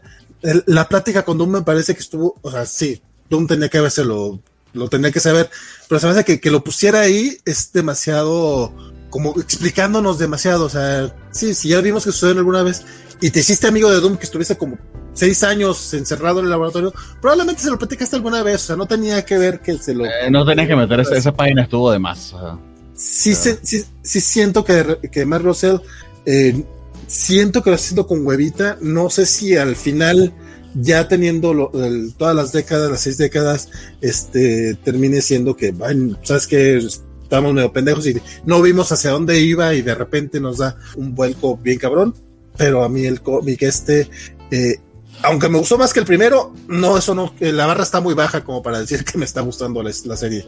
Igual que tú, sí la voy a leer porque es más Russell, porque son los cuatro fantásticos y porque son seis números nada más, pero no me está encantando. No. Concuerdo básicamente con todo lo que están diciendo. Este. Story. Ah, bueno, y se, y se pelea Reed Richard con Carl Sagan. Creo que es Carl Sagan. ¿no? Eh, sí, pero no, no se pelea, nada más como que platican. Ah, bueno, sí, le da una pipichetada ahí. Y, y, me, y me, cae mejor que este. Que esa, esa, parte es la que no me gustó. Porque de pronto esta, esta visión paranoica de Reed no me late. Cuando él está mucho más cercano a Carl Sagan que, que, esto. Exactamente, pero, sí. De nuevo, este. Eh, yo creo que lo que podría decir para definir todo el life story es decepcionante. Y no es tanto, y eso hay que decirlo, no es tanto culpa del cómic per se, sino de las expectativas que nosotros nos creamos cuando leemos que lo va a escribir Mark, Mark Russell. ¿no? De pronto, en este, en este, en este número ya empezamos a ver algunos chispazos de Mark Russell, de pronto los momentos de las peleas por los derechos civiles donde está este eh, su, eh, algunos momentitos de cuando hablan de la política, de, de lo que está pasando en el mundo, de, de la guerra, etcétera, pero termina sin, sin amarrar en, en, lo que, en lo que tendría que amarrar. Entonces, este, termina tirando para todos lados, inexacto, y, improbable. De pronto abandona personajes por páginas y páginas y páginas y termina sintiendo que, que lo que te está contando termina siendo un chiste de una sola línea y, y siendo los cuatro fantásticos y un life story tendrías que, interesarte por todos y la verdad es que no lo está haciendo. A menos que conoces a los cuatro fantásticos y, y quieras ver qué va a pasar con ellos, la verdad es que los demás personajes no te importan. Eh, en fin, fallido, eh, veremos a dónde va, yo también, pues, bueno, lo seguiremos leyendo, tal vez lo que yo podría proponer es que si los siguientes números siguen igual de aburridos o de malos, esperemos hasta el último para hablar de ellos, este, pero de ahí en fuera, decepcionante. Es que si estabas esperando al Mark Russell de, de Imperius Lex, por ejemplo, eh, no, es que no le están dando chance. O sea, Ajá, no le están dando chance de ser el... Yo no sé qué tanto no le están dando chance como que él eh, eh, está entorpeciendo la historia por sí mismo. Porque nah, Chips Darsky lo hizo muy bien y no, sí. y no tenía nada. O sea, creo que lo bonito de estas historias que son como, a final de cuentas, historias imaginarias o Ellsworth o, o What Ifs, como lo quieras ver, tienen la ventaja de que pueden hacer lo que ellos quieran sin tanta interferencia editorial. El problema es que creo que Mark Russell está tirando a, a, a demasiados lados. Tiene demasiadas mm. dianas y no, y no logra atinar a ninguna de, de, forma correcta por estar atendiendo varias cosas que se le están empelotando en la cabeza, ¿no? De pronto esta, esta idea de Galactus ya se siente más pesada que entretenida sí. y hace que todo lo demás se entorpezca. Entonces, creo que, creo que sí es culpa de Mark Russell, este, pero ya veremos a dónde lleva. Pues ojalá, ojalá logre enderezar barco, porque nuevamente es un buen escritor que regularmente tiene buenas ideas. Este, lo más malito que le había leído creo que había sido el Second Coming o el o incluso los de Wonder Twins, y aún así esos tenían algo que contar, tenían, tenían tema. Y aquí el tema social que estoy viendo nada más el de la mujer invisible, y neta, me parece muy torpe. Queda, queda torpísimo, porque además el, el, twist del final, después de todo el drama de, de, de, de supuesta eh, subyugación femenina, en lo que termina es como de neto, güey. O sea, neto, terminas en eso. Yo, porque además, y eso es lo que voy con las demasiadas miras, porque si es algo que si eres fan de los cómics, tiene sentido porque, ah, mira, ellos dos y ah, pero este, fuera, fuera de eso, en lo que te está contando no tiene sentido. y termina entorpeciendo al personaje, que es lo peor del caso, o sea, termina volviendo al personaje un mal personaje y hace que todo lo que te construyó durante el número termine siendo mal. En todo caso, vean el capítulo de Rick and Morty y después lean esto para que aunque sea se rían. este, coment comentarios rápidos porque hubo comentarios sobre Reptil, no me he dado cuenta. Dice Isaías Segundino que él, él quiere que le guste, pero pues no se puede. Estoy muy muy de acuerdo contigo, tengo la misma tengo la misma sensación. Carlos Villarreal dice que el dibujo es malito, este aquí también tengo que salir un poquito en defensa. En Balam es muy muy bueno, pero sí siento que aquí no. De hecho, los, los, los, los, incluso los personajes creo que está haciendo una mala imitación de Humberto Ramos, lo cual es triste porque Humberto Ramos realmente es muy bueno. Entonces, en Idbalam, no sé si se lo están pidiendo de manera editorial o, o, igual es nomás idea mía, pero sí le están saliendo este medio chafones. Félix Fasar dice que este si Don Humberto, aquí se refiere a Humberto Ramos, no a Reptil, eh, puso a la Red Locus de Champions como heredera de los guerreros de las piedras de Teotihuacán y muy chapulina corada con chipote chillón y todo. Fíjate que a mí no me molestó la chapulina colorada. A mí, se me hizo, se me hizo cotorro el video. Alejandro Guerra dice que tomando en cuenta que según el meteorito que acabó con los dinosaurios cayó en Yucatán o por la zona, deberíamos tener más identidad dinosaurica los mexicanos. Compadre, simplemente la cantidad de dinosaurios que han encontrado en Torreón, en la zona de, de acá de la laguna, eh, la cantidad de huesos, aquí hubo mucho dinosaurio, pero bueno, ese es otro, o tema y sobre Fantastic a, a, aún, aún, los hay, aquí traes hablando. Exacto. Hay, hay, un montón de dinosaurios que están en la Cámara de Diputados, gubernatura. Sí, Fantastic Four ah, bueno. Story, dice Samuel Franco. Y nos preguntan que si ya no habrá alguien que pueda tomar Cuatro Fantásticos y hacer una carta de amor con ellos. Ah, alguien preguntaba que si no estábamos leyendo los Cuatro Fantásticos de Slot. Eh, compadre, yo intenté leer ahora con. ¿Sí, ¿Lo estás leyendo ahorita? No. Ah, oh, esperen. ah ok, que ahorita vienes, pa. Eh, yo, yo, este, yo intenté leer ahora con la boda de, de Doom, eh, pero me faltó el número anterior y no lo he comentado porque se me hicieron así medio, medio medio, no está mal, pero no me, no me dieron como para comentarlos algo bueno o algo malo. Y Pedro dice que ya llegó bandita, buenas noches a toda la comunidad cobachera y a los tres maestros del cómic. Compadre, favor que nos haces, saludos, este, donde Maestro, estés, donde no. estás, esperamos que te haya ido muy bien. Y Francisco, viene a presumirnos ¿Qué, ¿Qué, fue lo que nos presumiste, Francisco? Ah, de, es que de lo que cayó, antes del, antes del Prime Day hubo una oferta en Amazon gringo de 3x2. Y me, me compré el oversize hardcover de Fantastic Four de Dan Slot, que aunque yo también leí los primeros tres y no me gustaron mucho, pues mira, es un, es un oversize hardcover y, y el vicio es el vicio. ¿Cuántos trae? ¿Cuántos números? Eh, 12. Del 1 al 11 y el especial de la boda de, de Ben Grimm. De Ben. ¿Con, se ¿Con, quién, ¿Con, quién, se casó Doom? Spoiler, compadre. No, este se iba a casar con, con una segunda al mando. Se casó con Mr. Nimbus. Creo que al final sí. no se casó. Creo que, creo que al final no se casó o algo así. Algo, algo, algo hubo drama en el último número que todavía no leo. Fíjate que los que yo leí durante Empire me gustaron bastante, ¿eh? la neta es que creo que era de lo mejorcito de ese momento. Yo creo que lo que he escuchado es que está irregular la serie, pero sobre todo porque no ha podido conseguir un artista que lo acompañe Dan Slott. Que es lo lamentable, porque supuestamente habían anunciado que Sara Pichelli, no sé qué, y nada más creo que hizo tres números y valió. No, y a, a, RB Silva también lo iba a acompañar, pero no sé si hizo, si es que hizo alguno o no, rumor, no sé. Los de Paco sí, Medina ¿no? estaban, estaban bonitos.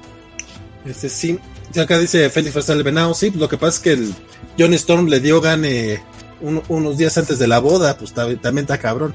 Dice, ya secundino, todos quedamos en esas ofertas, así acabo yo con Doctor Strange de Donny Cates. Johnny otra vez. Bueno, ¿qué sigue con Bernie? Bueno, comenzamos con los indies. Eh, el primero que tengo en la lista es de Boom.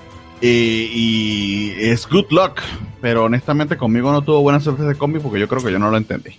Ah, qué bueno que no fui el único. Pensé que iba a ser, pensé, que, pensé que iba a ser acá el. Ay, no, no, o sea, están estableciendo el mundo, pero ay, excesivamente verboso y a mí me perdió. O sea, imagino que en algún punto explican de qué va esto, pero.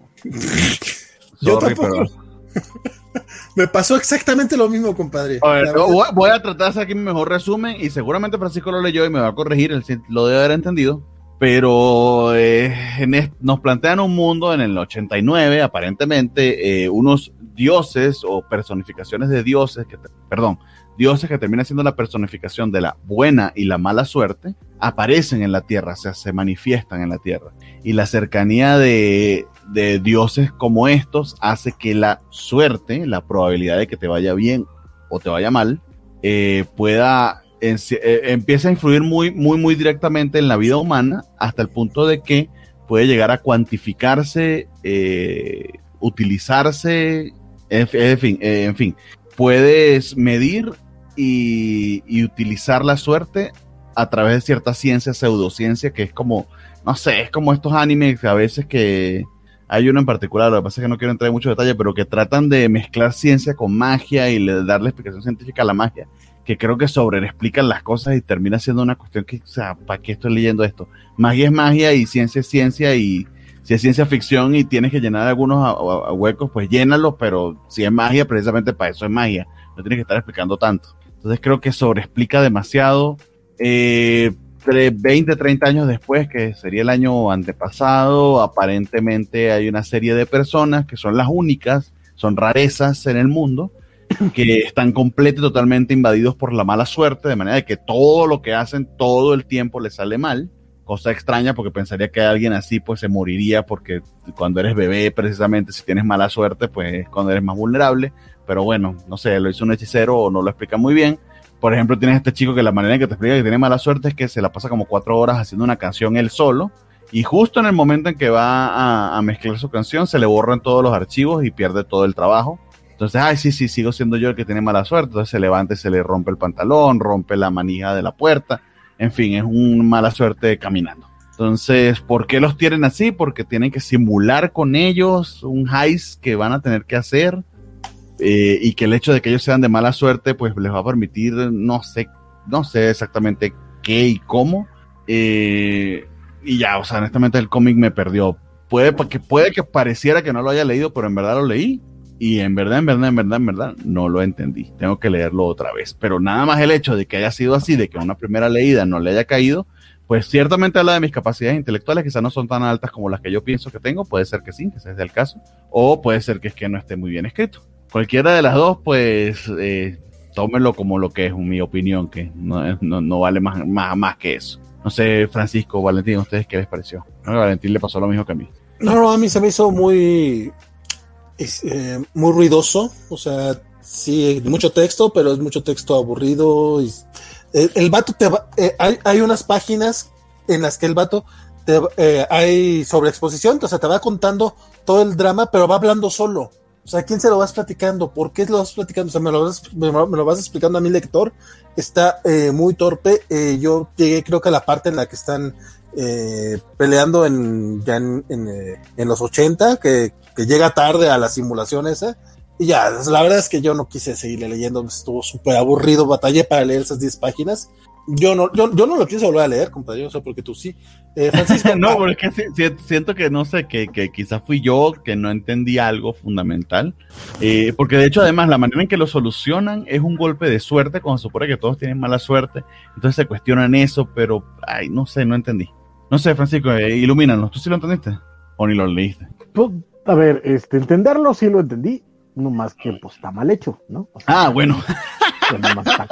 o sea, eh, la idea a, a, es una de estas, lo que llaman los gringos Big Concept, ¿no? Eh, y sobre el cual construyes una historia. El Big Concept es eh, hacer la suerte algo eh, cuantificable. Es decir, que puedes medir, tomar, intercambiar suerte buena y mala. Y todo esto está representado en estos dos dioses que llegaron a un pueblo y lo hicieron y a partir de haber hecho eso en ese pueblo, eh, la, la, suerte en el resto del mundo se vuelve algo, se vuelve una energía cuantificable. El problema es que no tiene sentido como lo plantean, en parte por algunas de las preguntas que ya hicieron todos ustedes, como por la resolución del problema, ¿no? eh, lo que termina siendo al final, al final de la historia. Yo la verdad es que aunque no me parece un mal cómic per se, este, me parece eh, complicado gratuitamente, eh, sí va a ser un big concept y tienes que filtrarlo lo más que puedas. Y aquí lamentablemente el big concept se come todo lo demás, a los personajes, a la trama, a la idea, al diseño, al dibujo, todo, porque no lo supieron filtrar hasta volverlo una idea lo suficientemente sencilla para que la historia funcionara. Eh, lo, lo cual, por cierto, habla mal de Boom, porque lo está publicando aparentemente sin un editor que se haya dado cuenta de eso. O tal vez es que muchas veces, y lo que pasa con este tipo de, de, obras es que cuando estás demasiado cerca, tú tienes las cosas muy claras. Entonces, este, a la hora de filtrarlo es complicado. Entonces es probable que también el editor les, ha, se haya tomado el, el Kool-Aid y, este, y les haya dicho, ah, qué buena idea, y, y a la hora de los cates no supo filtrarla para el lector final. Veremos qué pasa con las críticas, veremos qué pasa con las ventas, pero en general creo que el problema que tiene es ese. El Big Concept puede ser muy bueno, muy atractivo, muy interesante, pero cuando no lo filtras a su mínimo común denominador para que la historia funcione y tienes que tener demasiadas reglas en medio y demasiadas explicaciones y demasiadas cosas, la historia se va, se va a un carajo. Entonces, este, creo que es el problema principal que tiene eh, eh, este, este cómic, porque en general puede estar padre, la idea de la simulación está chida, la idea de, de nuevo, de, de, de que la, la, suerte sea una energía cuantificable. Pero ¿por qué, ¿por qué tenían que ser los de los que tienen mala suerte? ¿Por qué los que tienen mala suerte son los que tienen que ensayar esta simulación? En teoría, por porque los años. que tienen buena suerte no pueden entrar a esa área porque eh, eh, algo les pasa que se mueren. Y es uno de los problemas, es que de nuevo ese es el punto. Ah. No está, no está eh, filtrado al punto de este de que te quede todo abs absolutamente claro. un big concept, este toda persona tiene un tiempo de vida, digamos, aunque sabemos que no es cierto, pero digamos que todo mundo tiene un tiempo de vida, y ese tiempo de vida lo vuelves una moneda corriente. ¿Qué haces? Este, haces intercambio de tiempo y eso es lo que te pagan cuando trabajas y eso es lo que eh, pagas cuando compras algo, etcétera, y con eso es una película y funciona porque destilas el high concept a una, este, a, a una idea base que te va a llevar la historia y la trama te funciona. Este el problema es ese, que el high concept es demasiado grande y no lo supieron y por eso es confuso, por eso está raro, por eso es que se siente mal y por lo cual no voy a volver a leer un solo número de este. pues sí, creo que todos coincidimos en que no vamos a leer el siguiente.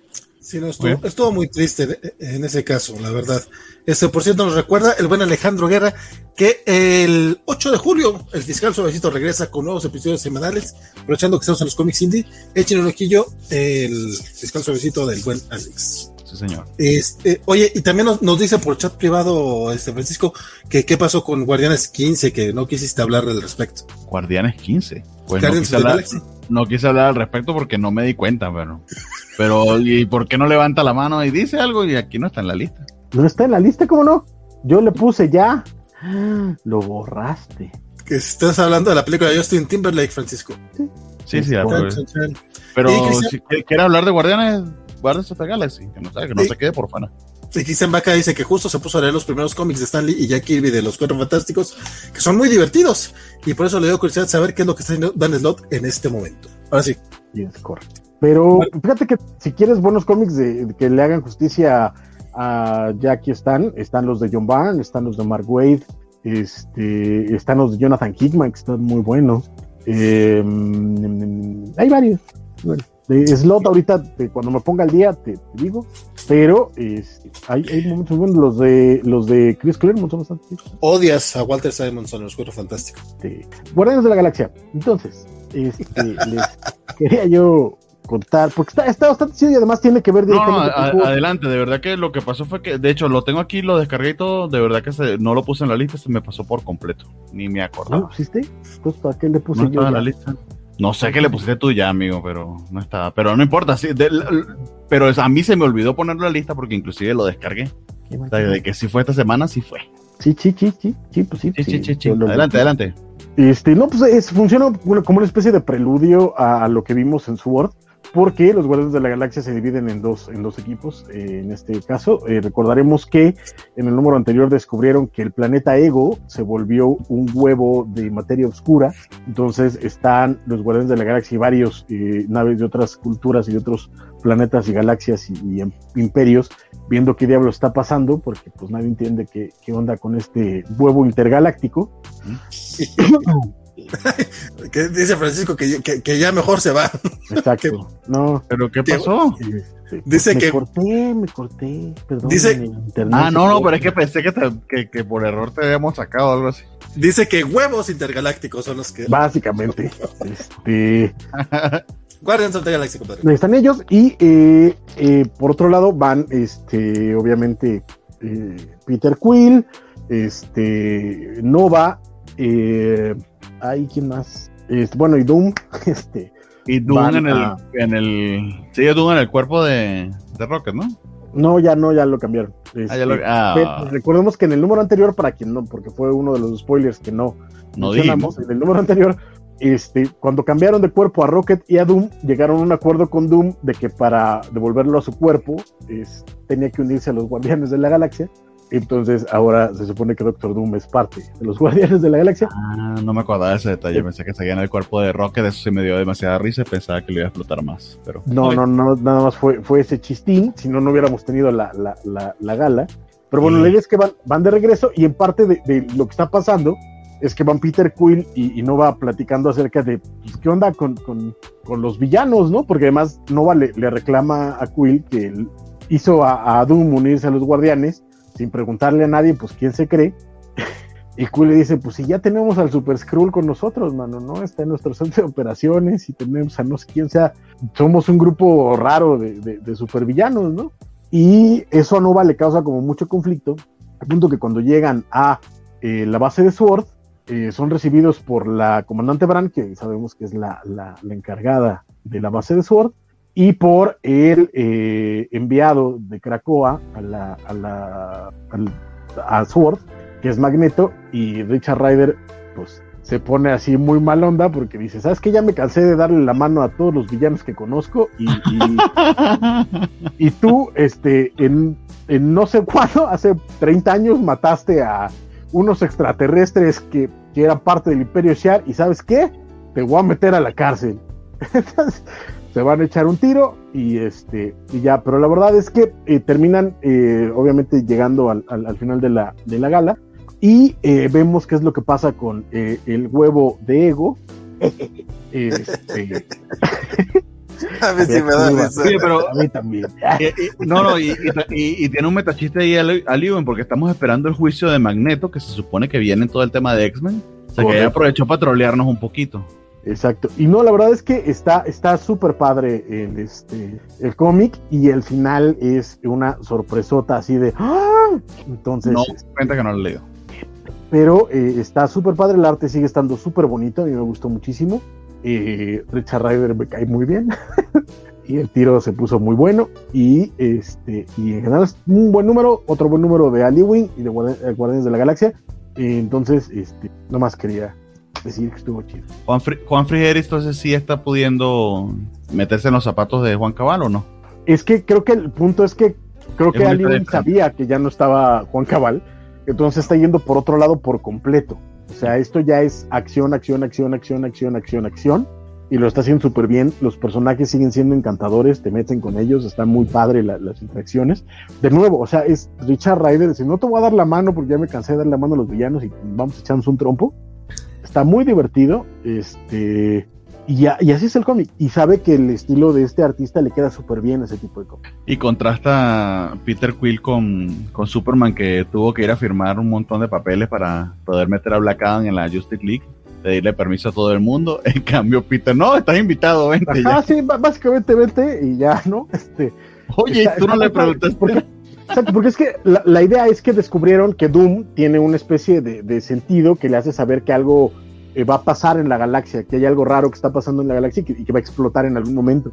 Entonces dicen, pues vente con nosotros y ayúdanos. Y lo que pasa al final está bien locochón y a ver qué hace con eso. Porque la neta es que sí está bien, bien, muy bien locochón. Dice Cristian Baca que por ese no comentarios de Francisco sobre la tapa de Walter Simonson en los Cuatro Fantásticos, ya le dieron ganas de checarla. Date. Marvel Unlimited, my friend. Mira el tamaño de ese huevo, dice Félix Farsar.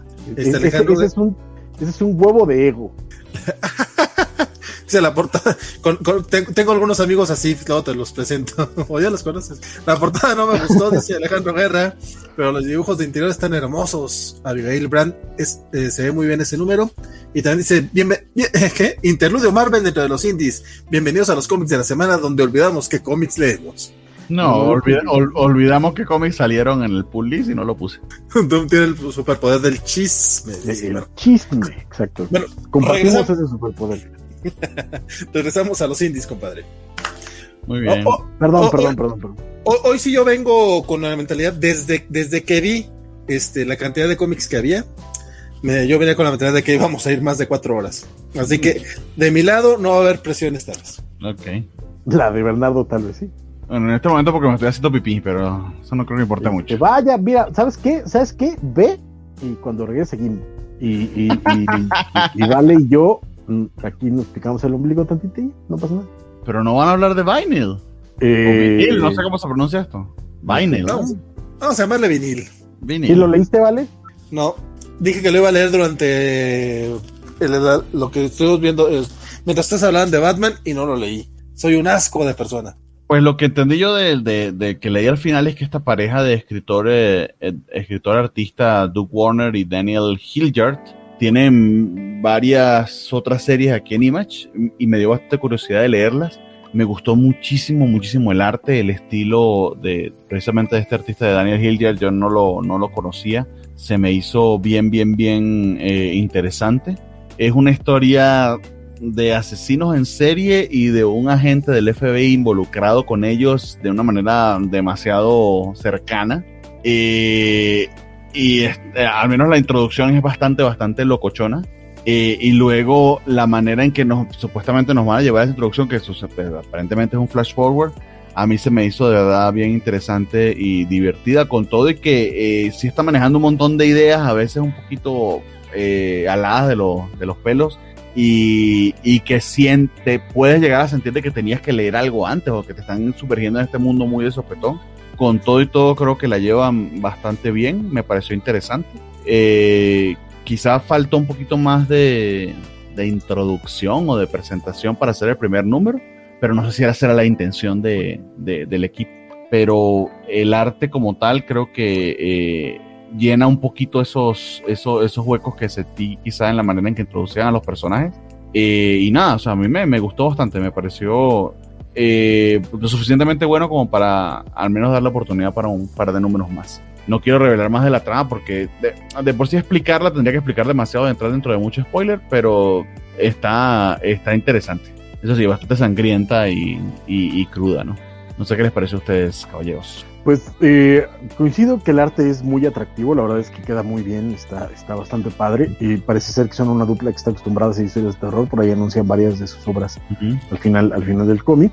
Este, pero a nivel guion me parece que es un poco bastante, o sea, entre, entre, un poco y bastante torpe la ejecución porque de pronto eh, da unos saltos de, de, de súbete a mi moto y vámonos tendidos porque no te, eh, no te da la suficiente información para que te enteres, para que sepas qué está pasando, para que te, incluso para que te intereses por algunos de los personajes.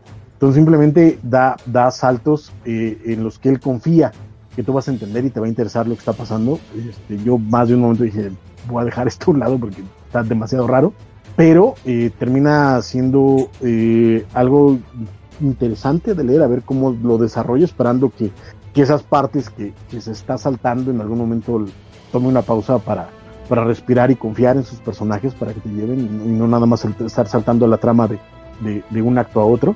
De ahí en fuera está, está interesante, la, las dudas que plantea están curiosas, yo quiero saber qué está pasando con, con el personaje eh, asesino, cuál es su onda, este, por qué cree que, que, es un amigo de este policía que nunca había conocido antes, eh, o sea, quiero ver qué onda, tiene lo suficiente, el suficiente misterio como para mantenerte, pero creo que la ejecución está algo torpe en la historia, aunque el dibujo sí es cierto, está es bastante sí. Que de hecho el dibujo medio sostiene eso que le falta al guion. Así, así, de bueno está. Sí, sí. Pues ya, ya, le echaré el ojo porque desde la portada me a mí sí me llamó la atención de los que tenía por ahí este, en mente. Muy bien. El siguiente porque es cierre y creo que tú sí lo, lo leíste Valentín para que puedas narrar tu experiencia con Stray Dogs. Las, para mascotitas, que... la, las mascotitas del. Para yo, sobre todo para yo poder ir al baño, las mascotitas del asesino en serie. Pues, eh, ¿Cómo?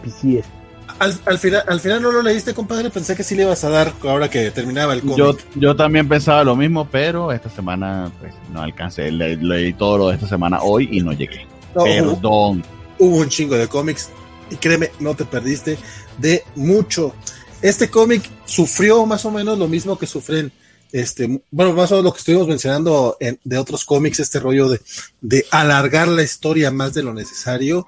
Eh, todo esto que pasa en este último número es la resolución del, para, si no recuerdan de qué iba más o menos, resulta que hay una persona que está rescatando perritos, o al menos se parece que rescata perritos, y tiene una casa llena de, de muchos, muchos, muchos canes.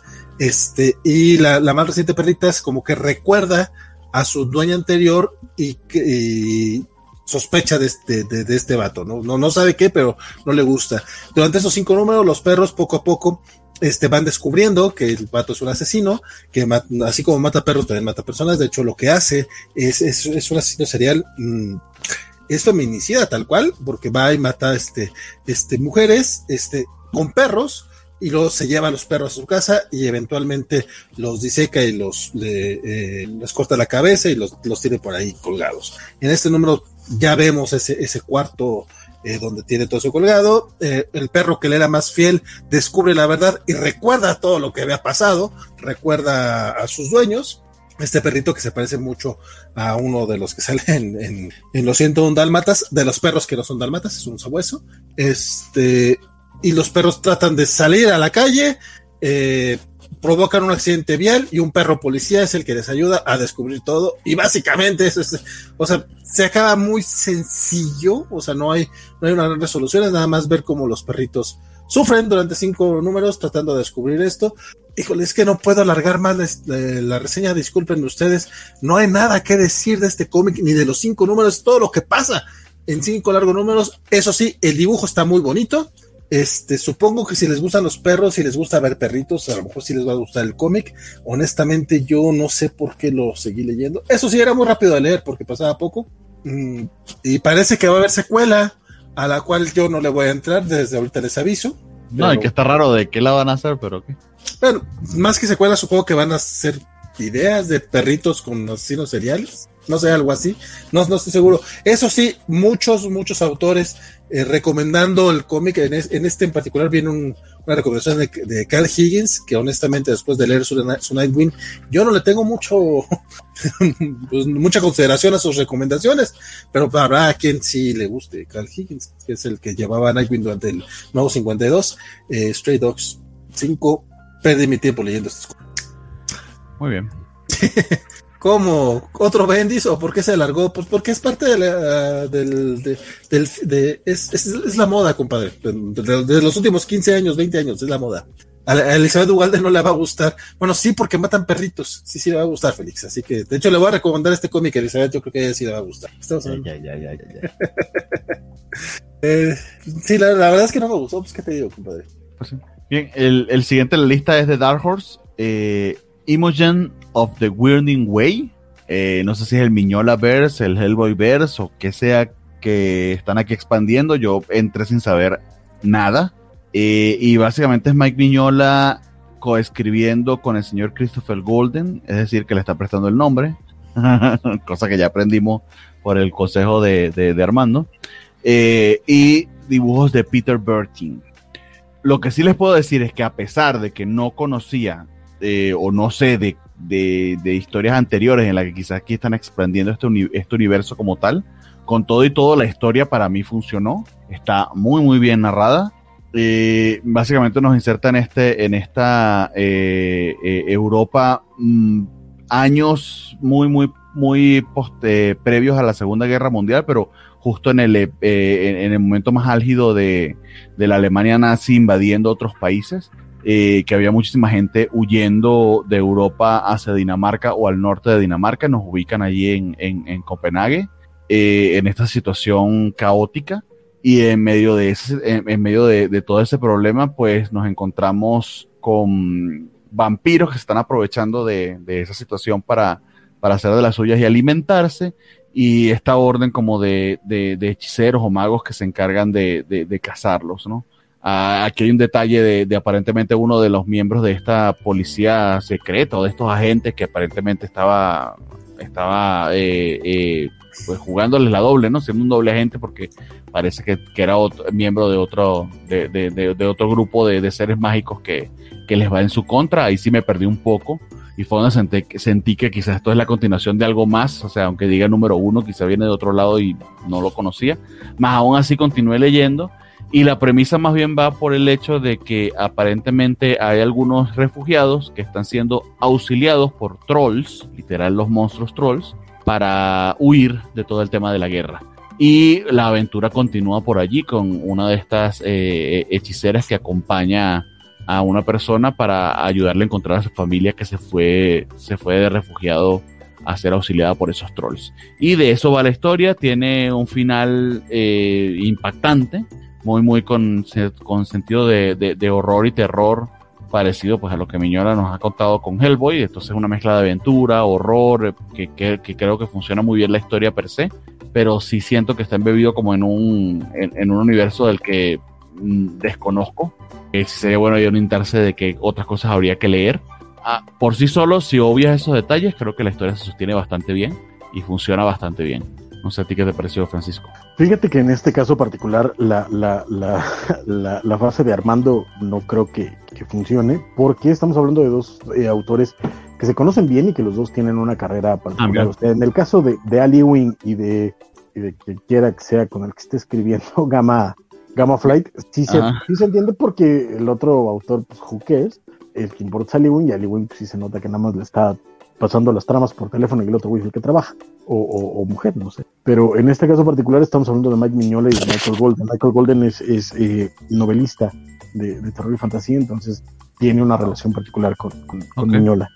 Eh, dicho eso, eh, mientras nosotros estábamos este, comiendo camote, yo la verdad es que no, me, no, no sabía de esto. Este, bueno, sabía que sabía que salían los, los cómics, pero no los leí. Eh, Miñola y Michael Golden empezaron a construir algo que ahora se llama el Outerverse, que mm. son cómics eh, basados sí en terror, bueno, sí en terror y, historias del folclore europeo durante la Segunda Guerra Mundial. Y, empezaron con eh, un cómic que se llama eh, Baltimore y este Joe Golem, que son como los, los, dos pilares que habían tenido hasta ahorita, y ahorita están haciendo esto que son estos este, one shots que ya salió uno, que ahorita no me acuerdo cómo se llama porque es muy raro, está raro. Este viene otro. Que, yo cuando vi mi, Miñola y Dark Horse, creo que se lo había puesto en la lista y había pensado que era relacionado con Hellboy, pero veo que no. No, este es como un universo diferente, aunque es muy parecido a, mm. Hellboy, porque también es como construir una eh, eh, como sociedad secreta, como eh, bueno, varias sociedades secretas y varias personas que exploran eh, el horror y las, los monstruos y los, y los relatos folclóricos durante la Segunda Guerra Mundial, que ese es como el, el, meollo de esta, de esta realidad que están planteando. Y este, bueno, poquito antes o poquito después, pero es esa, esa, esa zona de tiempo, digamos. Y este, eh, y ahorita está saliendo otra serie que se llama Lady Baltimore, que es una continuación de Baltimore, y que también tiene que ver con este, con este universo. Y esta, este personaje que, que vemos aquí que se llama Imogen, que es esta bruja, eh, parte de esta sociedad de, de Winder Whatever, este, eh, ya sale de, de, estas, de estas series, por eso te queda una sensación como de, mm, que creo que algo no me están contando aquí. Hmm. Este, dicho eso, este cómic eh, sí se puede leer eh, por sí solo, pero sí te deja con esa sensación como de que hay algo, que hay algo de información que te está faltando. Pero eh, lo bonito es la metáfora que, utilizan por el tiempo histórico y, los monstruos y el folclore europeo para hablar acerca de algo que sigue siendo relevante hoy en día, que es el, el abuso a los, a los migrantes y a los refugiados en el mundo, ¿no? porque al final de cuentas eso se trata el relato. Pero eh, siento que a diferencia de otros proyectos de, de Miñola, por ejemplo, o de, o de, de Golden, eh, me, sabe, me sabe simple. Creo que abusan de, de, la simpleza. Ahora, ahora no estoy hablando de sencillez, sino de simpleza. O sea, está muy por encima. Eh, y aunque el final sí tiene este, esta característica de que la falta de información o de, o de grafismo explícito termina siendo más impactante que si te hubieras visto todo de frente, eh, queda un poquito floja la historia en general, a pesar de que de nuevo la intención está, es linda, la metáfora es fuerte y, está bien contada, ¿no? no tiene broncas, pero sí me faltó un poquito como de desarrollo, tal vez no sé si de personaje o del mundo, creo que más bien es de personajes, porque todo pasa como muy ligero y se siente de nuevo muy simple todo. Eh, eh, los conflictos se resuelven muy rápido, parece que, esta mujer es, bastante más ducha incluso que Hellboy, porque Hellboy pues le cuesta trabajo resolver las cosas, ella en tres patadas resuelve todo, y creo que es parte del problema, los conflictos son muy rápidos, los personajes son muy ligeros, y, la historia es punto A, punto B, ¿no? Entonces me faltó algo ahí como de, exploración, pero está lindo, y ya. Ok. Así de plano, eh, pero está lindo. Sí, 10 minutos después de explicación. Está lindo. eso también, también es importante. Bien, el último de los números unos, números uno, perdón, es el Black Hammer Reborn, que se lo leyó. ¡Oh! Vale. Qué, chulada de cómic! No mames, qué bonito cómic. Para que ah, veas. qué bien. Sí, no, algo bueno tuve que haber leído hoy, esta, esta, esta semana. Así, a diferencia de Francisco, que él todo lo que leyó le gustó, pues yo sí leí varias cosas que no me gustaron. Afortunadamente, Black Hammer no fue una, una cosa de él. Wonder Woman. ¿Eh? Es que deberían de estar leyéndolo, está muy bueno. Black Hammer. Eh, Jeff Lemire, desde, desde, desde las primeras páginas, sí, sí, claro, es, secuela a la serie que ya había terminado, ya había, ya había pasado todo este rollo de, de la granja, que estaban estos héroes eh, antiguos como, eh, como en, una prisión medio extraña, bla, bla, bla. Este, si, si, no has leído el final de Black Hammer, no hay problema, puedes entrarle. Sí te ayudaría a saberlo un poquito, pero yo creo que es un poquito new friendly este nuevo número que se llama Black Hammer Reborn. Este es eh, empieza con una historia de, de, la, hija de Black Hammer que conocimos en el volumen anterior. Black Hammer, por si no saben, era este héroe que también, también se había ido al, otro, al, otro universo, pero murió. Y en algún momento la hija eh, logra pasar a, ese, a, la granja y ya es donde pasa lo que tiene que pasar. Aquí te cuentan un poquito, eh, te dicen su historia de cuando tenía tal año, tal año, tal año. Este, ella durante los 90 fue la heroína de Black Hammer, la, segunda Black Hammer, la, que, era muy feliz y era la mejor eh, superhéroe de todo el mundo. 20 años más tarde, o sea, en el 2026, este, pues la vida, la vida pasa, la vida es triste, ya no tiene los poderes, ya no es, ya tiene sus hijos, tiene una vida cotidiana pero en serio, los primer, las, las primeras páginas que lean se van a enganchar de este cómic. Es una cosa hermosa la manera en la que Jeff Lemire parece que, hace parecer fácil lo que es darle una personalidad a, un, a un personaje, valga la, redundancia, este, lo, lo de, de, una humanidad muy, muy bella. Lo, vemos como cómo está en esta vida cotidiana, cómo eh, eh, hay, una, hay una organización tipo Shield que aquí se llama Trident, este, que está, es la que está haciendo cargo de todos los problemas metahumanos, y ella ya siendo una mujer de 40 años, de 36, 36 años, ay, qué, qué pasados de lanza, bueno, sí, 35, 40 años, ya se siente eh, muy frustrada con la vida, este, tiene, tiene esta pareja que tiene unos hijos que no, que no le hacen caso, una pareja que, que la engaña, este, y está, tiene un trabajo de oficina, así de, de esos chafones, y pues ella añora los, sus, sus, sus, años mozos, obviamente, ¿no? Sus años como Black Hammer. Por ahí tiene una amiga que la que, que, que le habla para ir a comer. Y la verdad es que ya se, seguirles contando la historia, seguirles contarles el cómic y eso no tiene absolutamente ninguna razón de ser. Este, échense este cómic, este primer numerito, se van a enganchar. Si no han leído nada de Black Hammer, estoy seguro que lo pueden disfrutar.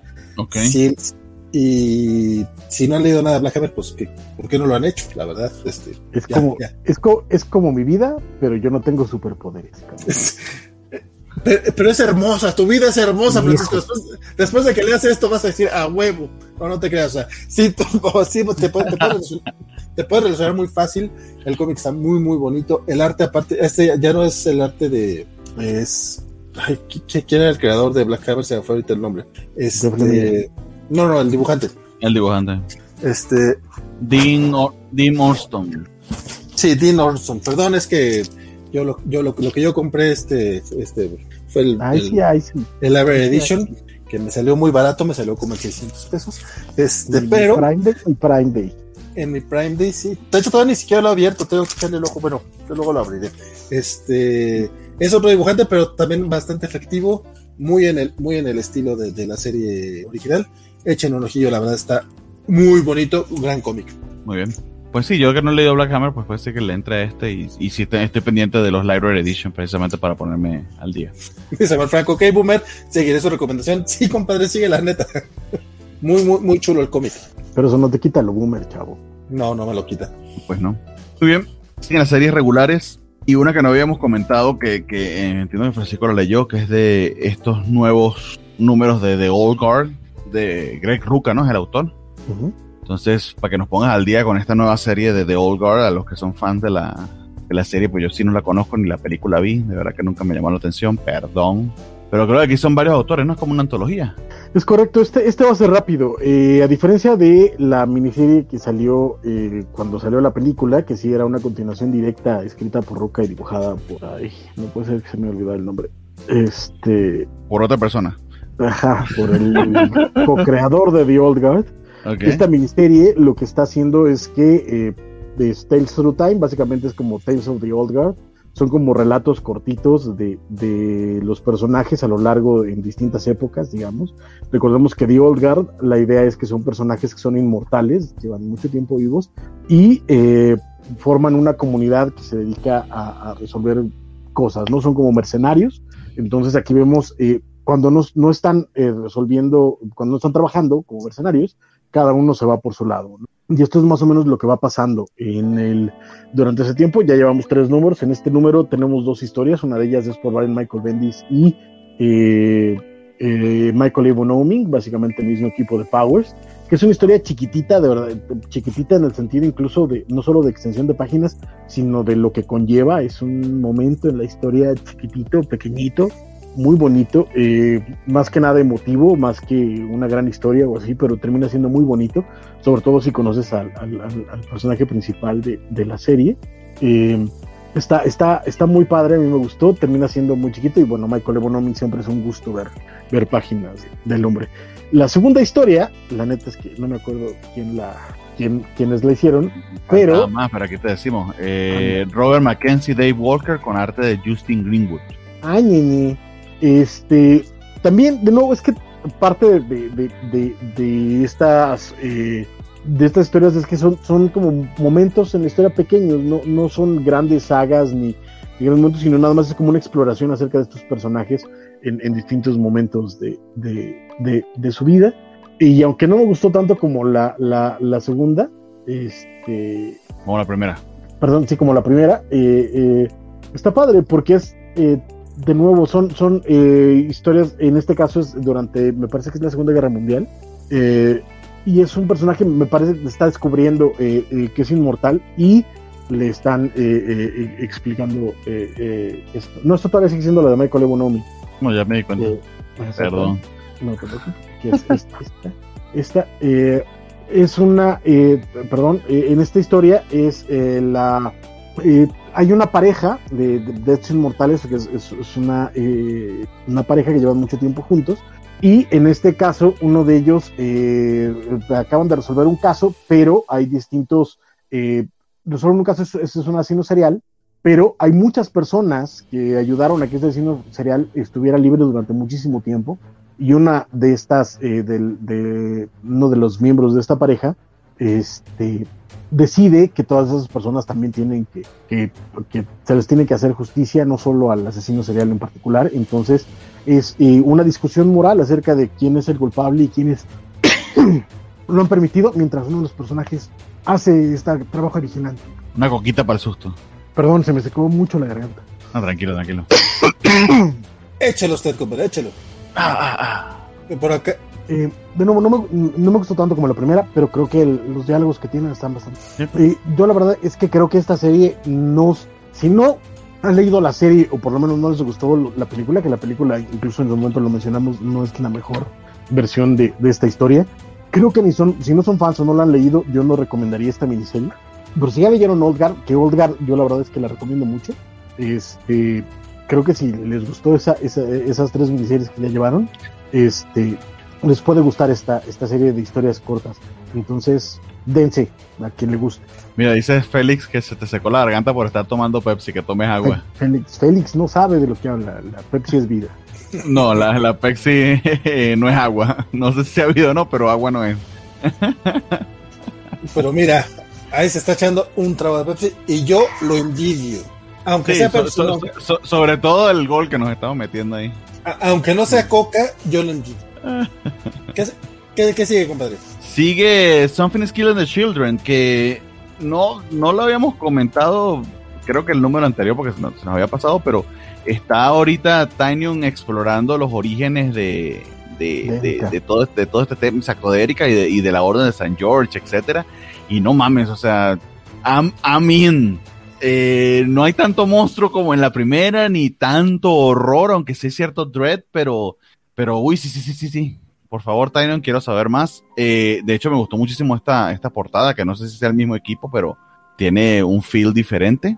Eh, y empiezas a entender algunas de las cosas eh, o de los detalles sobre la Orden de San George que habías visto en, la, en, la, en los primeros 15 números, en los primeros tres arcos. Por ejemplo, que son pioneros porque utilizan máscaras indoors, sea que ya sabían lo que se venía con la pandemia.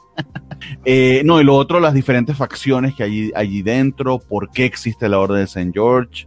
Eh, y van, y te van, te lo van a ir explicando de manera bastante orgánica con este flashback del origen de Erika. Eh, poco más que decirles sin entrar en spoilers, pero si conoce la historia de Sofía Killer de Chile, leyeron los primeros tres arcos, este arco se está volviendo fundamental. Eh, y ojalá que continúe con éxito para que ya que reservé mi primer hardcover deluxe de los primeros 15 números, pues los siguientes 15 también salgan porque parece que se va para largo y que, y que lo que tiene Tiny aquí planeado es, es, otra, es, lo versátil que es Tiny, o sea, lo, eh, todo el horror y el dread que le mete a The Burn of Truth, aquí le pone su pizca de aventura eh, y es, es, otro monstruo completamente diferente, valga, valga el pon. De verdad que Something is quiere decir de todas las, todos los meses es sinónimo de diversión y de, y de cero pérdida. Súper, súper recomendable. No sé, Francisco, qué te pareció este número en particular? Coincido por completo, creo que los dos números que llevamos de este nuevo arco están, están con todo. Mira este, primero. este, el, el, el, eh, el, autor, pues, el dibujante, no puede ser que siempre se me olvide. Walter de Ledera. Walter de Ledera está, está, o sea, si en los primeros 15 números estaba impresionante, aquí creo que está todavía mejor, la verdad. Eh, eh, lo siento mucho más sólido mucho más eh, eh, claro en muchas cosas eh, y, la exploración de este nuevo mundo, la forma en la que está, utilizando Tinion a Erika como este instrumento narrativo para contarnos esta sociedad secreta, la, Orden de San George y, y, todo la forma en la que la familia Slaughter funciona. como dices, de pronto ir descubriendo que, que, los colores de las pañoletas tienen distintos significados y funcionan diferente, ¿no? Por ejemplo, ya habíamos visto a los negros y a los blancos, pero por ahí vemos una pañoleta azul, ¿no? Eh, en medio de, de, Y, una, unos Maga King, perdón. Entonces, este, lo, lo, está haciendo muy bien porque nos está eh, llevando a partir de un personaje que conocemos y queremos y de lo que va a ser su viaje para ser parte de esta familia y de este y de esta orden y que ya nos están avisando que va a ser un, un, un proceso complicado y doloroso que va a llevar su tiempo. Entonces que la parte, la parte la parte de horror ya viene amiguitos. Exacto. Me, me, me, parece que está muy bien contada me parece que está muy bien llevado. Como tú dices yo también ya ya estoy vendido con esta serie hasta donde llegue si si dura el resto de mi vida lo seguiré leyendo el resto de mi vida y, y, y, lo estoy disfrutando mucho, muchísimo, sobre todo porque además ya conoces a Erika de los primeros números, sabes el, lo que le pasó, sabes el tipo de persona en la que la orden la convirtió, además, uh -huh. eh, y eso es, es, también algo relevante a lo que pasa en, en este cómic. Entonces, eh, súper bien, yo sigo adentro, Tinion está haciendo un trabajazo, ojalá si escribiera Batman, y, y presionan. Sí, sin duda. De verdad que Sophie Kirle es de lo mejor que sale todos los meses. Sigue estando top, top. Bien, y para hablar de algo chido, divertido, la última que yo tengo en la lista es Jonah. Y no sé, Vanessa, si llegaste a leer esta, si quieres, si quieres comentarnos qué te pareció. Aunque estás en mute, no te entendí. Digo que denle ustedes. Ok. Bueno, súper rápido, literal, Chris Amney nos coloca exactamente en el punto donde nos dejó el cliffhanger. Era que eh, Jonah y su hermana Rainbow se encontraron con este grupo de sobrevivientes, estaban compartiendo historias. Tuvieron un momento de pausa en el número anterior como para medio contarnos de qué iba la situación en el mundo. Y de repente, pum, se aparece otro de estos kaiju gigantes que, que hemos visto a lo largo de toda la historia pero ahora con intervención directa eh, destruyendo la cueva en la que se encuentran estos sobrevivientes. Y resulta que aprendemos por qué son sobrevivientes, porque aparentemente tienen eh, pues habilidades de pelea espectaculares, bastante fantasiosas, muy muy mentirosas algunas de ellas. Este, pero Chris Lee con la experticia que lo caracteriza y como nos ha acostumbrado, por ejemplo, en Firepower, esas escenas de acción tan fluidas y tan bien narradas, pues aquí hace gala de ello en casi todo el número. Es una gran, gran escenota de acción, como el 80% del número, con una conclusión importantísima para la trama en líneas generales. Este, y nada, o sea, sigue, Jonas sigue estando divertidísimo, yo lo sigo disfrutando un montón. Eh, y en este número en particular, deja un poquito de lado la característica quizá más infantil, más de, de historia para niños que tenía en un principio y aquí se mete en un terreno más de, más de acción. Así que hay un poquito, creo que hay un poquito para todos. De hecho, habla como que este es el cierre de un arco y que tiene pensado algo más, más, más a la larga, lo cual me extrañó un poco, porque creo que este es el cuarto o quinto número, pero puede ser. Eh, en todo caso, pues sigue, sigue estando tan, tan, tan bien como, como siempre. O sea, yo hasta ahora no he conseguido un número de Jonah que me decepcione. O sea, Francisco, ¿a ti qué te pareció? No, no, vale, lo, lo leyó, ¿no? No, es que... ¡Ah! Perdón, perdón, es que yo entendí eso. Este, sí, lo mismo, me, me, encanta. Creo que, creo que a diferencia tuya, yo siento nada más en el rollo de que incluso el, el cambio de, de, de cómic medio reflexivo, eh, infantil o para toda la familia a, a, a, las escenas de acción, este, sea un cambio de tono, porque no lo siento, incluso las escenas de acción las sentí muy en el mismo tono. Imaginativas, eh, este, grandilocuentes, eh, eh, poco serias, la verdad, incluso eh, momentos en los que la acción se empieza a desbordar y ves a, a, a Jonah eh, simplemente sentada, comiendo, sin, sin, prestar atención, es parte de, esa, de esa eso, misma... Eso estuvo buenísimo. De ese mismo tono, ¿no? Y descubrimos algo acerca del personaje eh, en, este, en, este, en este tomo y pues ya viene también la, la amenaza del futuro, entonces...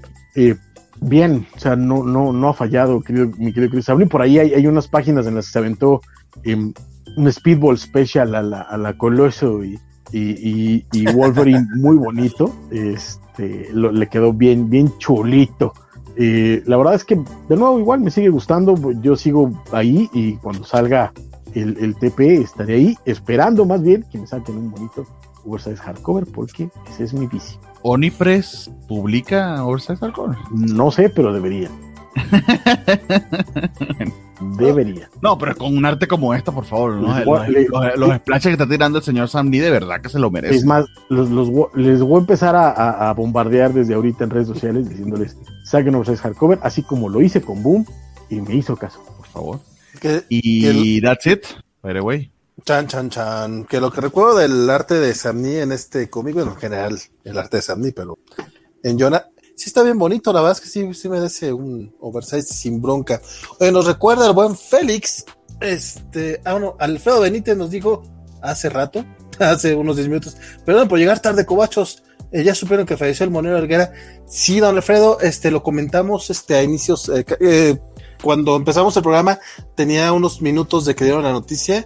Este, sí, parece que fue un, un infarto y pues ya ahorita las redes sociales, sobre todo, bueno, eh, me imagino que las de eh, la mayoría de nosotros este, se están inundando de, de muestras de cariño para Alguera, para los chamucos, a la familia de- del, del monero y pues siempre está triste. eh, un fallecimiento, sobre todo alguien que pues estaba joven, todavía estaba joven el Helguera, este, Muy activo. y muy activo, de hecho, trabajando diariamente con para las jornadas, entonces pues descanse en paz, este Antonio Helguera. Este, por acá nos decía Félix Farsar que ya llegó a México por planeta, este, el- algo, algo está matando a los niños, eh, Something's Killing the Children, y el and Future, este, llegaron a, en 498 Van a llegar. pesos. Van a ¿Van a llegar? Sí, o sea, según Ah. yo, están, o sea, están anunciados que ya, creo que el siguiente mes, ¿no? Pasta dura. ¿Pasta Pasta dura? dura, 500 pesos, Ay, dí- dígalo otra vez en corito, qué lindo. pero, pero, que es a donde iba mi querido Vale, Ajá. y que me perdone mi querido eh, tío Planeta que ha estado con nosotros, Pero creo que está más caro que la edición gringa. bastante más, porque sí es pasta dura, pero en el caso de Something is Killing the Children, si es una reproducción exacta de los TPs, es los primeros cinco números, Something is Killing the Children, y Once and Future es los primeros seis. Sí. nada más. Y por 500 pesos. Tomando en cuenta ya que Planeta, que Smash está vendiendo el GLA Earth 2 en 490 y tanto, en 430 o 450, una cosa así, pues tampoco me parece descabellado ya para el mercado mexicano un TP chico de pasta dura en 500 pesos. Eh, pero sí está cañón, sobre todo porque el pasta blanda en inglés lo consigues en 230 o 250 pesos en Amazon. y los pasta dura que salieron en pre-order, uno estaba como en 700 pesos y el otro estaba en 800, 900 pesos. Entonces, este, sí, bueno, el Sentient este, Panini es más. Panini factura en México, entonces es mucho más fácil que, que acomode precios al, al Sí, mercado nacional, Pero mientras que Planeta importa. Y importar de España, sí, claro, es más costoso. Pero es que nos, nos quieren cobrar el cambio en euro y, y- y el tema es que la calidad creería que es similar a esto. Entonces, si están compitiendo, pues obviamente. Creo, creo que el- la calidad de papel, creo que la calidad de papel de Planeta es un Ojalá. poquito. De hecho, en general, este, tanto las portadas como el papel de Planeta sí están mm, por encima del de Panini México. Pero la cosa es que el de Plane- Panini México, aparte de que está pensado para el mercado mexicano, no solamente la- las traducciones, pues, sino el. Sí, o sea, ok, a lo mejor sí está mejor el de Planeta, pero pues también se refleja en el precio que está un poquito más acorde a la realidad de los comiqueros mexicanos. La cosa es que Panini, pues de repente no se pone las pilas con las licencias. O sea, bueno, ya vienen. Pero ya Sí. como a nivel, como a nivel global, ¿no? Porque si Planeta compró lo de Boom, lo compró global, por lo que estoy entendiendo. eh, no, No, compró- se compra Boom, IDW y todas esas que son historias de autor, compras por, por serie. por serie o por paquete, ¿no? pero Y- no son paquetes de toda la, la gama, sino Y, y algunas regiones. Si a lo que te refieres es de que esta serie no la está publicando Panini en España, este sí es cierto, pero eh, eh, Panini en España tiene Marvel, entonces puede, puede darse ese lujo. Aquí en México no tienes licencias que te suplen. Digo, tienen Star, tienen Star Wars y Conan, pero pues no son el, No, no es lo mismo que tener Marvel o DC. O sea, Ajá. Este, yo ahí agregaría un poquito nada más, bueno, eh, matizaría un poquito el tema de que sí, sí están llegando muy caros, o sea, eso ya lo hemos platicado directamente con, con, con el buen Juan Carlos, este, en, vivo, e incluso en, en un par de entrevistas que hemos tenido con él, se lo, se lo hemos comentado. Él no pone los precios, también eso es, eso es cierto. Lo que sí, lo que sí es de que como llegan como libros, eh, regularmente encuentras después descuentos buenos como libros. O sea, creo que, creo que en ese aspecto, eh, Planeta, por lo que nos han platicado, sí tiene una visión de negocios distinta a la que tienen Televisa, Camite y, Panini, que buscan este con libros. Ajá. No, y es que buscan, buscan con libros tener resultados de revistas, de que los sacamos ahorita y que se venden chinga. Y eh, no es el punto, pero también por eso al menos por eso Panini tiene un precio poco más accesible. En el caso de, Planeta, saben que son libros y le, van para largo. Y dentro de esas, dentro de ese largo, toman en cuenta este, las promociones y los descuentos que hay durante el año. Entonces, sin pues embargo, cosa. Sin embargo, eh, perdón, si hay muchos más descuentos de Panini. Ah, no sé, por lo mismo, porque el mercado editorial no está acostumbrado a dar descuentos. y de hecho, durante mucho tiempo incluso casi casi estaba prohibidísimo para, para las librerías y para los editoriales dar descuento por cuestiones del Sí, pero, llegó Amazon y o, te monta o te cae. Pues se pelearon, ¿eh? Pero eh, eh, es el punto, o sea, de pronto encontrarás algunos descuentos por aquí y por allá, pero a eso hay que decirlo, Panini tiene más, más descuentos. Y en el caso de Planeta, probablemente los llegues a encontrar más que nada descuentos en Amazon, más que en librerías como Sanborns o, o Gandhi, más que en otros lados. No, pero seguido sí las menciona, digo, sobre todo para eventos como el Buen Fin o cosas por el estilo, obviamente. Pero si siguen la página de Planeta Fandom, sí hay luego seguido. Juan Carlos es el que comunica esas cosas y dice que próximamente ah, va a haber este ya redes oficiales de Planeta, que también es algo que no han tenido aquí en México. Entonces de repente no te puedes enterar fácilmente sobre ese tipo de, de temas. Digo, sí está la página de Fandom, pero pues como que aunque, aunque esté muy activo alguien que trabaja en Planeta, pues no es lo mismo a tener como la información oficial. Dicho, lo, dicho todo eso, o sea, tomando las cuestiones de que si está caro, que si hay descuentos, que la chingada, la verdad es que si, si, le, si no tienes problemas para leer en inglés, este, pues sí, ya mejor espérate los deluxe. o si de plano quieres una edición bonita, pasta dura, papel coqueto, y, 500 pesos, pues no está tan mal. Sobre todo tomando en cuenta que salen eh, Someone's Killing the Children, es eh, Once on Future y Undiscovered Country. Alerta de playera, dice este hombre. De Félix, canjeo de modelo de playera, don va, don vale, cerremos hoy con su playera. Oh, hombre, pensé que no le gustaba mi playera, don Félix.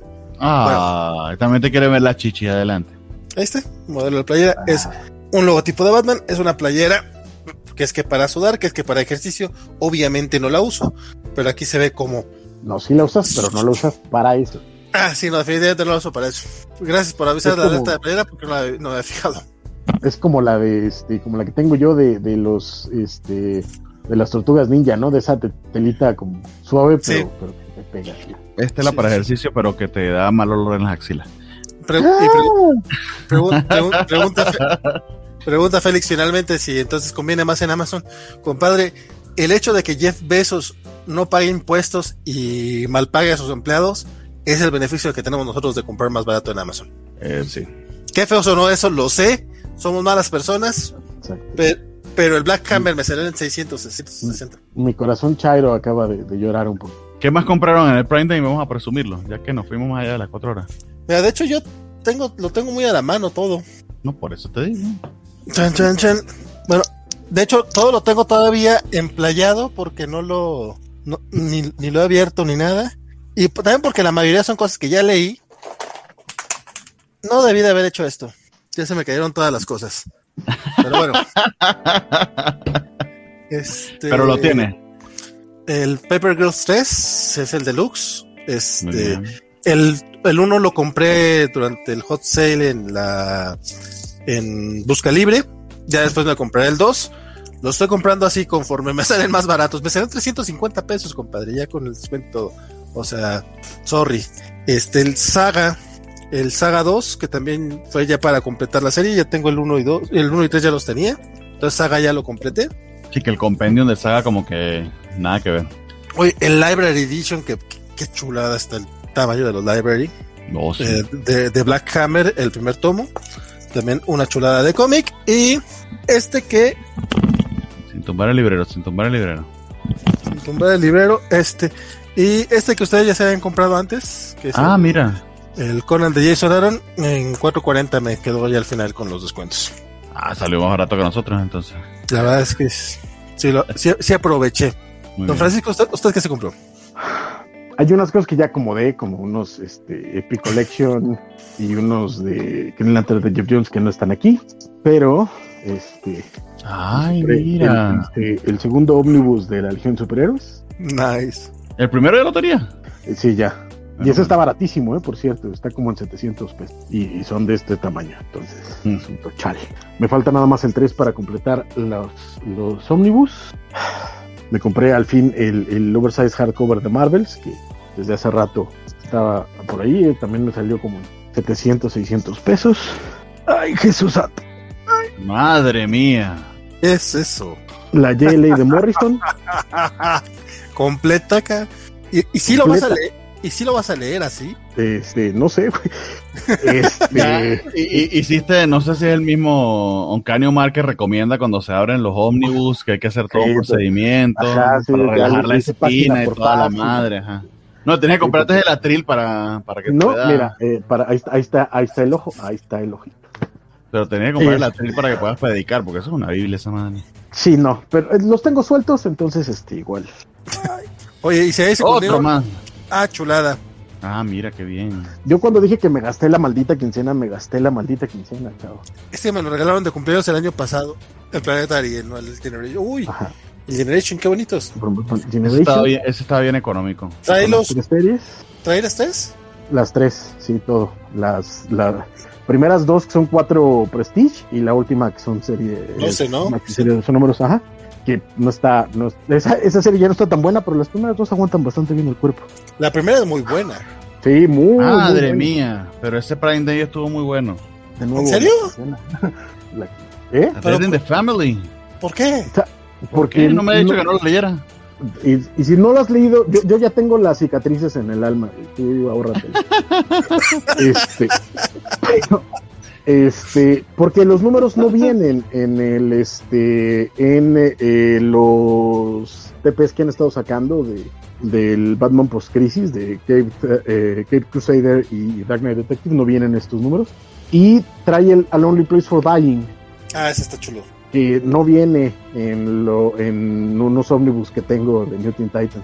Ah, Este, pero ese sí. Ese sí es eh, importante para Nightwing. Sí, no está ahí, porque no bueno. Ok, ok, ok. Nada más por Este- un lugar solitario para morir, te lo, te lo valgo. Eh, en el JLA de Morrison, nada más viene todos los de Morrison, pero no trae, eh, hay números intermedios de, de esa etapa de JLA que no escribió Morrison y no vienen ahí, Se pero pasaron. los metieron aquí.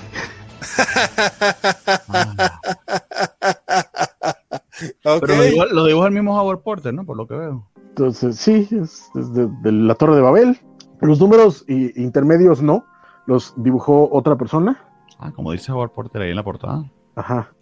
Torre Este, de Babel el Tower of Babel es Howard, es Howard Porter. Pero por ejemplo, est- estos dos números con, con Adam Strange no los dibujó este. eh, ¿Y también son de Mark Wade? y, ajá.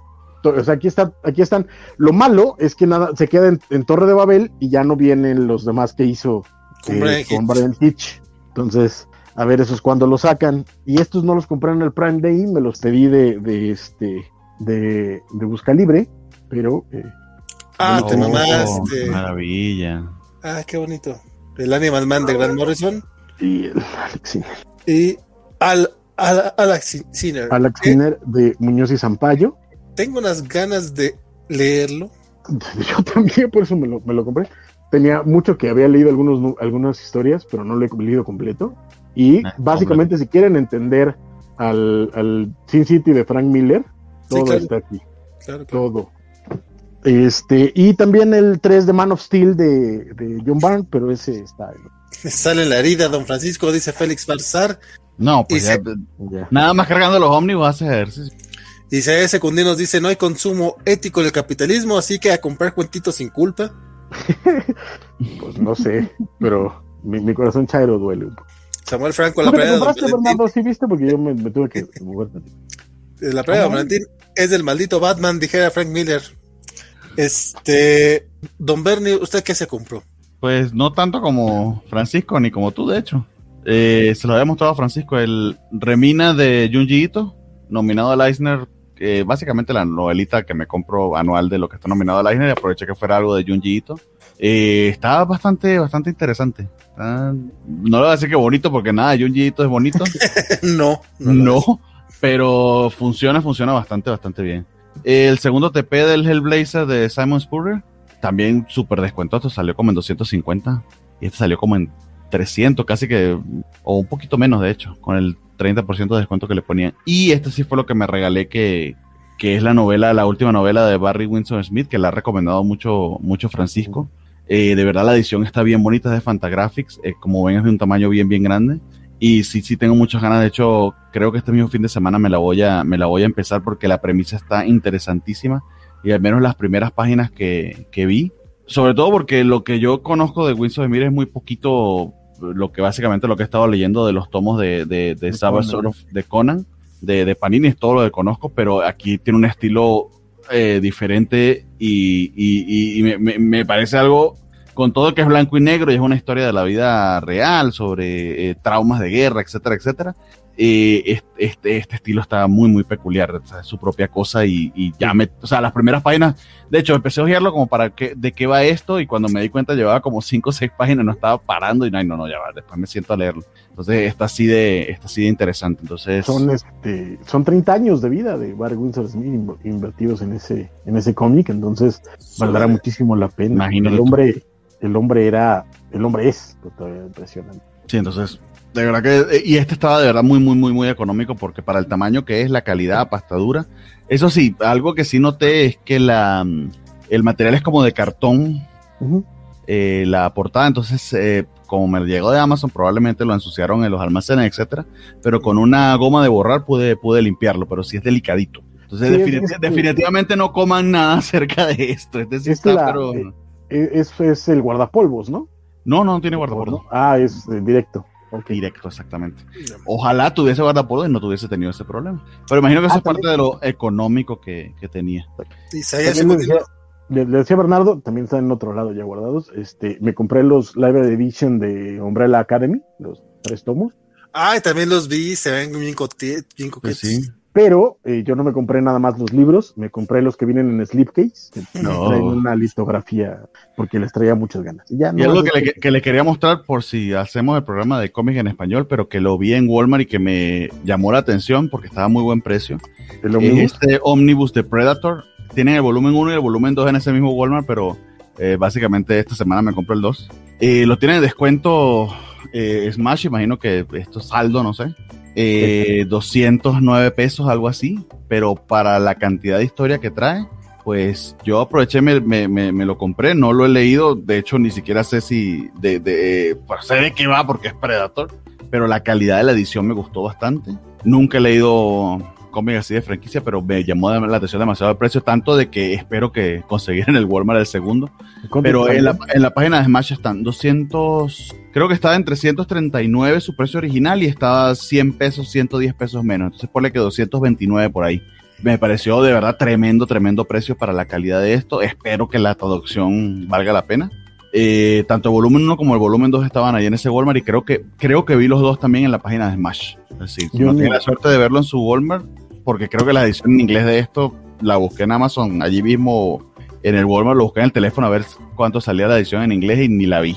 Bueno, había una que, que 6 mil pesos, una usada, pero Yo ni Sí. sabía que habían sacado el 2, fíjate.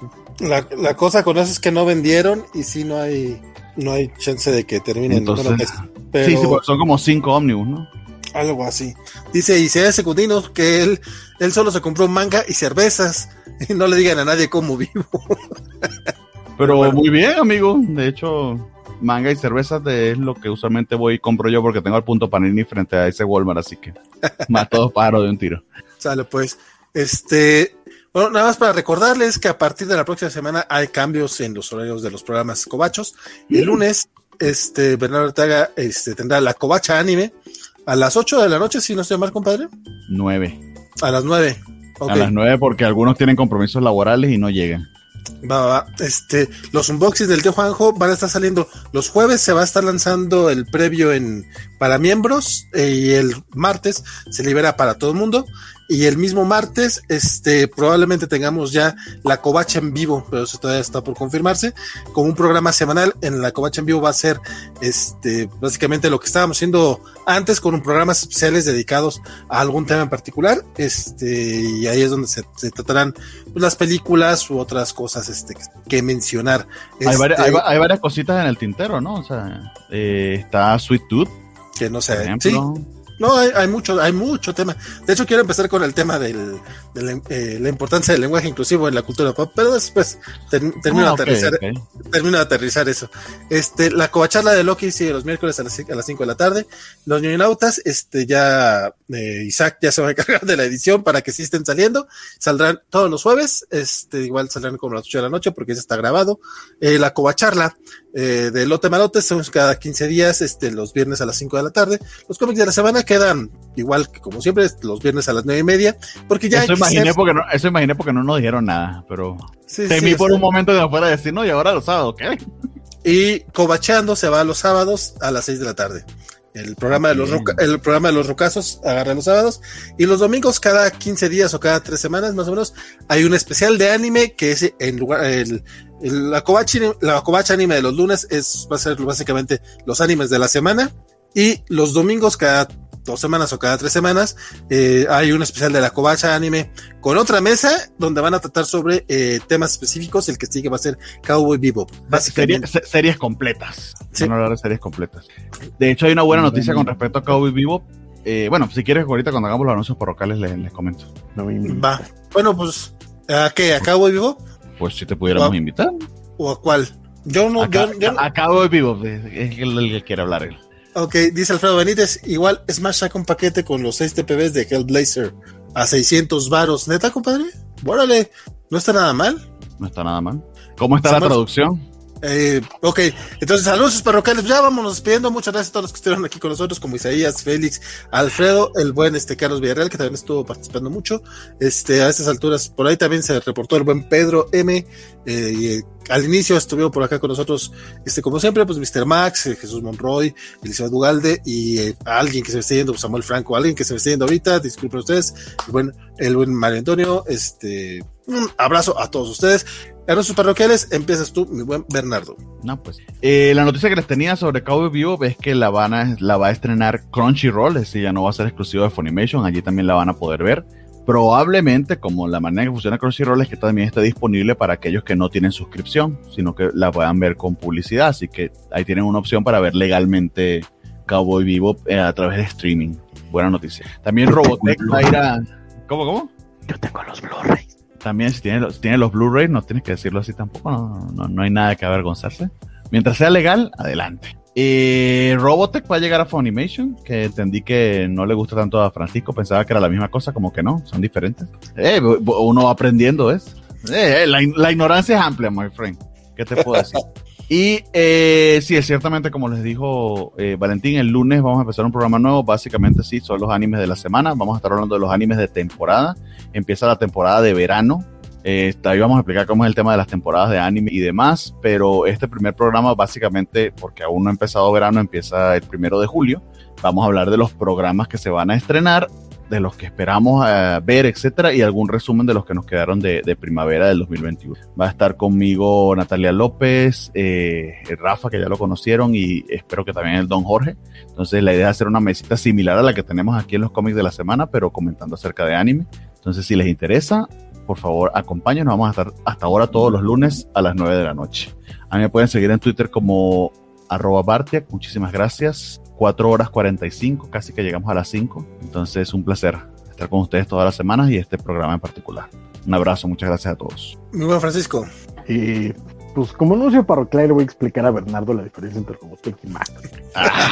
a llegar a las 5 horas. Fíjate, básicamente, fíjate tú que en 1982 eh, se creó una serie llamada Macros que eh, básicamente pertenece al género mecha, eh, muy parecida a Gundam, pero mucho más chida. pero, pero más chida.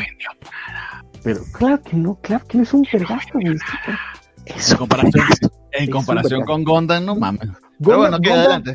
continúa, continúa. De hecho, el, que, maneja los mechas de, de, esa madre es el mismo Phil Colson, o sea, van al mismo. El, punto es que sale este, Macros, eh, pega chido, y un ejecutivo de eh, una productora estadounidense ve los animes y dice: Ah, quiero comprar esta serie y llevarme a Estados Unidos. Y la compra. El problema es cuando llega a Estados Unidos, en ese momento las, las cadenas de televisión solo tenían dos esquemas para las series animadas. Tres episodios cada semana o 65 eh, episodios eh, todos los días, de lunes a viernes. Eh, y la serie solo tenía treinta y tantos episodios, me parece. O 28, no me acuerdo. Pero eran más, eran más de las semanales y menos de los diarios. Entonces a este productor se le hizo buena onda decir, pues no hay pedo, me voy, me compro otras dos series y hago un macho porrendo para que tener los 65 episodios y valió madres. Entonces cambió un montón de conceptos, cambió un montón de ideas, censuró cosas, este, todo fue un desastre y es el problema con Robotech. Tiene mucho de macros, sí, pero no es la visión de macros original, que esa salió eh, allá. Y en Japón tan funcionó la serie Bernardo, en Japón. que salieron un montón más de, de spin-offs y de series y tuvo conciertos en vivo en el, en, el Budokan Bernardo, porque es una... Kundan hay uno de tamaño natural, los japoneses hicieron eso. Bueno, los japoneses van a hacer hasta las Olimpiadas en medio de una pandemia, están medio locos de, por sí. Ah, ah, ah, pero, pero hubo un concierto en el Budokan, fíjate. Bueno, Entonces, esa es la enorme diferencia. Pocas, pocas, series lo han logrado. Y Yoko, Kano, y Yoko Kano es, y así, es todo lo que voy a decir. Y la, la Más bien sería Kobacha-kun. Exacto. Kobachakun.